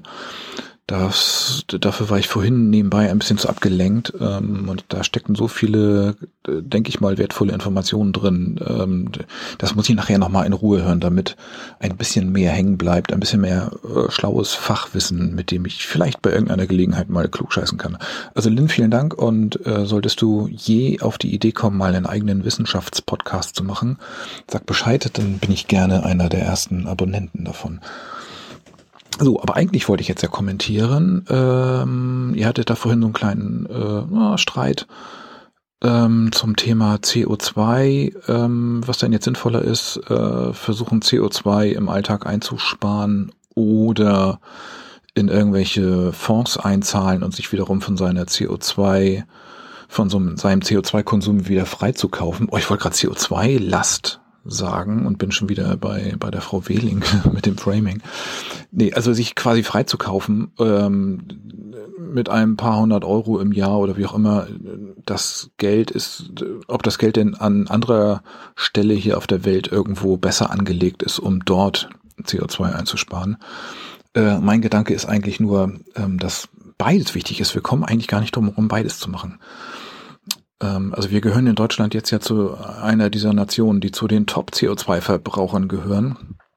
Mit, äh, was weiß ich, 10, 11 Tonnen äh, pro Kopf CO2 Verbrauch. Das kann ich sowieso übrigens jedem empfehlen, das mal im Internet zu machen, mal hier CO2 Footprint Rechner oder sowas zu googeln und dann da mal sich so durch so ein paar Fragen zu hangeln ähm, auf wie viel Quadratmeter Altbau, Neubau und so man denn so wohnt und wie man denn so fährt und fliegt und sowas alles. Und dann kommt da am Ende irgendwie eine Zahl raus, im Schnitt 10 Tonnen oder 11 oder sowas. Und dann liegt man da irgendwie drüber oder drunter. Und dann kann ich nur empfehlen, mit diesen Angaben mal so ein bisschen zu spielen. Einfach mal äh, wie verändert sich denn der eigene Wert, wenn man beim Pkw, was weiß ich, einen 5 Liter Verbrauch angibt anstatt 8 oder irgendwie sowas? Was macht das eigentlich aus?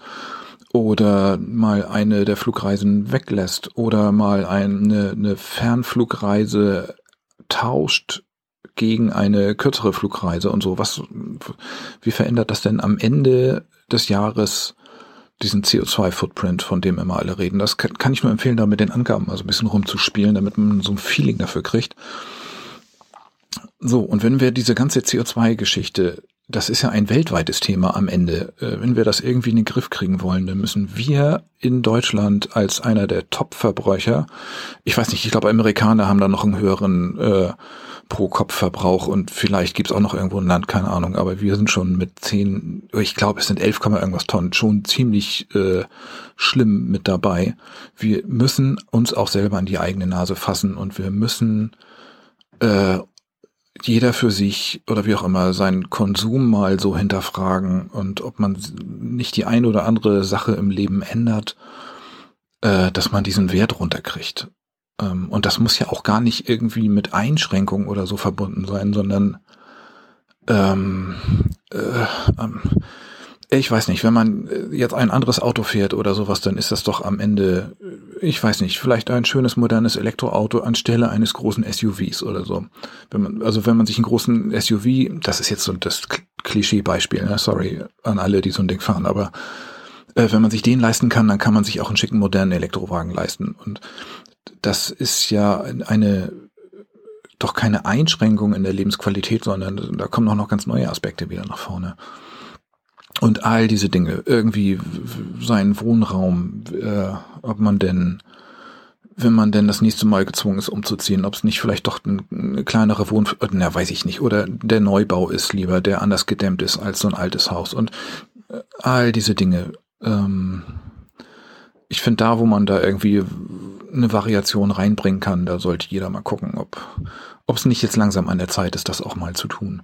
Und gleichzeitig, wenn man sich dann bewusst ist, dass man weltweit gesehen da deutlich über dem Schnitt liegt im CO2-Verbrauch, kann man doch ruhig mal den ein oder anderen 100-Euro-Schein im Jahr, die Idee finde ich richtig gut, äh, quasi ans andere Ende der Welt äh, transferieren in irgend so einen Fonds, dass die Nationen, die jetzt äh, seit kurzem, erst seit wenigen Jahrzehnten anfangen, groß zu werden in ihrer Industrialisierung, ähm, dass die jetzt nicht alle Fehler nochmal nachmachen müssen, die wir schon vor längerer Zeit mal gemacht haben, dass die gleich auf vernünftige Energie setzen, ähm, dass die gleich irgendwie eine, eine Müllinfrastruktur hinkriegen äh, und was weiß ich, was da nicht alles immer so ineinander greift. Ne? Ähm, also ob, ob nun ich eine Tonne CO2 hier unnötig verbrauche oder äh, irgendjemand in China eine Tonne CO2 unnötig verbraucht, es beeinflusst ja unser Klima weltweit. Äh, das betrifft uns ja alle gemeinsam. Und wir müssen an, an beiden Fronten kämpfen, sonst nützt das alles nichts. Das ist so mein Gedanke äh, zu diesem Punkt. Okay, dann will ich auch nicht weiter quatschen. Ähm, vielen Dank und bis zum nächsten Mal. Tschüss. Hallo Thilo, hallo Stefan, hallo Tyler, hallo liebe Gemeinde. Ich hoffe, ich habe die richtige Reihenfolge der Adressierung beachtet. Ähm, zum Thema CO2, Aufwachen Podcast 345. Äh, ich habe mal den Taschenrechner gezückt, ähm, um damit die Argumentation Bäume pflanzen von, von Stefan so ein bisschen. Ja, tut mir leid, Stefan, ich muss dir so ein bisschen den Wind aus den Segeln nehmen. Äh, ja, wir haben letztes Jahr 2017 äh, knapp, sagen wir, runden wir es auf, sind wir großzügig, 40 äh, 40.000 Millionen Tonnen, also 40 Milliarden Tonnen CO2 äh, in die Luft geblasen. Das klingt jetzt viel. Also es ist auch viel, äh, ist furchtbar. Ähm, 40 Milliarden haben wir in die Luft geblasen. Ähm, dann habe ich auf dem Baumforum, also so, so ein Forst, Forstwirtschaftsforum äh, nachgeschaut. Ich habe zufällig einen äh, Freund, der auch Forstwirtschaft studiert hat, den habe ich auch gefragt. Ja, also so, man kann, ein guter Baum braucht 16 Quadratmeter Platz im Wald. Also ein Baum, der auch diese Tonne CO2 aufnimmt, der schön hoch wächst, der viele Blätter hat, ja. Ähm, also 16 Quadratmeter pro Baum. Das hieße, wir müssten jetzt eine, eine Fläche von 493.600 Quadratkilometern sofort bepflanzen, um unseren CO2-Überausstoß zu kompensieren. Das am besten zweimal, denn Laubbäume, die eben, ähm, die eben anders als Nadelbäume nicht den Boden auslaugen äh, hauptsächlich, sondern vor allem CO2 auch aufnehmen aus der Luft, die ähm, ja, die äh, funktionieren halt nur das halbe Jahr über, ne, solange sie die Blätter dran haben. Oder man findet eben, ja, so in Äquatorialnähe gute Zonen, um das zu pflanzen. Das Problem ist, dass Laubbäume auch in, äh, empfindlich sind. Und das heißt, äh, wenn der Trend, wenn wir den Trend nicht rechtzeitig stoppen, wird's da ganz schön warm und dann wachsen die dann nicht mehr. Dementsprechend doppelte Fläche, sagen wir eine Million Quadratkilometer, nur zum Vergleich. Ähm, Deutschland hat 357.000 Quadratkilometer, grob gerundet sage ich dazu, ähm, Fläche, die absolut gleichmäßig mit diesen Bäumen bepflanzt werden müsste. Also dreimal Deutschland, Pi mal Daumen. So, dann haben wir das CO2 ausgeschaltet. Das CO2 ähm, macht 72 Prozent der, äh, der weltweiten Klimagasemissionen aus. Weitere 18 Prozent äh, ist Methan und weitere 9% äh, sind Stickoxide. So, ähm, Wirkfaktor. CO2, Wirkfaktor 1, darauf beziehen wir uns ab jetzt. Methan, Wirkfaktor 33 im Vergleich zu CO2. Stickoxide, Wirkfaktor 298 im Vergleich zu CO2. Zeithorizont 100 Jahre. Das bedeutet, dass auf eine Tonne CO2, die wir ausstoßen, ähm, ja, also äh, eine Tonne äh, Stickoxide sind einfach 300 mal, sind 300 Tonnen CO2. Wenn man das jetzt durchrechnet, durchkalkuliert, dann bedeutet das, dass auf die nächsten 100 Jahre, wo es jetzt wirklich Arsch auf Knopf, ja, also jetzt, jetzt müssen wir irgendwie, die nächsten 100 Jahre müssen wir überstehen, machen dementsprechend die Stickoxide 80 Prozent der Treibhauswirkung aus, Methan 17,75 und CO2, über das immer geredet wird, 0, äh, 2,15 Prozent ungefähr. Also wir haben eine Riesendiskussion ums CO2 und Ablasshandel ums CO2 und machen uns da unser Gewissen rein. Ähm, und dabei macht es eigentlich nur zwei Prozent der Klimaleistung aus. Wir können aufs CO2 komplett verzichten. Also die Diskussion und die Arbeit daran eigentlich, wenn wir uns um die anderen beiden Punkte kümmern würden, ähm, wo das herkommt, ist nämlich auch noch mal so eine Sache. CO2 kommt zum großen Teil aus Kraftwerken, industriellen Prozessen, Transport, Treibstoffe und so weiter, ja. Und äh, ja, Wohnung, Handel, bla. Methan und Stickoxide, Stickoxide ganz besonders, ähm, kommen Methan 40 Prozent, Landwirtschaft, Tierhaltung, 62 Prozent Stickoxide, Landwirtschaft, Tierhaltung. Stickoxide 26 Prozent Landnutzung und Biomasseverbrennung. Also hier Green Energy und so. Ähm, Methan 29 Prozent Gewinnung fossiler Brennstoffe und deren Verarbeitung. Also das sind einfach Punkte und nicht zu vernachlässigen Abfalldeponierung und Behandlung.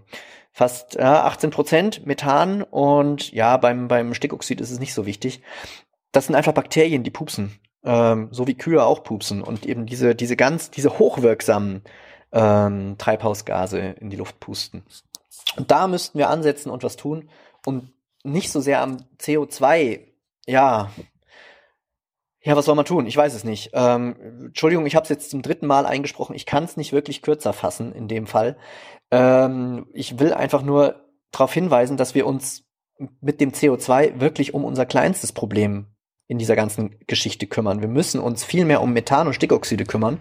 Und die wiederum werden gemeinerweise nicht von, nicht in dem Maße äh, von ja, Pflanzen aufgenommen. Die Ozeane können das aufnehmen, aber es bleibt halt einfach in der Atmosphäre und da muss ein Weg gefunden werden. Der einfachste Weg wäre, die Emissionen zu reduzieren. Also dann, ciao, weiter so. Guter Beitrag. Hi Tilo, hi Stefan, ähm, hier ist Nikolai. Ich sitze gerade im Flexbus, also ich hoffe, ihr versteht mich. Trotzdem, ich würde gerne Bezug nehmen auf eine Frage, die in 341 aufkam. Mm, zur Thematik ähm, Mineralölsteuer bei Fluggesellschaften und dann ähm, darauf folgender Betankung in Amsterdam. Die kam von Stefan ähm, auf die Frage und ähm, ich arbeite beim Mineralölkonzern, würde gerne ein bisschen den Hintergrund erläutern. Ähm, zum einen ist es so, dass der ACHA-Raum, also A, Amsterdam, Rotterdam, Antwerpen, die, der größte Umschlagplatz und auch die größte Raffinerieproduktion für Mineralöl in Europa darstellt ähm, quasi alle, ähm, ja, das gesamte Rohöl, was in, in, Europa ankommt, aus den jeweiligen Förderländern und nicht raffineriert ist, wird dort raffineriert ähm, zum großen Teil. Zum Teil dann äh, eben auch lokal, aber ähm, dadurch, dass eben so eine, so eine große Raffinerieproduktion in diesem Raum besteht, ähm, wird dort eben auch der, der ähm, Mineralöl oder der, der Preis für verschiedene Mineralölprodukte ähm, maßgeblich festgelegt. Man kann sich auch vorstellen, dass ähm, wenn dort eben ein großer Teil des Produkts raffineriert wird, dass ähm, die, der Transport und ähm, oder gegebenenfalls Weiterverarbeitung in anderen Ländern immer teurer wird. Das heißt, prinzipiell ist der Rohölpreis ähm, oder der, der Preis für Mineralprodukte dort immer günstiger.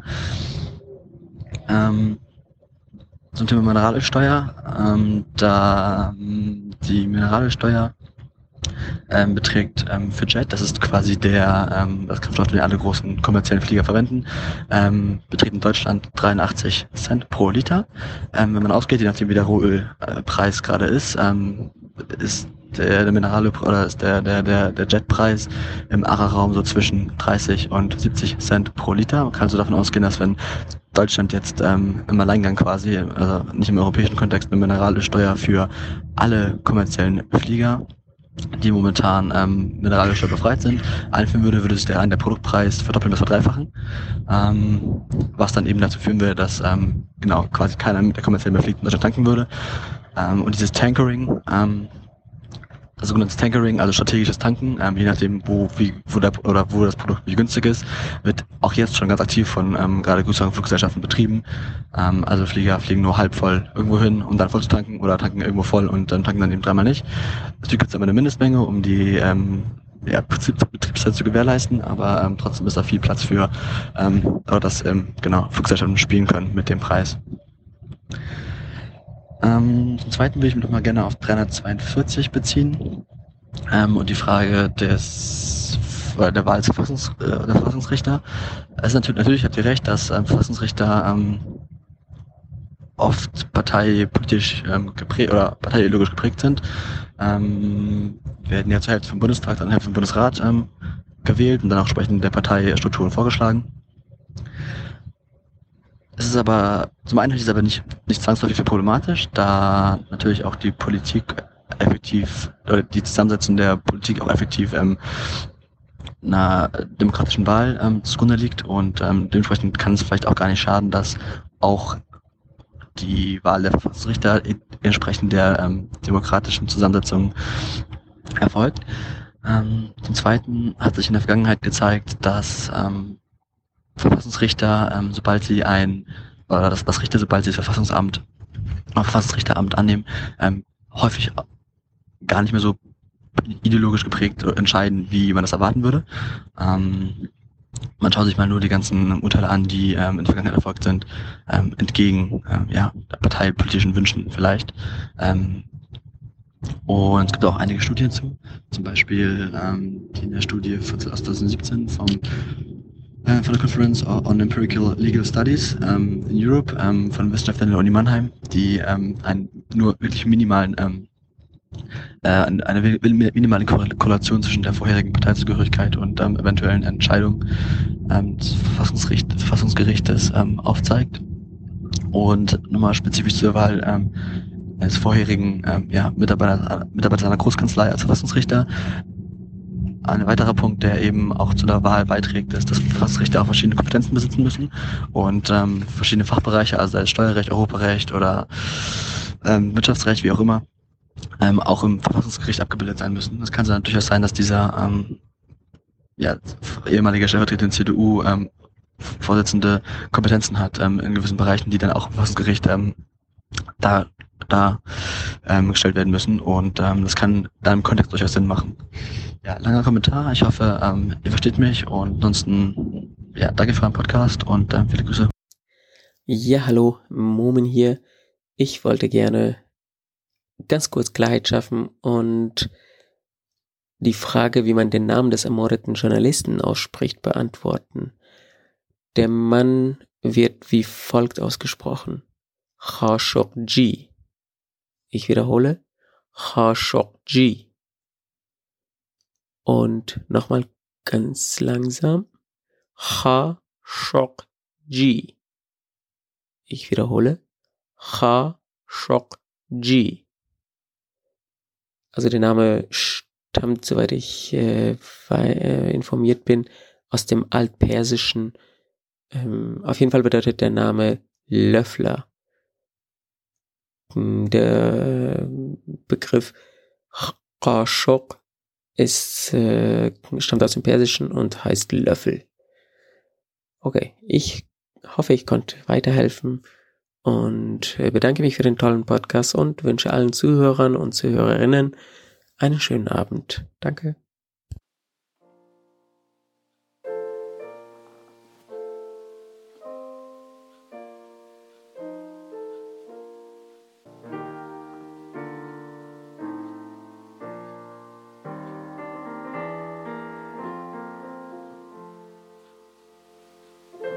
Hallo Thilo.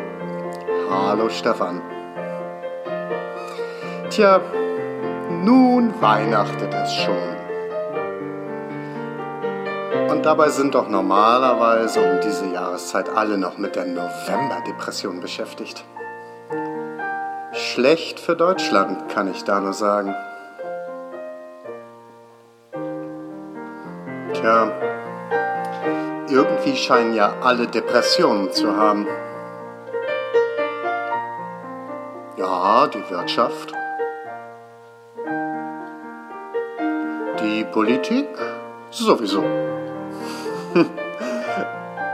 Aber die merken es nicht. Ich glaube, dann kann man sowas aushalten. Ja, und deshalb, weil das ja so weihnachtet, habe ich euch mal eine Hymne auf meinem Klavier gespielt. Vielleicht erkennt ihr ja wieder, aus welchem Land die ist. Ich habe das nur ein bisschen schleimiger und ein bisschen pathetischer interpretiert, aber naja. Ja, ist schon schön, ne? Ich habe mir richtig Mühe gegeben. Und ich habe mich auch nur ein paar Mal verspielt. Das äh, hoffe ich hört keiner. Aber ich wurde ja inspiriert von eigentlich meinem liebsten Aufwachen-Podcaster und das ist ja eigentlich der Hans Jessen. Ne? Wobei der hat mich auch nicht inspiriert. Es war seine Tasse. Ach nein, also es war meine. Also jetzt ist es meine Tasse. Ja, also die hat für stets wache Momente gesorgt. Danke, Hans. Und deshalb habe ich dir am Ende dieser wunderschönen, schnulzigen Hymne habe ich dir nochmal dein Lied gespielt, Hans. Dein Lied von mir. Horch gut zu.